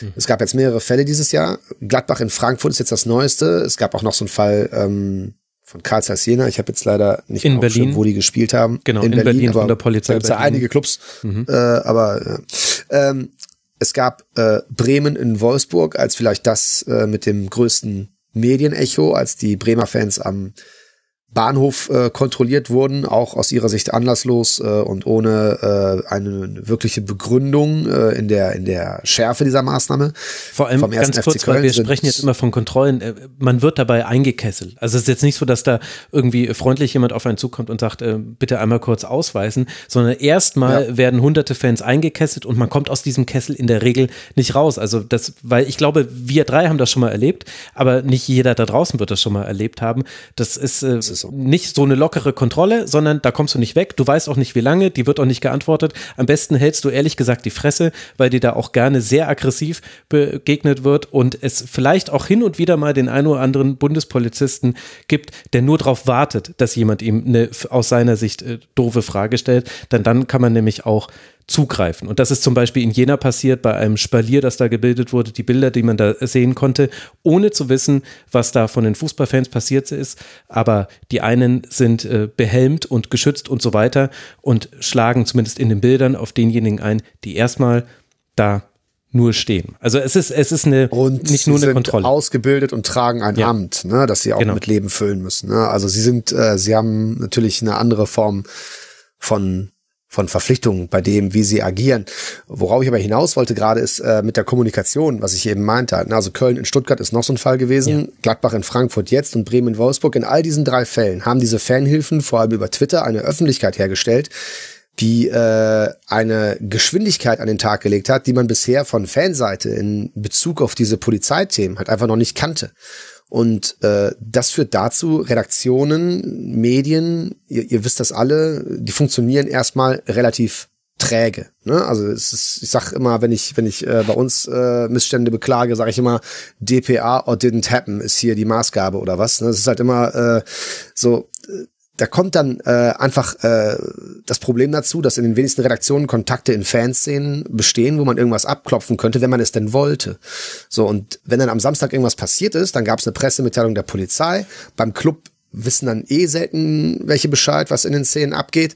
Äh, es gibt keine Kontakte, wie gesagt, aus den Redaktionen. Und dann kommt am Mittwoch irgendwie auf der Ultraseite Brigade Inferno XY.de eine Stellungnahme. Das war dann viel zu spät. Der Zug war medial längst abgefahren. Und dann kam da immer so ein Murks dabei raus, dass die Redaktionen sich ausschließlich auf die Pressemitteilung der Polizei beziehen. Dann gab es so einen Originaltextservice quasi am Ende, ne, dass die Pressemitteilung so reingehoben wird.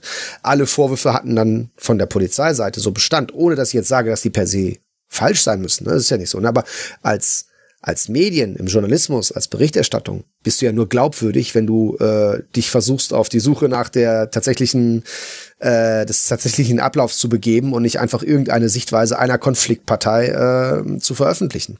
Und das ist jetzt halt für viele Redaktionen leichter geworden dadurch oder auch fast unumgänglicher geworden dadurch, dass diese Fanhilfen eine derartige Öffentlichkeit herstellen. Ich würde da Nele leicht widersprechen. Es gab nämlich, äh, dass es schon was dazu gab, nämlich äh, die deutsche Presseagentur hat das Thema ja zumindest aufgenommen. Das ist ja schon mal bemerkenswert, also auch mit den Stimmen der Fanhilfe, was halt auch zeigt, dass sich da in der Hinsicht was tut und dass es sich für diese Fanhilfen und für Fanverbände und auch für äh, Fangruppen lohnt, an die Öffentlichkeit zu gehen, weil sie äh, Gehör finden können auf diese Art und Weise. Und dann kann man vielleicht noch nicht abschließend klären, ob so eine Maßnahme jetzt gut begründet war, ob sie falsch war, äh, ob sie sogar gegen Rechte verstößt der Menschen.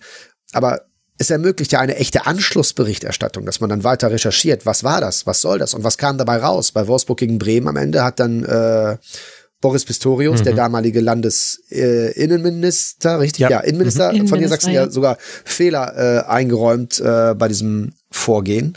Und äh, diese Zeit, dass die Polizei als alleinige, als privilegierte Quelle genutzt wird, die äh, ist halt, ähm, ja, die muss irgendwann mal zu Ende gehen. Ne? Also ich möchte dabei betonen, die Polizei muss dabei nicht grundsätzlich Unrecht haben, aber wie gesagt, alleine für die eigene Glaubwürdigkeit sollten das doch Medien äh, versuchen, das ja zu erreichen. Und bei all dem, als letzten Punkt noch finde ich dazu, ähm, der Umgang mit Gästefans, das ist auch nicht nur ein Polizeithema. Der Umgang mit Gästefans in der Bundesliga ist seit Jahren eine völlige Katastrophe. Wir haben mal eben mit so ein bisschen mit einem Lächeln diesen Gästeblock in Bremen angesprochen. Das ist ja eigentlich überhaupt nicht zum Lachen. Und äh, noch nee. schlimmer ist eigentlich Stuttgart. Da war ich letztes Jahr ja. bei diesem, man muss sagen, also Stuttgart gegen Köln letztes Jahr, das war ja ein Juwel von Bundesligaspiel. Das war einer der coolsten Bundesliga-Momente der letzten Jahre, auch wenn es gegen den FC war. Dieses Tor von Endo und so weiter, dieses Stadion, wirklich pickepacke voll, unters Dach, jeder da, alles rastet aus, wundervoller Moment. Aber der Weg dahin, der war richtig schlimm für viele FC-Fans, die halt teilweise am Tor zusammengebrochen sind vor Enge. Es waren da zwei, drei Drehkreuze auf. Kein Drehkreuz hat funktioniert. Es gab äh, keine Möglichkeit davor und zurückzukommen. Und da sind vorne Leute in Panik geraten. Und äh, später wurde dann hinterher äh, die äh, so ein Tor geöffnet und alle sind unkontrolliert rein. Und du fragst dich jedes Mal, warum gibt es für drei, vier, fünftausend Leute nur diese zwei, drei Drehkreuze? Ich meine, ich verstehe, dass Gästeblöcke strenger kontrolliert werden als der Familienblock vom Heimbereich. Dafür gibt es gute Gründe. Aber äh, es muss doch möglich sein, das so zu entzerren und vielleicht so auch zu vergrößern von den Zugängen her, dass du einen menschenwürdigen, reibungslosen und zügigen Zugang ermöglicht. Denn das Problem ist, wenn diese Enge entsteht und du bist ganz hinten, dann entwickelt sich doch logischerweise eine Ungeduld. Wenn du vorne aber siehst, da geht jemand durch, da tut sich was, dann entwickelst du ja auch hinten eine Geduld. Alles klar, es gibt eine Erfolgsaussicht zum Anpfiff im Stadion zu sein. Äh, das ist doch völlig klar. Und äh, dieser Umgang miteinander, dieses ganze Verhältnis, äh, Sicherheitskräfte, Polizei auf der einen und Fans auf der anderen Seite, ist völlig unheilbar in den Brunnen gefallen, meiner Ansicht nach. Das wird sich nie wieder entspannen. Glaube ich nicht. Aber äh, das könnte zumindest zu einer Entspannung führen. Ich glaube, du würdest eine Menge Dampf aus dem Kessel nehmen in diesen Konfliktbereichen, wenn man den Zugang zum Gästeblock, jetzt gar nicht von Polizeiseite, sondern von Ordnerseite an der Stelle, entzerren und verbessern würde. Ich gebe da auch noch mal gerne ein anderes Beispiel. Äh, das ist Düsseldorf. Da gab es Eintrittskarten. Ich glaube, das war ein Spiel 2019. Da hatte ich eine Gästekarte, die war weiß. Und alle anderen Eintrittskarten im Stadion waren rot. Also nur die Karten des Gästebereichs waren weiß. Und ihr kennt das früher im Zeitalter, jetzt Opa erzählt vom Krieg, Papiereintrittskarten. Papiereintrittskarten, diese geilen Dinger mit diesen äh, Logos, die man hin und her mhm. wackeln kann und die dann glitzern. So, da war hinten ein Plan vom Stadion drauf. Und dieser Plan vom Stadion, der war komplett ausgegraut, der war weiß, als ob das nicht existiert und nur der Gästeblock war eingezeichnet. Das heißt, der Rest des Stadions existiert für dich gar nicht. So wirst du halt behandelt. Und so wirst du behandelt, das meine ich vor allem damit, es gibt einen Gang, der äh, irgendwie von der Bahn zum äh, Gästeblock führt. Und der wird eingezeichnet mit dem Wort Löwengang. Was ist das? Ein Löwengang. Das ist das im Zirkus, mit dem die wilden Tiere in die Manege geführt werden. Das zeigt das ganze Menschenbild in meinen Augen. Ich kann euch gerne mal ein Foto von der Eintrittskarte schicken. Das zeigt äh, das ganze Menschenbild, was dabei entsteht. Ne? Also wie geht man mit Leuten um, finde ich. Ja. Entschuldigung, war lang. Gleichzeitig, ja, ähm, nee, aber es ist ja, ich finde diese Themen auch sehr wichtig. Und äh, gerade weil, weil es auch so ein komplexes Thema ist, sollte man sich nicht davor drücken. Denn zur Wahrheit gehört auch, und das muss man leider dazu sagen, es gibt eben auch immer wieder Gewalt unter Fußballfans und auch ge gegen die Ordnungsmacht. Und es gibt sicherlich, also es gibt nicht nur Unschuldslämmer auf der einen und auf der anderen Seite. Das heißt, gewisse Maßnahmen und auch ein gewisser Respekt von Einsatzkräften, der ist menschlich sicherlich nachzuvollziehen, auch wenn man nicht mit jeder Maßnahme übereinstimmen muss. Aber ich kann auch verstehen, dass da auch vielleicht Polizistinnen und Polizisten oder dann BundespolizistInnen, dass die vielleicht auch nervös werden, wenn diese Massen an Fans auf sie zukommen und man hat vielleicht schon negative Erlebnisse gehabt. Und dann denkt man einen Aspekt weiter, wie kann man die Situation verbessern? Sollte sie sich verbessern? Ich sehe es auch so, dass da sehr viel kaputt gegangen ist in den letzten Monaten und Jahren. Und dann landet man eben immer wieder bei den Fanprojekten, die eben als sozialpädagogische Einrichtungen für eine Art von Dialog sorgen können und die auch sicherlich nicht alles in den Griff bekommen und jedes Problem lösen können, aber zumindest ein erster Ansatz dafür sind, auch eine gewisse Eskalation zu vermeiden. Und letztlich das, was wir da bei den Fanhilfen sehen, die ja auch oft solche Fanprojekte sind, das ist ja dann letztlich eigentlich ein Hilferuf, weil, weil niemand sich für die Belange von Fußballfans interessiert, weil sie keine Lobby haben, weil man heutzutage als Sportjournalist sehr einfach sagen kann, Fußballfans sind alle Verbrecher, weil sich sogar ein Uli Hoeneß hinsetzen kann und sagen, Eintracht Frankfurt-Fans sind alles Kriminelle und ihm wird nicht widersprochen. Also eigentlich eigentlich müsste man ihm ja in dem Moment das Mikro abdrehen, weil nicht mal ein Uli Hoeneß darf so plump populistisch sein. Ich muss es einfach mal so deutlich sagen, weil das ist einfach Quatsch. Und dann guckt man sich an, was passiert mit diesen Fanprojekten und dann sieht man, okay, also sie kriegen kein Geld mehr, die Förderung wird zugemacht, gerade an problematischen Standorten haben es Fanprojekte schwierig und auch da haben wir noch etwas weiteres. Ich möchte es nur einmal erwähnt haben. Denn das ist wichtig zu wissen, weil das auch nicht so die Kreise gezogen hat, zumindest nicht in der nationalen Berichterstattung. Auch hier haben wir Grenzüberschreitungen. Die, das Fanprojekt, die Fanhilfe Karlsruhe, wurde von der Staatsanwaltschaft, äh, alle Mitarbeiter wurden vorgeladen, um auszusagen, wegen Vorkommnissen im Rahmen des Spiels des KSC gegen den FC St. Pauli. Und das ist ein echter Dammbruch, denn äh, diese Sozialarbeiter, die in der Fanhilfe arbeiten, die haben kein Zeugnisverweigerungsrecht. Das gibt es in anderen Bereichen der Sozialpädagogik. Gleichzeitig muss aber natürlich die Arbeit mit Jugendlichen, mit vielleicht auch manchmal problematischen Jugendlichen, die muss geschützt werden. Also wenn wir das jetzt auch noch zulassen, dass die einzigen, die da noch reinwirken können in diesem Bereich, der sehr wenig organisiert ist und schlecht organisiert ist und sicherlich auch manchmal problematisch ist, dass sowas dann noch möglich ist, also dann können wir es gleich komplett zumachen. Und auch da war es so, ich habe in meiner Bubble dazu einen Aufschrei erlebt und ansonsten wirklich eine bemerkenswerte Stille, weil es die Menschen nicht interessiert, weil es auch nicht sexy genug ist, sich für Fanbelange einzusetzen und mit der äh, Gewaltdatei, nee, wie heißt sie? Nee, nicht Gewaltdatei. Deta Datei, Datei Gewalttäter Sport. Sport. Ich meine, damit hätte man ja gleich noch ein nächstes Thema. Also es ist wirklich, Ja, ach, ja, ich weiß gar nicht, wo ich anfangen und wo ich aufhören soll. Und ich, und ich glaube, Nele habe ich jetzt auch schon äh, dreimal die Möglichkeit verwehrt, was zu sagen. Du hast, glaube ich, schon mehrmals angesetzt. Jetzt darfst du. Ach, alles gut. Die Karlsruhe wäre jetzt auch noch mein nächster Punkt gewesen. Ähm, ja, also es ist, es ist belastend, irgendwie auf die Idee zu kommen, als Fußballfan versuchen ins Stadion zu gehen und also als in Anführungsstrichen Fan, also um eine Mannschaft zu unterstützen. Das bezieht sich ja jetzt nicht auf den Familienblock und ähm, wie ihr das eben schon ausgearbeitet habt, das wäre auch noch mein zweiter Punkt gewesen, den ich auf meiner Liste habe. Natürlich sind auch Fußballfans äh, keine Unschuldslämmer und Lämmerinnen. So, also es, äh, ja, das ist ein Großteil ist halt einfach auch eine Reaktion auf das, was in den letzten Jahren in den Kurven auch passiert ist. Und ich erinnere mich an mein aller, aller schönstes Fußballspiel. Das war ein Pokalspiel zwischen Schalke und Nürnberg, wo ich noch nie in meinem Leben so, so ein schönes und entspanntes Umfeld bei einem Fußballspiel hatte. Und drei Jahre, vier Jahre später beim Aufstieg werden Frauen da angegrapscht, so. Also im selben Stadion. Das ist, ähm, das sind einfach Sachen, die irgendwie so ein, da sieht man dann tatsächlich mal wieder den Spiegel der Gesellschaft, der die Fußballfans dann doch irgendwie sind.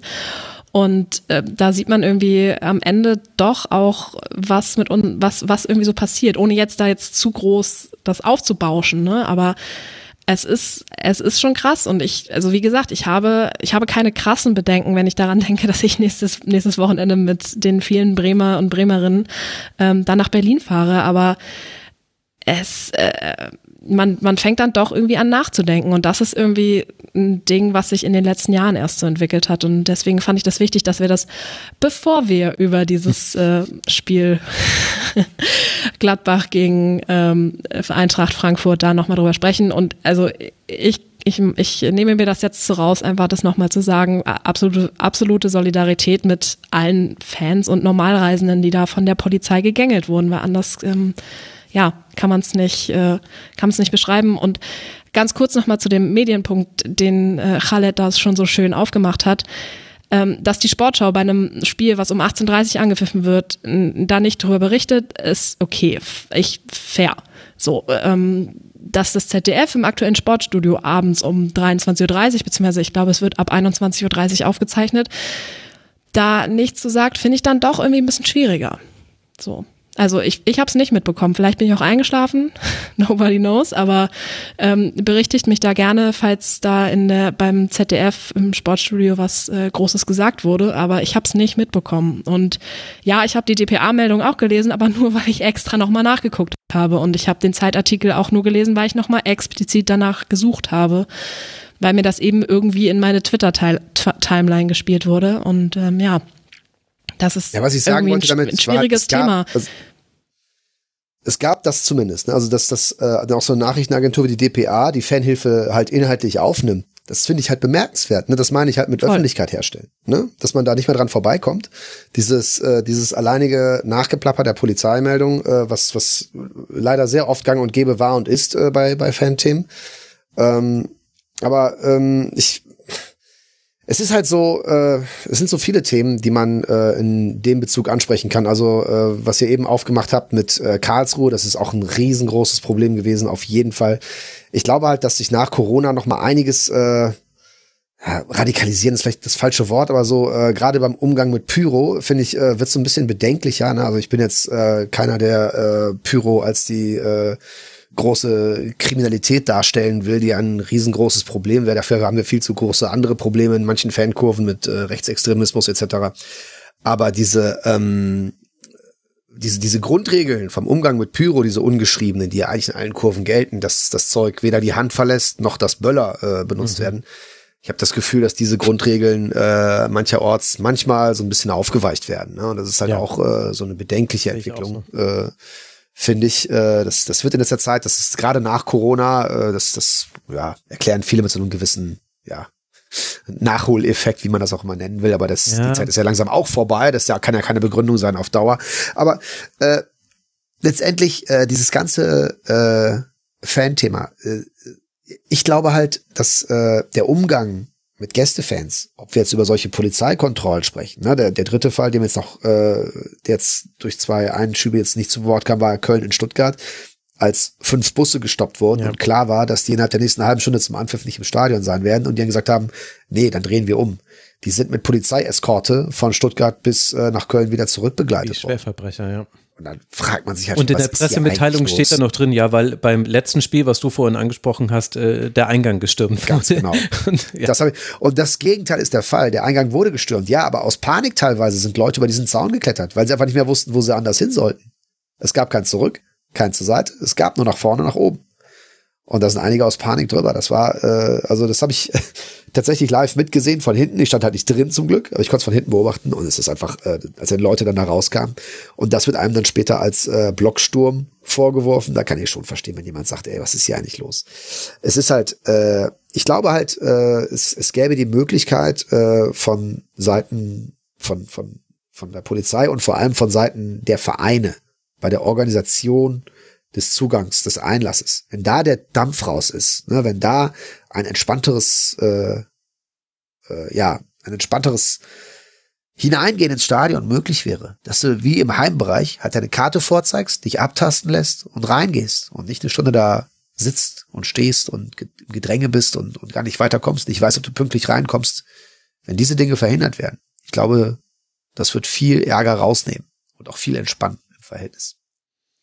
Und Ja. äh, ganz grundsätzlich, bis wir an einem Punkt eines Dialogs sind, glaube ich, da davon sind wir noch weit entfernt, so zwischen den Ultragruppen und der Polizei, da ist so viel kaputt gegangen, auch mit dem DFB und der Auch mit dem DFL. DFB. Arbeitskreis Denk mal an die. Pyro-Debatte, das ist Oh, so großartig. schief gelaufen damals. Äh, also dieses einseitige Beenden äh, der Diskussion um Pyrotechnik und so. Ja, Schwierig, sehr, sehr Gleichzeitig schwierig. sieht man ja eine Verschärfung auch auf europäischer Ebene. Ich meine, wir hatten viel berichtet wurde über Eintracht Champions Frankfurt Fans dürfen nicht zu Neapel äh, Fan. Ja, genau, also Champions League Finale, wollte ich ja gleich auch noch was wichtig, zu sagen, aber wichtig. Neapel, aber jetzt hat ja Nizza dasselbe gemacht. Also jetzt jetzt das, was man befürchten musste, was passieren könnte durch diesen Präzedenzfall, dass den Eintracht Frankfurt Fans eben dieses einzigartige Erlebnis äh, Achtelfinale Champions League verwehrt wird, dass das jetzt bei anderen äh, Schule macht. Wir sehen es jetzt in Nizza. Auch da ist es so, da dürfen Auswärtsfans jetzt einfach nicht mit. Und äh, beim Champions League Finale, da- da- das ist natürlich auch völlig richtig. Sowohl Europa League Finale als auch Champions League Finale hatten ihre ganz eigenen Probleme. Und es kommt aber irgendwann zu einer Situation, da musste ich jetzt schon mehrmals drüber nachdenken, wenn man sich anguckt, wie eigentlich zum Beispiel auch beim Champions League Finale diese Missstände, die ja eindeutig auf Seiten der Organisatoren lagen, auch wenn man da nach guter alter Tradition, möchte man fast schon sagen, erstmal den Liverpool-Fans die Schuld gegeben hat. Wie wurde das aufgedeckt? Ja, durch ich sage jetzt mal Embedded Journalist. Also irgendwann kommen wir auf eine Situation, dass man so wie bei Demos, bei politischen Demos, wo man als Journalist und Journalistin mitläuft, um zu dokumentieren, was dort passiert. Bald müssen wir jetzt ähm, immer einen Journalisten mit den Auswärtsfans mitschicken, damit wir Ja. dann noch das dokumentiert bekommen. Das ist ja völlig irre. Aber Oder du kennst Leute halt, die dich mit Videos versorgen, ne? Oder Bildern. Das ist immer eine Chance. Ja, oder aber auch, aber da die, muss halt jemanden auch die. HR, ja, aber auch die HR-Kollegen, die in, ähm, äh, Sevilla. jetzt habe ich gerade einen Brand, Sevi, nicht Sevilla, ähm, jetzt gerade erst in Marseille. Ne- Italien war, Neapel, Neapel, Neapel, sorry. Entschuldigung. Ja. Ähm, Neapel oder Marseille, sorry. Hauptsache es Spanien. Ist sechs, sechste Stunde für uns alle. Ähm, auch die HR-Kollegen, auch die haben Dinge erzählt, von denen ich mir denke, seid ihr in einem Kriegsgebiet oder seid ihr bei einem Entschuldigung, aber seid ihr bei einem Fußballspiel? Also, dass die da auch, äh, dass, wie die da, also wie die da behandelt wurden, wie Schwerverbrecher halt als Journalisten, die eigentlich da sind, um über ein Spiel zu berichten und dass die auch gejagt wurden, dass die Gruppe getrennt wurden. Da waren, ich glaube, vier oder fünf Kollegen vom HR und ja, das war eine brenzliche Situation, die die da erlebt haben und das war schon so, huh, bisschen unangenehm. Ja, und gleichzeitig muss man ja auch sagen, wir wir wollen das, glaube ich, alle drei nicht kleinreden. Es gibt ja auch diese Gewalt. Und es ist ja auch so, äh, ich war auswärts bei äh, Eintracht Frankfurt bei Lazio mit dabei, wie die Polizei uns da behandelt hat, äh, erspare ich jetzt hier, war nicht geil, war auch eine absolute Schikane von vorne bis hinten. Ich musste so aufpassen, dass mir nicht die Hutschnur reißt. Und ihr lieben Leute, ihr habt mich schon so oft über langweilige Spiele hier reden hören, bis ich mich mal aufrege, dauert es wirklich eine ganze Weile. Aber äh, am Schluss wäre ich fast deswegen nicht ins Stadion gekommen, ey. Da habe ich gerade noch, äh, noch die Kurve bekommen. Aber Aber was auch dazu gehört, was ich eigentlich sagen wollte, ist, natürlich gibt es auch die Gewalt.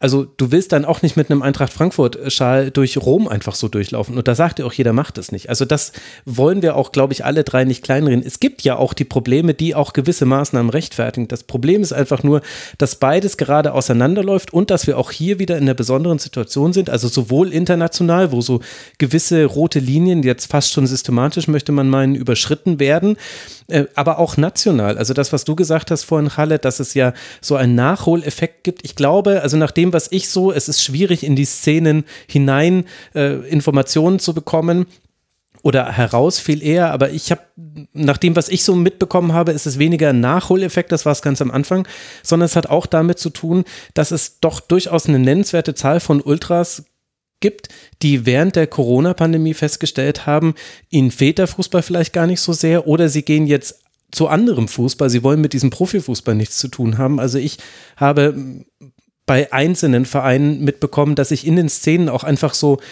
langjährige Mitglieder verabschiedet haben und jetzt die jungen Willen, sage ich jetzt mal, übernommen, übernehmen und vielleicht auch Dinge ein bisschen anders machen wollen. Daher könnte ne, das nämlich auch kommen, dass ich, beobachte das auch, gerade das mit den Böllern. Böller waren eine ganze Zeit lang aus Stadien verschwunden hier in Deutschland. Jetzt werden sie immer mal wieder so reingemischt in Pyro und keiner weiß so genau, wer sie jetzt äh, geworfen hat. Und das ist nämlich auch ein Problem. Also auch hier haben wir quasi eigentlich gerade, zumindest fühle ich das so, ich kann es jetzt nicht belegen, so eine entscheidende Weggabelung, wo es wichtig wäre, in den Dialog zu gehen und nicht eben mit mit gegenseitigen Verboten. Also es, es ist gerade, glaube ich, eher eine Spirale, dass man sich gegenseitig hoch, hochsteigert. Und das, das ist, ist definitiv so. Und ich äh, glaube auch, diese äh, Spirale zeigt sich aber auch bei diesen Maßnahmen, was du mit Nizza angesprochen hast. Da gibt's ja einen traumatisierten Bürgermeister vom Besuch des ersten FC Köln. Aber die, ähm, der, der wollte ja dem ersten FC Köln den ganzen Müll in Rechnung stellen. Aber wenn man mal darüber äh, nachdenkt, äh, was da gerade europäisch passiert, das ist halt auch total wichtig, was du eben angesprochen hast mit Neapel gegen Frankfurt. Das war jetzt, du hast eben Dammbruch gesagt bei Karlsruhe, auch Neapel gegen Frankfurt war ein Dammbruch, dass bald behördlich äh, Gästefans verboten werden. Und was ist passiert? Äh, Rom hat direkt nachgezogen bei AS Rom gegen Feyenoord. Und ähm, dann hat ja Ceferin, äh, der UEFA-Präsident, hat ja schon bei dem Frankfurt-Spiel gesagt, das darf nicht sein. Äh, das, äh, das muss zugelassen werden, sonst werden wir die Regeln ändern, dass die Spiele woanders stattfinden auf Dauer. Also, und dann hat Rom direkt dasselbe gemacht äh, gegen Feyenoord und die UEFA hat daraufhin, da gab es ja diese Pressemitteilung während des UEFA-Kongresses letzte Woche, äh, haben die halt gesagt, okay, auf unseren Antrag hin wird es keine Gästefans des AS Rom in Rotterdam geben. Also es war keine Maßnahme aus Rotterdam, das war eine Maßnahme der UEFA, die quasi per Dekret dann diese, wollen wir es Chancengleichheit nennen oder die Gleichbehandlung äh, wiederhergestellt hat. Ja, und das ist natürlich ein Riesenproblem. Der Zugang äh, zu für, für Gästefans ist ja eh schon verengter auf europäischer Ebene. In der Bundesliga bekommt jeder Gästeclub äh, 10% der Karten. Auf UEFA-Ebene sind es schon nur fünf Prozent, was oft ein Problem ist, wenn äh, Clubs mit äh, einem großen Anhang wie, keine Ahnung, Frankfurt, Köln, Gladbach irgendwo hinreisen, Dortmund, dann wird's halt schnell äh, eng mit den fünf Prozent der Karten, eigentlich fast überall. Ne? Und äh, ja, wenn das dann auch noch wegfällt, dann macht es natürlich überhaupt keinen Spaß mehr, irgendwo hinzufahren. Beziehungsweise ist es gar nicht möglich, was doch viel schlimmer ist.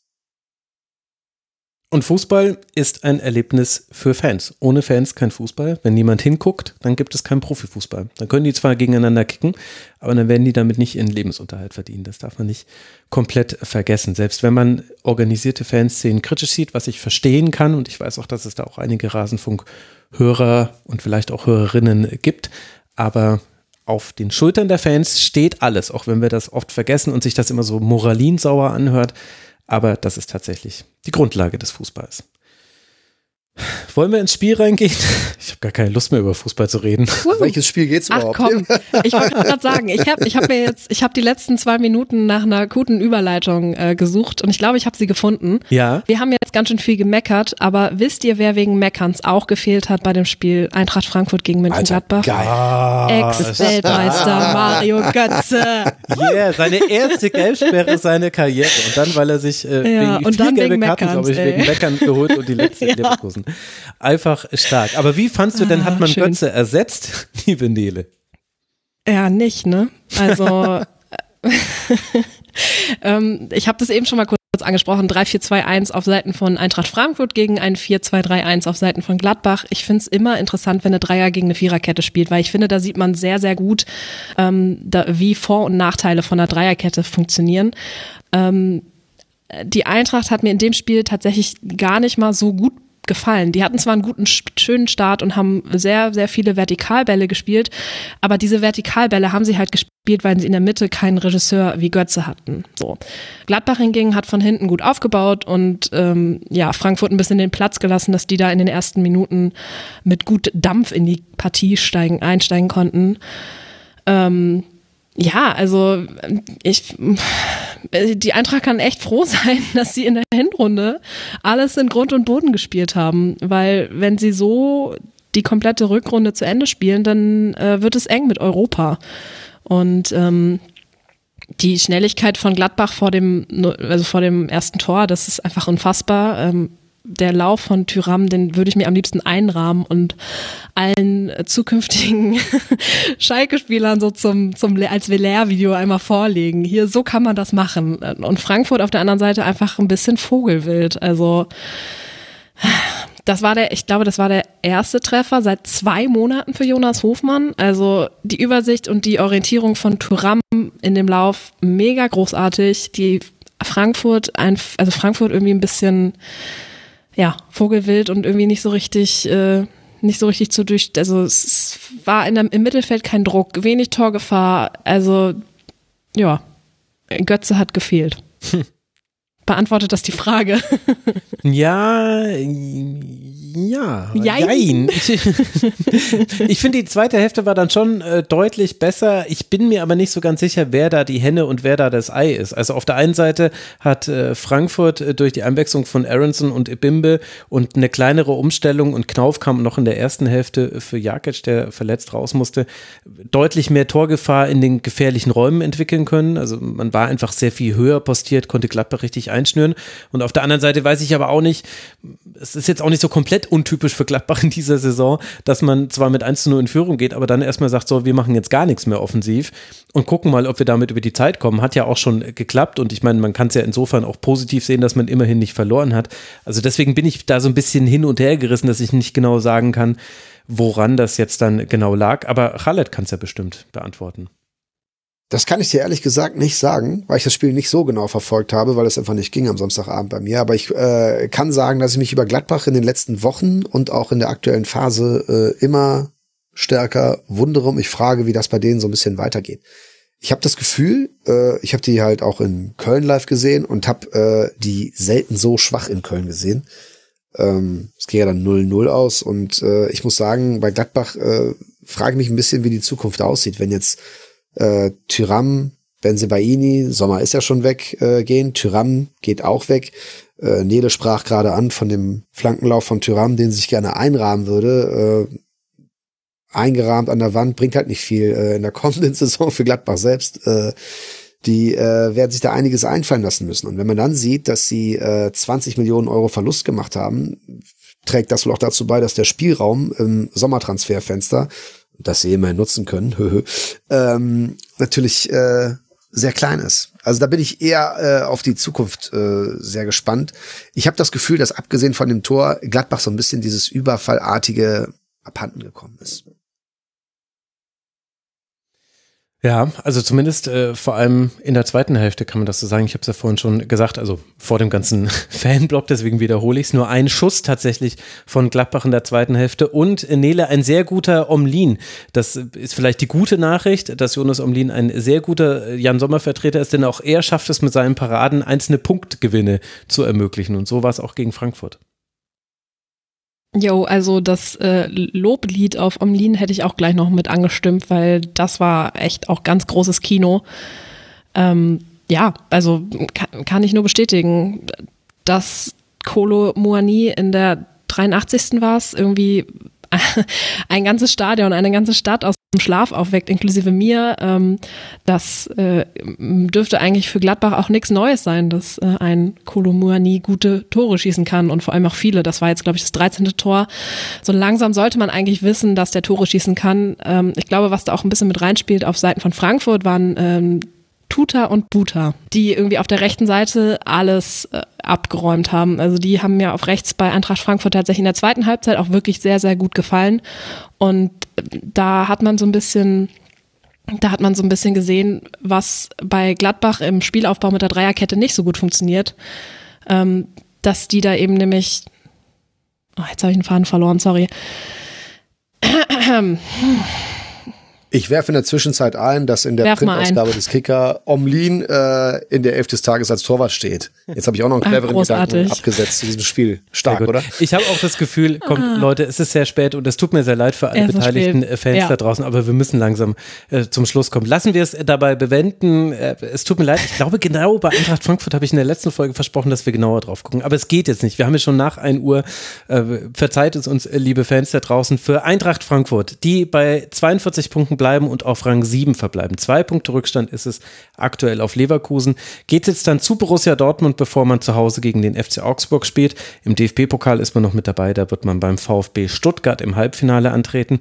Borussia Mönchengladbach steht auch bei 36 Punkten. Das heißt, die Saison ist jetzt nach unten hin definitiv durch. 12 Punkte Vorsprung auf Rang 16 und bei 8 Punkten Rückstand auf Platz 6. Wahrscheinlich auch nach oben nicht mehr so viel möglich. Vom Gegenteil überzeugen könnte mich Gladbach nur, wenn man jetzt dann zu Hause gegen den ersten FC Union gewinnen würde. Das ist nämlich der nächste Gegner, den die Borussia vor der Brust hat. Und damit haben wir noch eine Partie, über die wir sprechen wollen. Und das ist ein knackiges Ja! 0 zu 0. Endlich ist es soweit. Rallet wartet schon die ganze Zeit darauf. Wolfsburg gegen Leverkusen war das Spiel, was nicht nur diesen Spieltag, sondern auch diese Sendung hier zuschließen wird. Und es tut es standesgemäß. Nein, das ist ungerecht. Aber es tut es mit einem 0 zu 0. Es passierte ganz lang wenig. Dann ab der 26. Minute habe ich mir auf einmal panisch Dinge aufgeschrieben. Da ging dann wieder ein bisschen was. Aber insgesamt, Khaled, war es dann nicht so ein Nailbiter, wie man im Englischen sagt, also dass man die Fingernägel abkaut vor Spannung. Es war eher mau.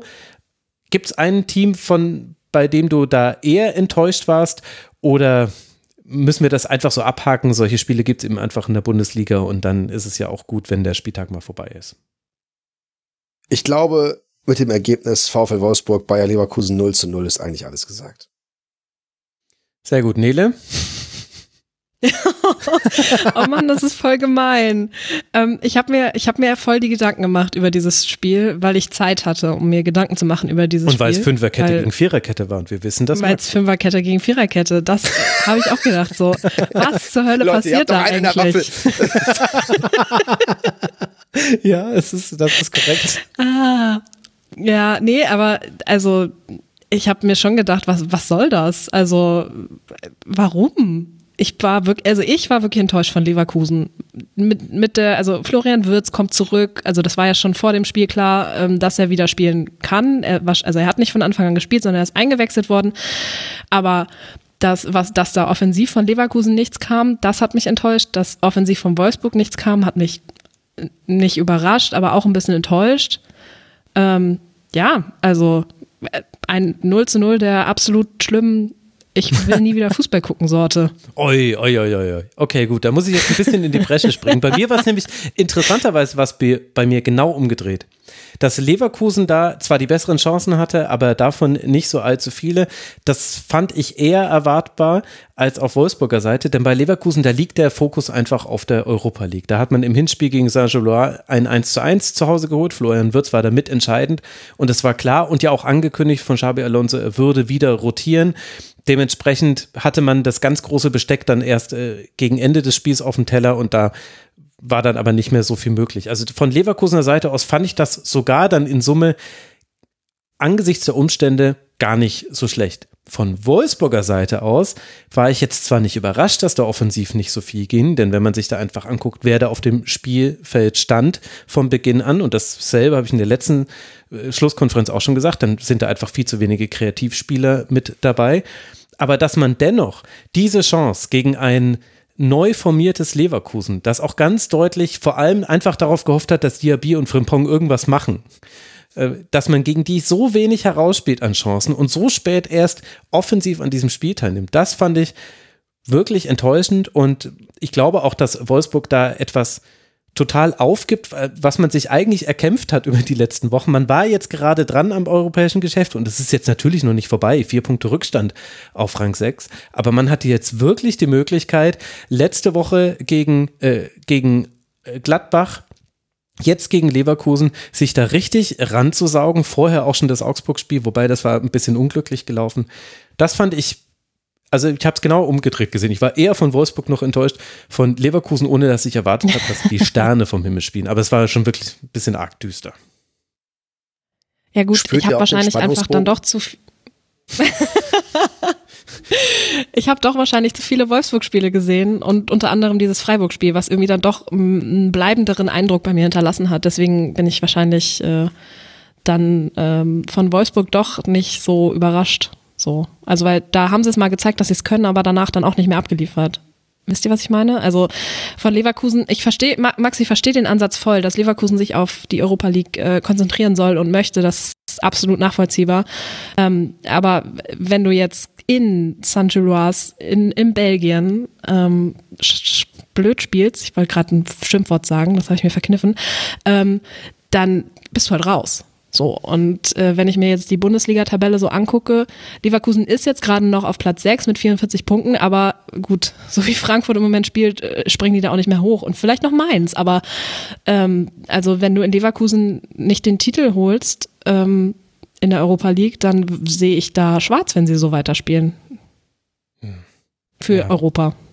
Hm. Ja gut, Euro Conference League ähm, sieht schon ganz gut aus. Also es stimmt, du hast natürlich auch recht. Ich glaube, dass der erste Titel seit 35 Jahren, 88 war das, ne, dass man einen UEFA Cup gewonnen hat.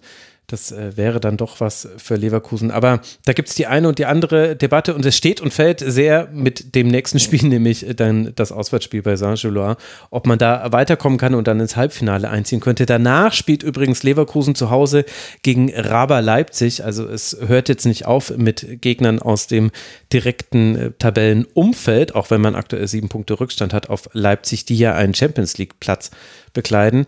Für die Wolfsburger, die auf Rang 9 verbleiben, generell die ersten 10 der Tabelle haben sich nicht von der Stelle bewegt, nur im Tabellenkeller gab es ein bisschen Bewegung. Für den VfL Wolfsburg bleibt es bei 40 Punkten, 4 Punkte Rückstand auf den Tabellenplatz 6 und es geht jetzt dann zum VfL Bochum. Dort wird man als nächstes antreten. Und äh, damit sind wir dann, ich weiß nicht, ob das der Spannungsbogen war, den du gemeint hast, Khaled, der Spannungsbogen bis zu meiner Abmoderation. Dank an euch beiden. Aber ich habe vielleicht noch einen, ja? einen, einen Satz, der mir gerade so einfällt, wo äh, Nele darüber sprach, äh, ja, ob äh, Leverkusen Titel holt, ist jetzt nicht mein größter Traum, aber die ähm, Habt ihr euch mal mit der Champions League ab 2024 beschäftigt und wie man einen fünften Platz bekommt? Ist euch das Prinzip bekannt? Oh Gott, ich habe das schon mal irgendwo. Hast du das nicht mal beim Sport und Zeit Podcast erklärt? Oder, ich oder sagen. auf Twitter. Aber, aber ich habe es äh, vergessen. Erzähl's mir nochmal. Dann den einen Satz dazu. Ähm, es ist halt so, äh, ihr kennt ja diesen nervigen Fünfjahreswertungspatriotismus. Ne? Wenn euch jemand am mhm. Samstag in der Kneipe erzählt, er findet die Bayern scheiße und am Mittwoch sagt, er findet die Bayern geil, damit äh, irgendwann eines Tages äh, Werder Bremen äh, in die Europa League kommt oder so. Ne? Mhm. So. Diese Leute werden sich in Kürze leider äh, in einer gewissen Art und Weise vermehren.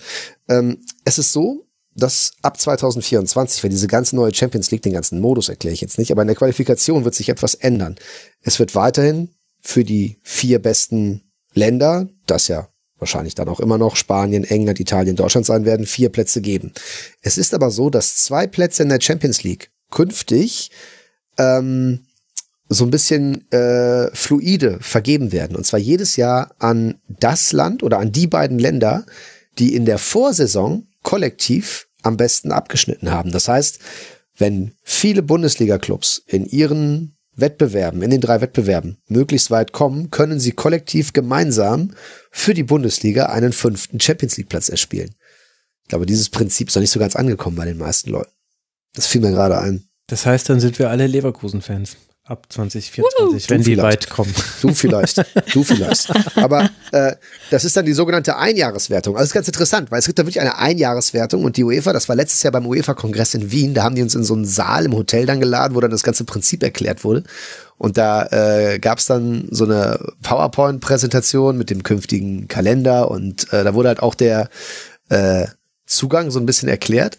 Und da haben die auch mal erklärt, wer in den letzten Jahren jeweils äh, diesen zusätzlichen Platz erhalten hätte. Das waren 2018 England und Spanien, das waren 2019 England und Spanien, das waren 2020 Spanien und Oha Deutschland, das waren 2021 England und Spanien und äh, in der Saison 2021 22 wären es gewesen England und die Niederlande. Da profitierten sie halt von Ajax und mhm. ich glaube war Feyenoord nicht sogar im, Feyenoord im Conference League Finale. Conference League ja, genau. Und äh, das ist halt ganz interessant, weil auf der einen Seite gibt's so die Chance auf den fünften Platz, Platz, aber wir sehen halt, im Normalfall landen diese zusätzlichen Plätze natürlich da, wo sie hingehören, aus Sicht der Großen, bei den Großen. Ne? Um das nochmal als Anschluss an vorhin. So, jetzt lasse ich euch in Ruhe. Nee, du, war ja äh, schön. Jetzt, jetzt merke ich es mir diesmal hoffentlich auch. Aber jetzt äh, danke ich euch trotzdem und verabschiede euch trotzdem in einen wohlverdienten Feierabend. Ganz herzlichen Dank an Nele Höper, die Ed Hip Hüp bei Twitter. Danke dir, Nele, dass du so lange hier mit dabei warst. Ja, vielen herzlichen Dank. Es war ganz okay. Nein, es hat sehr viel Spaß gemacht und ich freue mich sehr ähm, für ganz, dass, ihr, dass wir so schön Werbung für die Weinscholle im Weserstadion gemacht haben und ich freue mich, also es, es hat mir sehr, sehr, sehr viel Spaß gemacht. Vielen Dank.